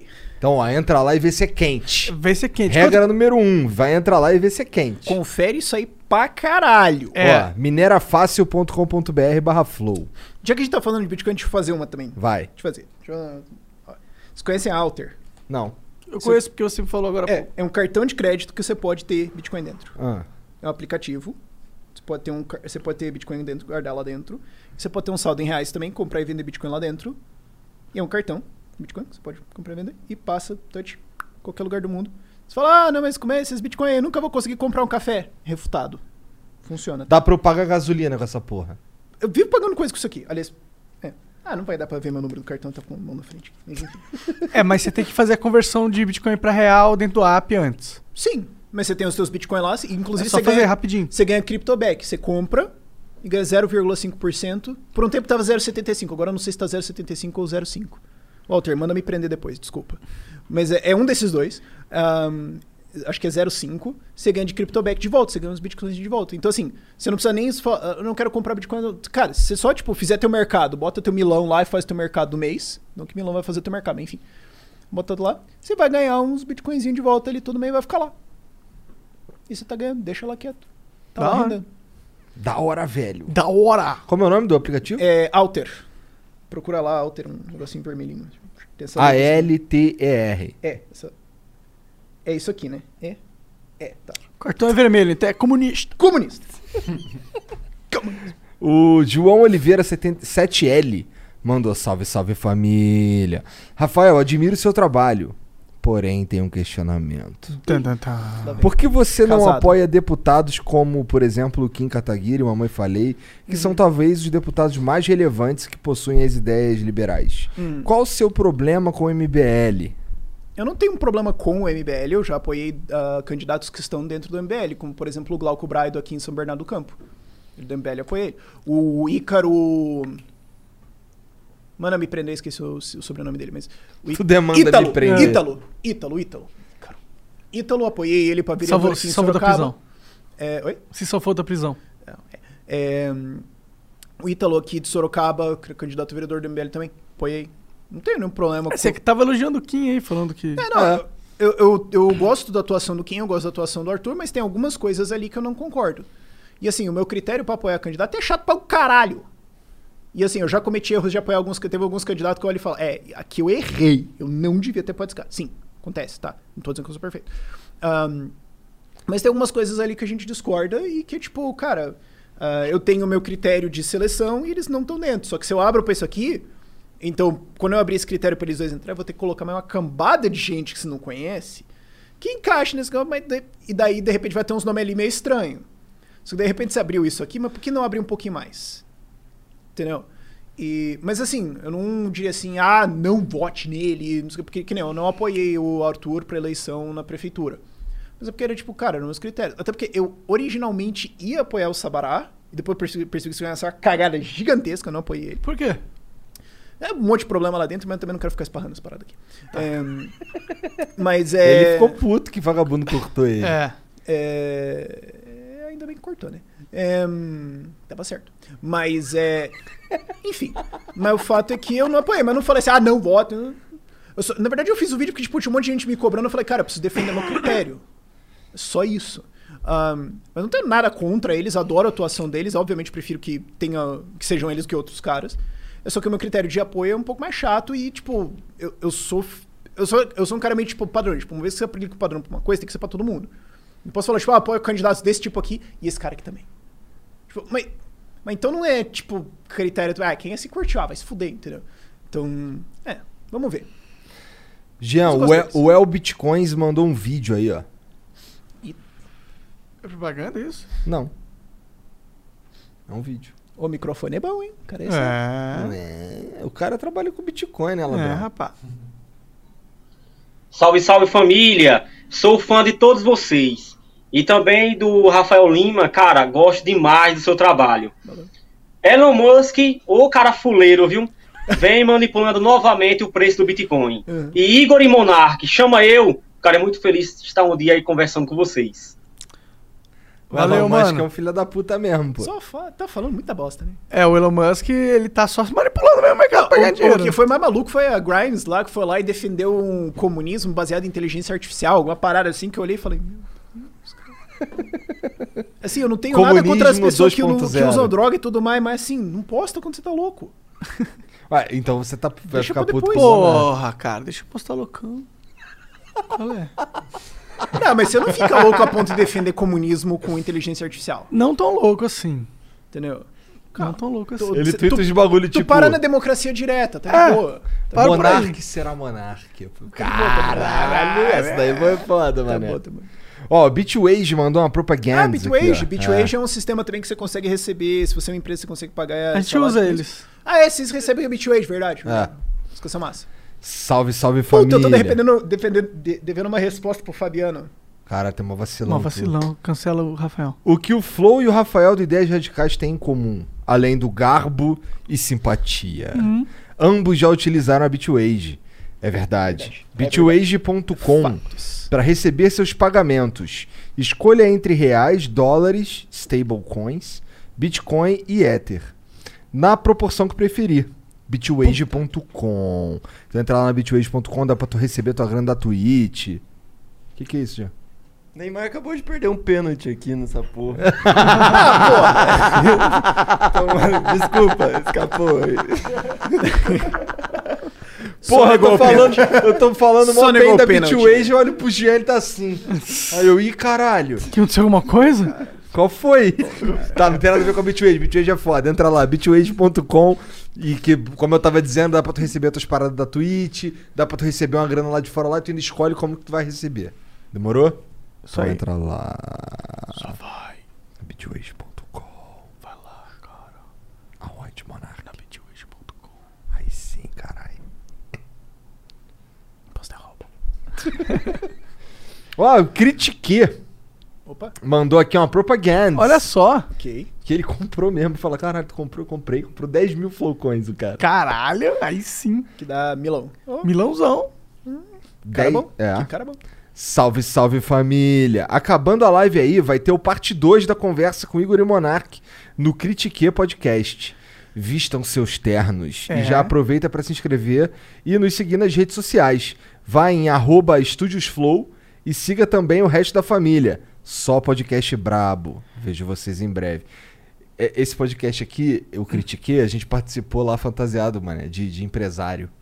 Tá ligado? É. Quer Peraí, ver o Monark e o Igor que de tem terno? imagens de Monark de terno. É. É, pô, Cabelinho bota, preso. bota imagens na Com tela, eu quero ver preso, isso. mano. Eu quero ver Cabelinho isso. preso e o caralho. Só acredito vendo. O Critique é um projeto novo aqui da casa É. que fala sobre é, empreendedorismo, sobre coisas de empresa. Mano, olha só o Igor parece gente.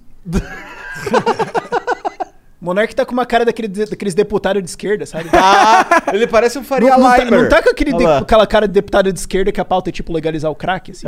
Total, inclusive é o que eu quero. Mentira. Que viagem. Então entra lá, ó, Critique Podcast, vai ser a segunda parte aí.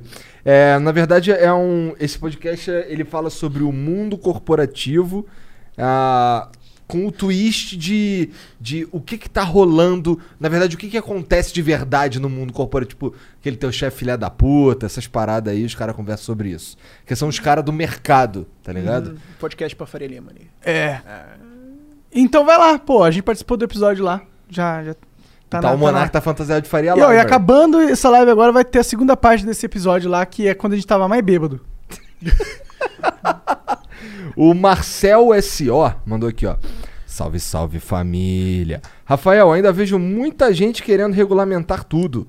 Você também acha que regulamentação mesmo que criminalização? Por exemplo, o auxílio emergencial mostrou que tem mais assalariados fora da CLT do que dentro. Isso prova que CLT criminaliza o emprego? Caralho. É, CLT aumenta o custo de empregar alguém. Sem dúvida. Quando você sobe o preço de alguma coisa ou essa coisa vai deixar de ser consumida, vão dar um jeito de vender mais barato. Então, MEI é isso, informalidade é isso, você bota salário mínimo, mas todos os encargos trabalhistas, mas toda a insegurança e maluquice da justiça trabalhista, é, você vai jogar o pessoal pra informalidade. Que, aliás, não é ah, um acidente. Porque as pessoas acham, é, eu acho muito fofo isso, tem umas certas crenças que as pessoas têm sobre certas políticas públicas que é tão maneiro como elas são infundadas. Tem gente. Tem gente não. A maior parte das pessoas realmente, sinceramente, acha que o salário mínimo foi criado pra ajudar o pobre. É, tem gente que realmente acredita nisso de coração, tá ligado? Sim, Não a tá ideia original do salário mínimo era matar pobre. Aí, aí eu, eu não sei. Aí tu- É, isso que você era- tá quem falando quem aí. Tá é, falando é o- tem um, livro, tem um livro muito bom chamado Illiberal Reformers, Ah. que ele mostra a, a história, boa parte da era progressista americana, virada do século XIX, século XX. Começou a ter um estudo científico da administração do Estado e tudo mais. E era a época que tava pegando a eugenia, tipo, fim, do, fim dos 1800, começo dos anos 1900. Tava pegando eugenia pra caralho.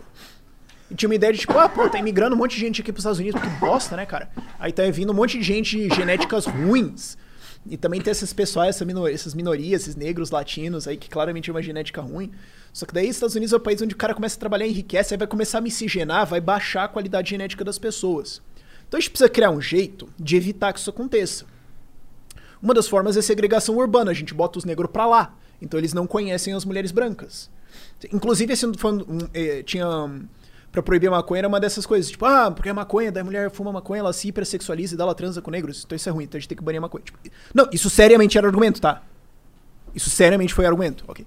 Ahn, mas enfim, uma das ideias era, pô, a gente bota o salário mínimo, porque dessas minorias, essas pessoas deficientes de, de QIs baixos e de, ah, de uma qualidade genética pior, elas vão ter menos recursos, então elas vão se reproduzir menos. Então, no longo prazo, a genética do melhora. Essa era a ideia Viagem do caralho. Essa era a ideia original do salário mínimo.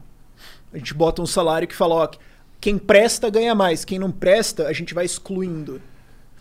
E depois foi usado conforme. ah, especialmente durante, depois da crise de 29, foi usado por vários sindicatos de brancos, porque era muito segregado naquela época, para discriminar contra negros.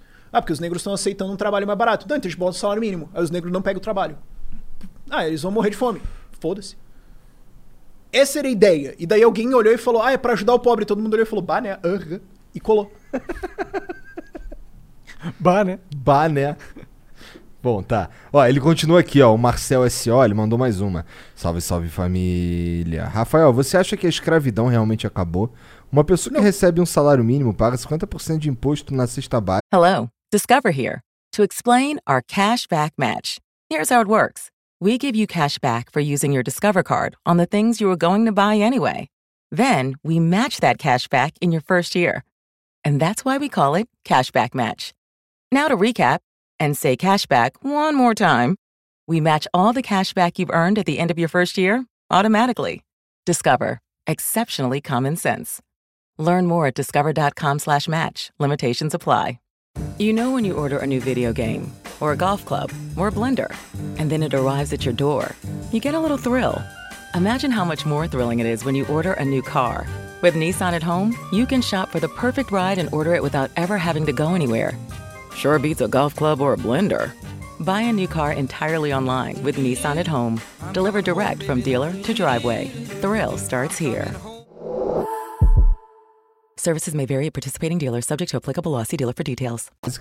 e 30% de imposto na CLT. Ou seja, um assalariado paga no mínimo 70% de imposto. Isso não significa que somos 70% escravos do governo? Tem uma, tem uma contagem dupla aí, eu suponho.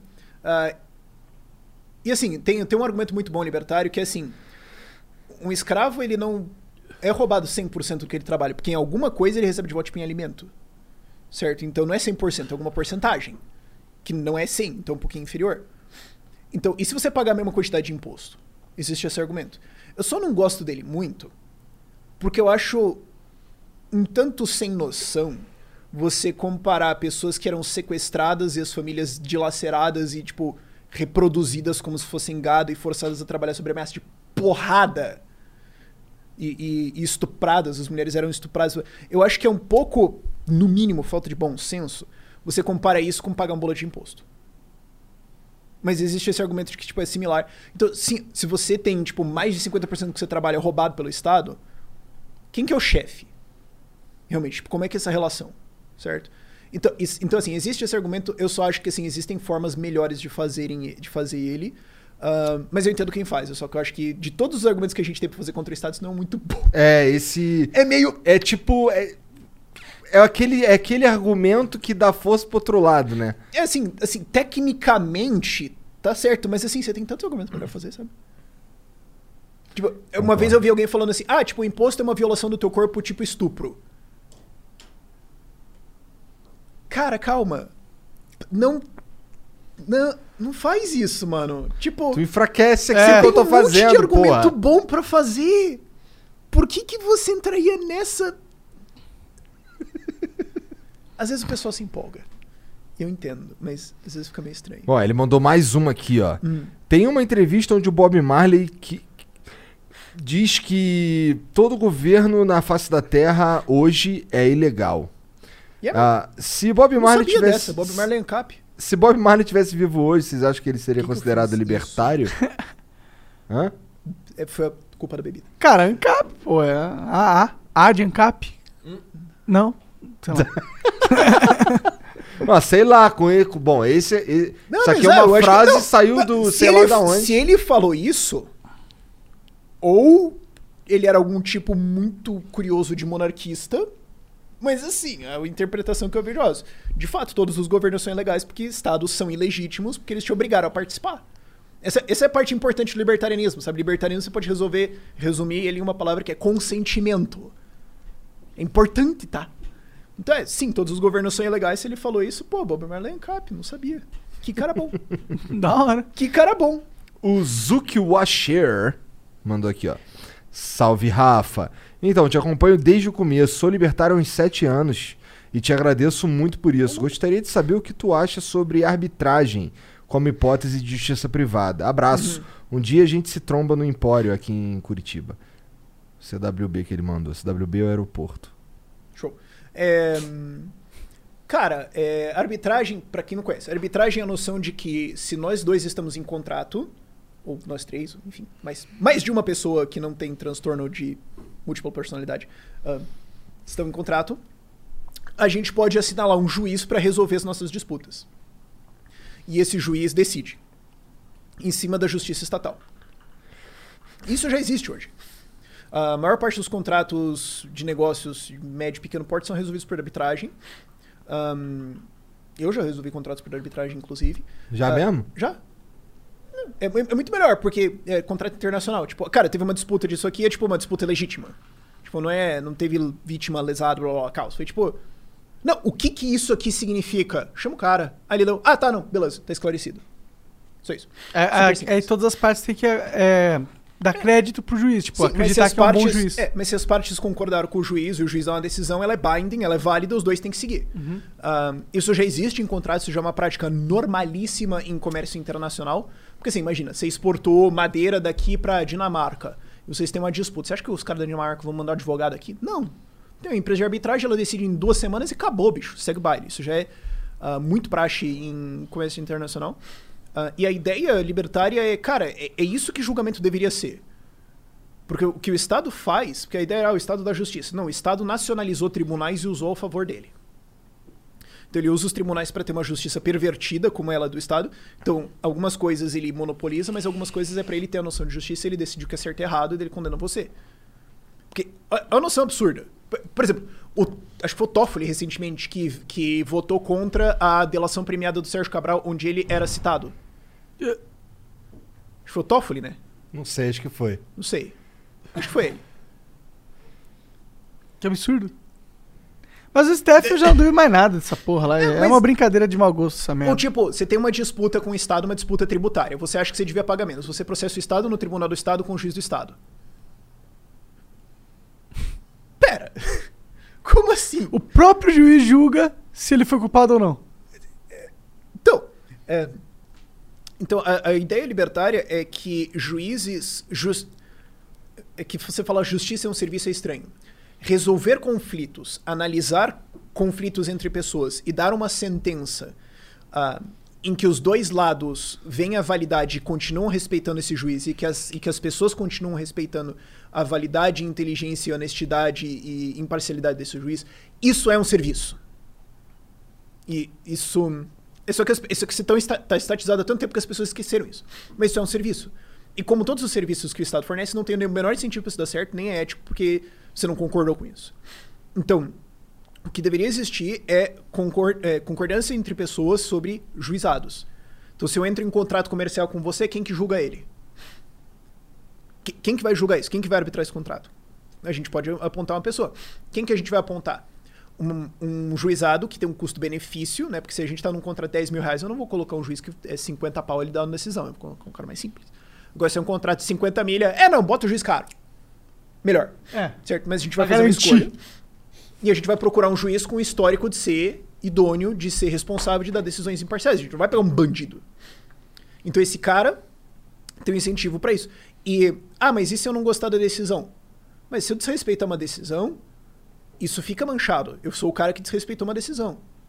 Você vai, você vai fazer negócios. é, Esse juizado vai aceitar esse cara de novo no contrato? Ou outros juizados vão aceitar isso? Não. Você se fuder é muito fácil. Ah, e aí você pode pensar, ah, mas daí como é que você resolve isso? E se eu não concordei? Cara, jurisdição. é, de novo, uma coisa que as pessoas não pensam como um produto ou um serviço. Um espaço urbano com jurisdição e sistema jurídico. Isso é um serviço. Ah, é tipo uma cidade privada? Sim. Digamos que você tem um condomínio, mas ele também tem, tipo, parte comercial, industrial lá dentro, etc. E ele tem um juizado. Quando você entra lá, ele foi constituído pacificamente, o terreno foi comprado pacificamente, ninguém foi obrigado, dinheiro privado, honesto. Todo mundo que entrou concordou, existe alguma constituição, estrutura legal que todo mundo concordou, beleza. É uma empresa, certo? É a diferença pro Estado é que o Estado obrigou alguém a participar. Ele chegou, matou um pessoal, roubou do outro e falou: ah, isso aqui acabou. Quem discordou, cala a boca, senão vai pagar mais imposto. É, mas você tem uma organização constituída de consentimento e ela tem um juizado. Entrou, concordou. Simples. Ah, então eu vou ser julgado aqui dentro se eu fizer alguma coisa? Sim. Você concordou quando você entrou. E esse. E esse... Isso é um serviço. Porque uma jurisdição que tem um. Ah, mas. Porque daí você pode falar, ah, mas e se os caras resolverem condenar todo mundo que é externo? Ninguém vai lá. Imagina que você- você chega no shopping, tipo, você entra no shopping e vem o segurança e dá um socão na sua cara. Você vai lá de novo? Toda Não. vez que eu for, eu tomo um socão na cara. É. Não vou, pô. Você iria num shopping que fez isso com alguém? Não. Que pode ser que ele então, faça por que que comigo alguém, também. Então por que, que um espaço com uma jurisdição dessa ia ser filha da puta? É claro que o incentivo deles é ter um juizado que não só é Imparcial. bom para as duas partes, mas que todo mundo como um todo olhe e fale, isso aqui é sério. Porque eu quero fazer negócio lá. Tanto que tem vários países hoje, a Estônia trabalha com isso, de ter uma formação de empresas remota, de falar, cara, você pode constituir empresa remotamente e usar o nosso sistema de arbitragem remoto, inclusive, porque ele é confiável. Então, se você é uma empresa africana querendo fazer negócio com uma empresa russa, talvez seja melhor fechar o contrato aqui.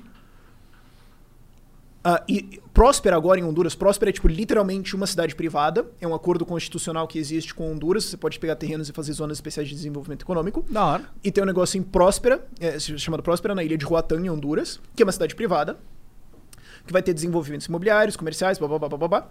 E tem um serviço de justiça e arbitragem. Os juízes contratados são juízes aposentados que têm histórico de common law de mais de 20 anos, acho, de, de, de, de julgamentos.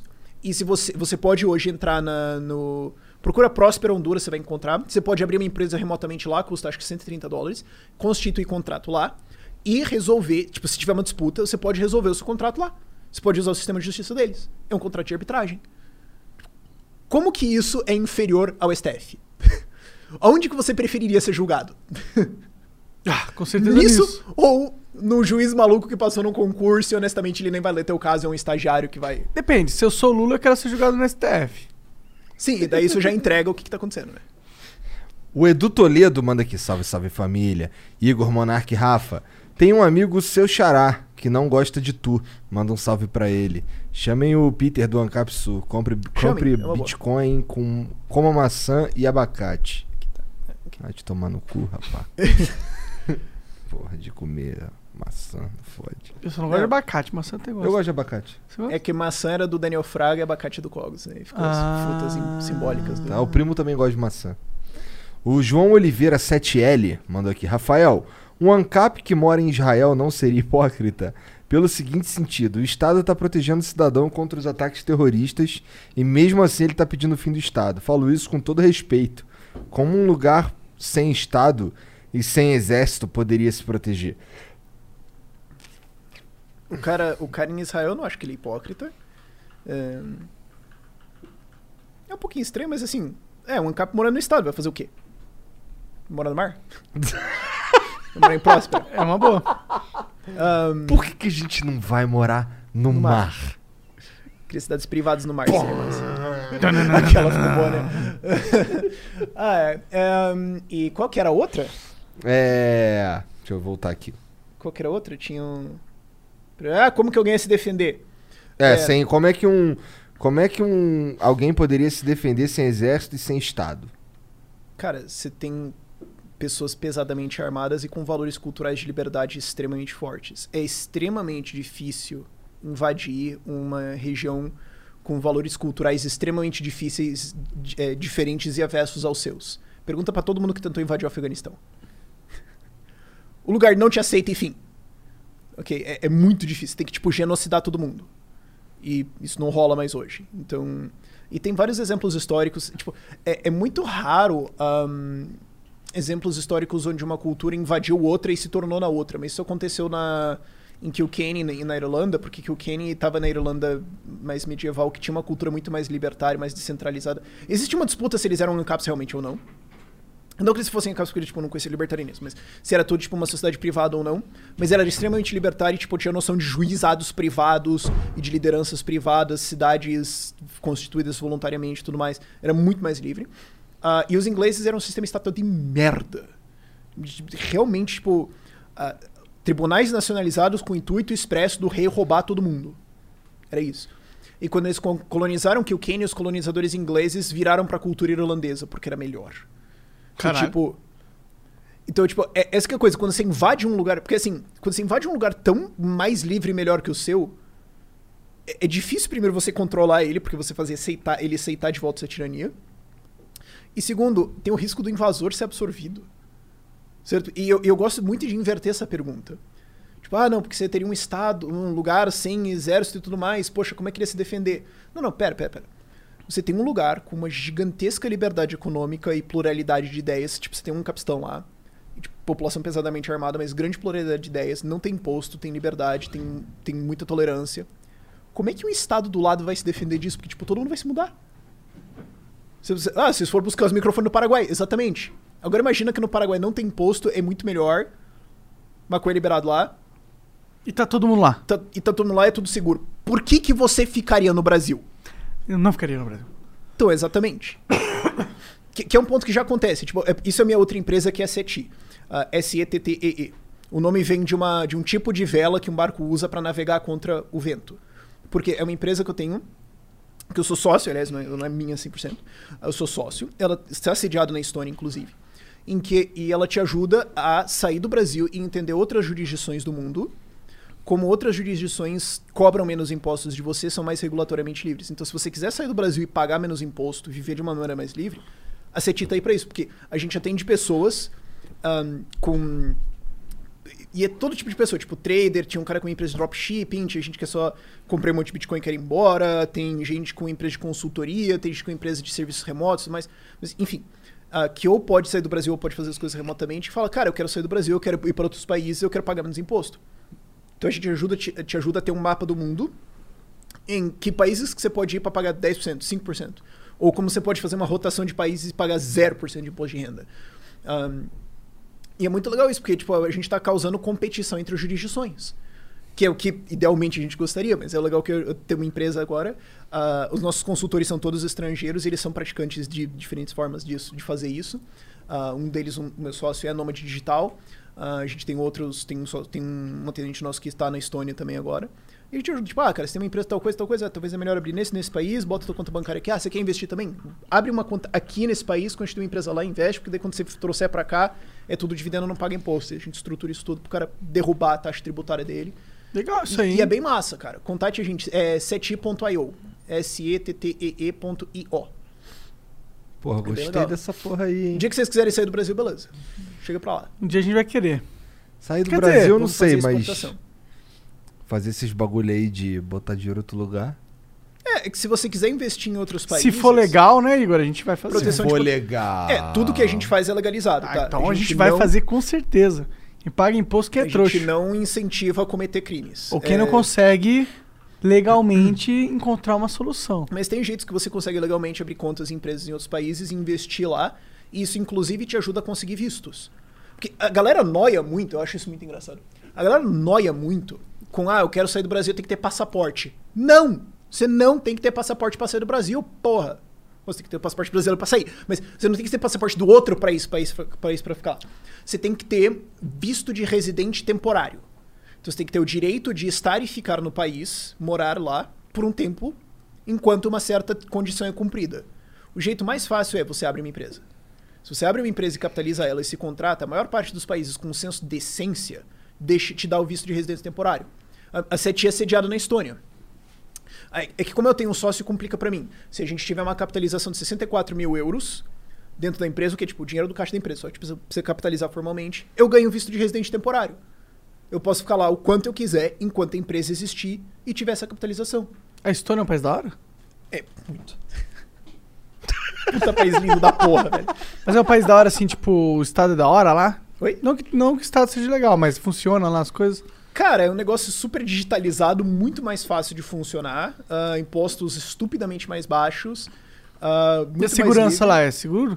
Cara, o maior risco à segurança que você pode ter é tropeçar num bêbado voltando pra casa. Não tem violência lá, não tem crime organizado. Cara, quando eu tava lá, eu perguntei isso, e daí, e daí uns brasileiros que estavam lá, eles olharam pra mim, tipo. Sempre tem a galera que faz essa pergunta. É, típico de brasileiro essa pergunta. Não, teve três anos atrás um russo ficou puto, ele tava bêbado lá, pegou uma arma e deu uns tiros no outro cara e foi tipo comoção nacional. Caralho. É. Mas, tipo, tem vários países. É que se você é self-employed na Estônia é 16 mil euros. Agora tem vários outros países na Europa que é menos. Tipo, acho que Polônia é 7 mil euros. 7 ou 17. Ah, mas enfim, tem vários países na Europa onde se você. é, Portugal acho que é 5 mil euros. É, hum, Panamá era mais fácil, agora eles deram uma chateada. Mas Panamá também é um país bom, Costa Rica também é um país bom. Ah, você constitui uma empresa, capitaliza ela, você pega o visto de residente temporário e vai. Foda Você usa isso, trabalha para outro país, faz um jeito, quando você vê, você tá pagando sub-20, às vezes menos. E vivendo num país muito melhor. Você tá interessado, liga pra gente lá. Moraria muito no interior de Portugal. T-T-E-E.io. Uhum. O Gadsdensp mandou salve, Rafa. Me tornei libertário graças a você e ao pensamento crítico. Creio que libertarianismo diga muito mais sobre como você individualmente leva a vida e sua luta contra o totalitarismo. Uhum. Pois mesmo se só você no planeta for libertário, já é suficiente. O que acha? Abraço. Eu não acho que é suficiente, mas assim, é bom. Eu acho que não resolve. Mas é melhor que Mas- nenhum. É, melhor que nenhum, sim. Mas é, mas é sobre uma coisa pessoal, sobre uma visão de mundo. E é sobre. Cara, eu acho que é sobre uma coisa de respeito aos outros. de, tipo, porque libertarianismo é, cara, só cuida da tua vida. Não quero te dizer o que fazer, só vive a tua vida. Mas eu acho que também tem um amor, assim, tem, vem de um amor próprio, assim, muito grande. De tipo. É, é isso que me tornou libertário. Eu sempre gostei de me desenvolver, de aprender, de estudar, de. ah, empreender é legal, porque tipo, é desenvolver alguma coisa. Eu sempre gostei de criar alguma coisa, fazer isso ver acontecer e tal. E quando você faz isso, você encontra três barreiras. Primeiro é você mesmo, né? Tipo, você aprender. Segundo é os outros, que às vezes não estão querendo investir em você ou acreditar e tudo mais, tem que convencer os caras. E a terceira é o Estado que chega e fala: Então, não. Por quê? Porque eu não gosto, vai se fuder. Fim. Ô, Tati, você pode, mas me dá metade. Você fala, Toma no cu, caralho, a vida é minha, não tua. Sabe? Ahn, eu acho que se você tem um apreço por você muito grande, eu acho que se você tem um, se você tem um, Tipo, amor próprio e, e, tipo, de gostar de se desenvolver, gostar de viver a sua vida mesmo. E você quer viver isso, você quer expandir, você quer sair, tipo, fora do padrãozinho que todo mundo faz. Você vai bater nessa barreira do Estado e você vai olhar e vai falar: Não, mas como assim eu não posso porque alguém não gosta? Vai se fuder, eu não tô, não tô lesionando ninguém. Então acho que se você tem esse amor, se você tem essa, esse, esse. Você pegou a ideia, você vai ser libertário. Você vai sacar isso mais. O Jorge Bastos manda aqui, Rafa, muito obrigado pela divulgação. A UJL é a União da Juventude Livre. Isso. e o objetivo é disputar a eleição da Uni. Já somos mais de 500 estudantes em todo o Brasil e nosso Instagram é arroba UJ, UJLivreBR. Esperamos o pessoal do chat por lá. Fudendo todo o estúdio aqui, né? Importante, temos um Tinder da liberdade. Ih, caralho. Só deve ter homem nessa Anúncios. Ué, qual é o problema dos caras se amarem? Nenhum problema, mas se o cara ama uma mulher, ele não vai encontrar É, o ali. monarca, selo monarca, Homofóbico. Eu sou um homofóbico. Mentira, não sou não. Corta essa, flow fora de contexto. Ah, não, mas sigam o JL, cara. A gente precisa, porque assim, a gente precisa ter esse movimento dentro de universidades, porque é onde você vai formar mentes influentes e tudo mais, a gente precisa estar lá, cara. Então eu acho muito massa ter um movimento desse, apoio pra caralho. Se você tá na universidade, quer combater o esquerdismo, quer conhecer gente livre e não quer mais ficar sozinho nesse mar de sossagem, entre na, outra, na UJL. Pode clipar e usar de promo, JL. É isso, Rafa. Obrigado pelo papo, cara. Valeu. que cara engraçado. Valeu, Rafa. Valeu mais- demais. Quer deixar algum site, alguma coisa, um link? Fala aí onde é que os caras te seguem, onde é que os caras compram de É, tudo. procura ideias radicais e qualquer coisa aí vai achar a gente. Ah, se quiser doar pra gente, vai lá no Catarse, procura ideias radicais ou Gabinete, Liber... Gabinete Liberdade, vai pôr a gente lá. Ahn, que mais? A CETI, entra lá, é C-T-T-I. O nome S-E-T-T-E é dois T's, dois T's. ponto Ponto .io. Vai lá se você quiser sair do Brasil. É, e fica ligado no nosso programa de liderança também, que isso vai ser massa pra caralho. O site é ideiasradicais.com.br. .br, isso aí mesmo. Tá. Eu Morou. falo, só procura ideias radicais em tudo, você vai achar. A gente tá em todas as redes sociais. A gente não tá no TikTok, mas também. é. Erradamente. Ih, erradamente. que tá. erradamente. Ah, mas eu, eu não- Tem que começar cedo. O a- Ideias Radicais tem um podcast? Um a gente, videocast? uma hora a gente vai abrir. Bom, ele, na verdade, é que agora eu vídeos- tô botando a casa em ordem, cara. Eu parei de me importar com o YouTube por tipo um ano, aí foi meio foda. Então quando a gente colocar a casa em ordem, eu voltar pro YouTube mais direitinho, daí eu penso em expandir o podcast. Uma coisa de cada vez. Da hora. Então é isso, galera. Vai lá. Vai no... Opa, engasguei. vai, no... 10 radicais. É, vire mais livre, tá bom? Liberdade é muito importante. É isso. Valeu, gente. Boa noite, chat. Tchau. Boa noite. Hello, Discover here to explain our cash back match. Here's how it works we give you cash back for using your Discover card on the things you were going to buy anyway. Then we match that cash back in your first year. And that's why we call it Cashback Match. Now to recap and say cashback one more time. We match all the cash back you've earned at the end of your first year automatically. Discover. Exceptionally common sense. Learn more at discover.com slash match. Limitations apply.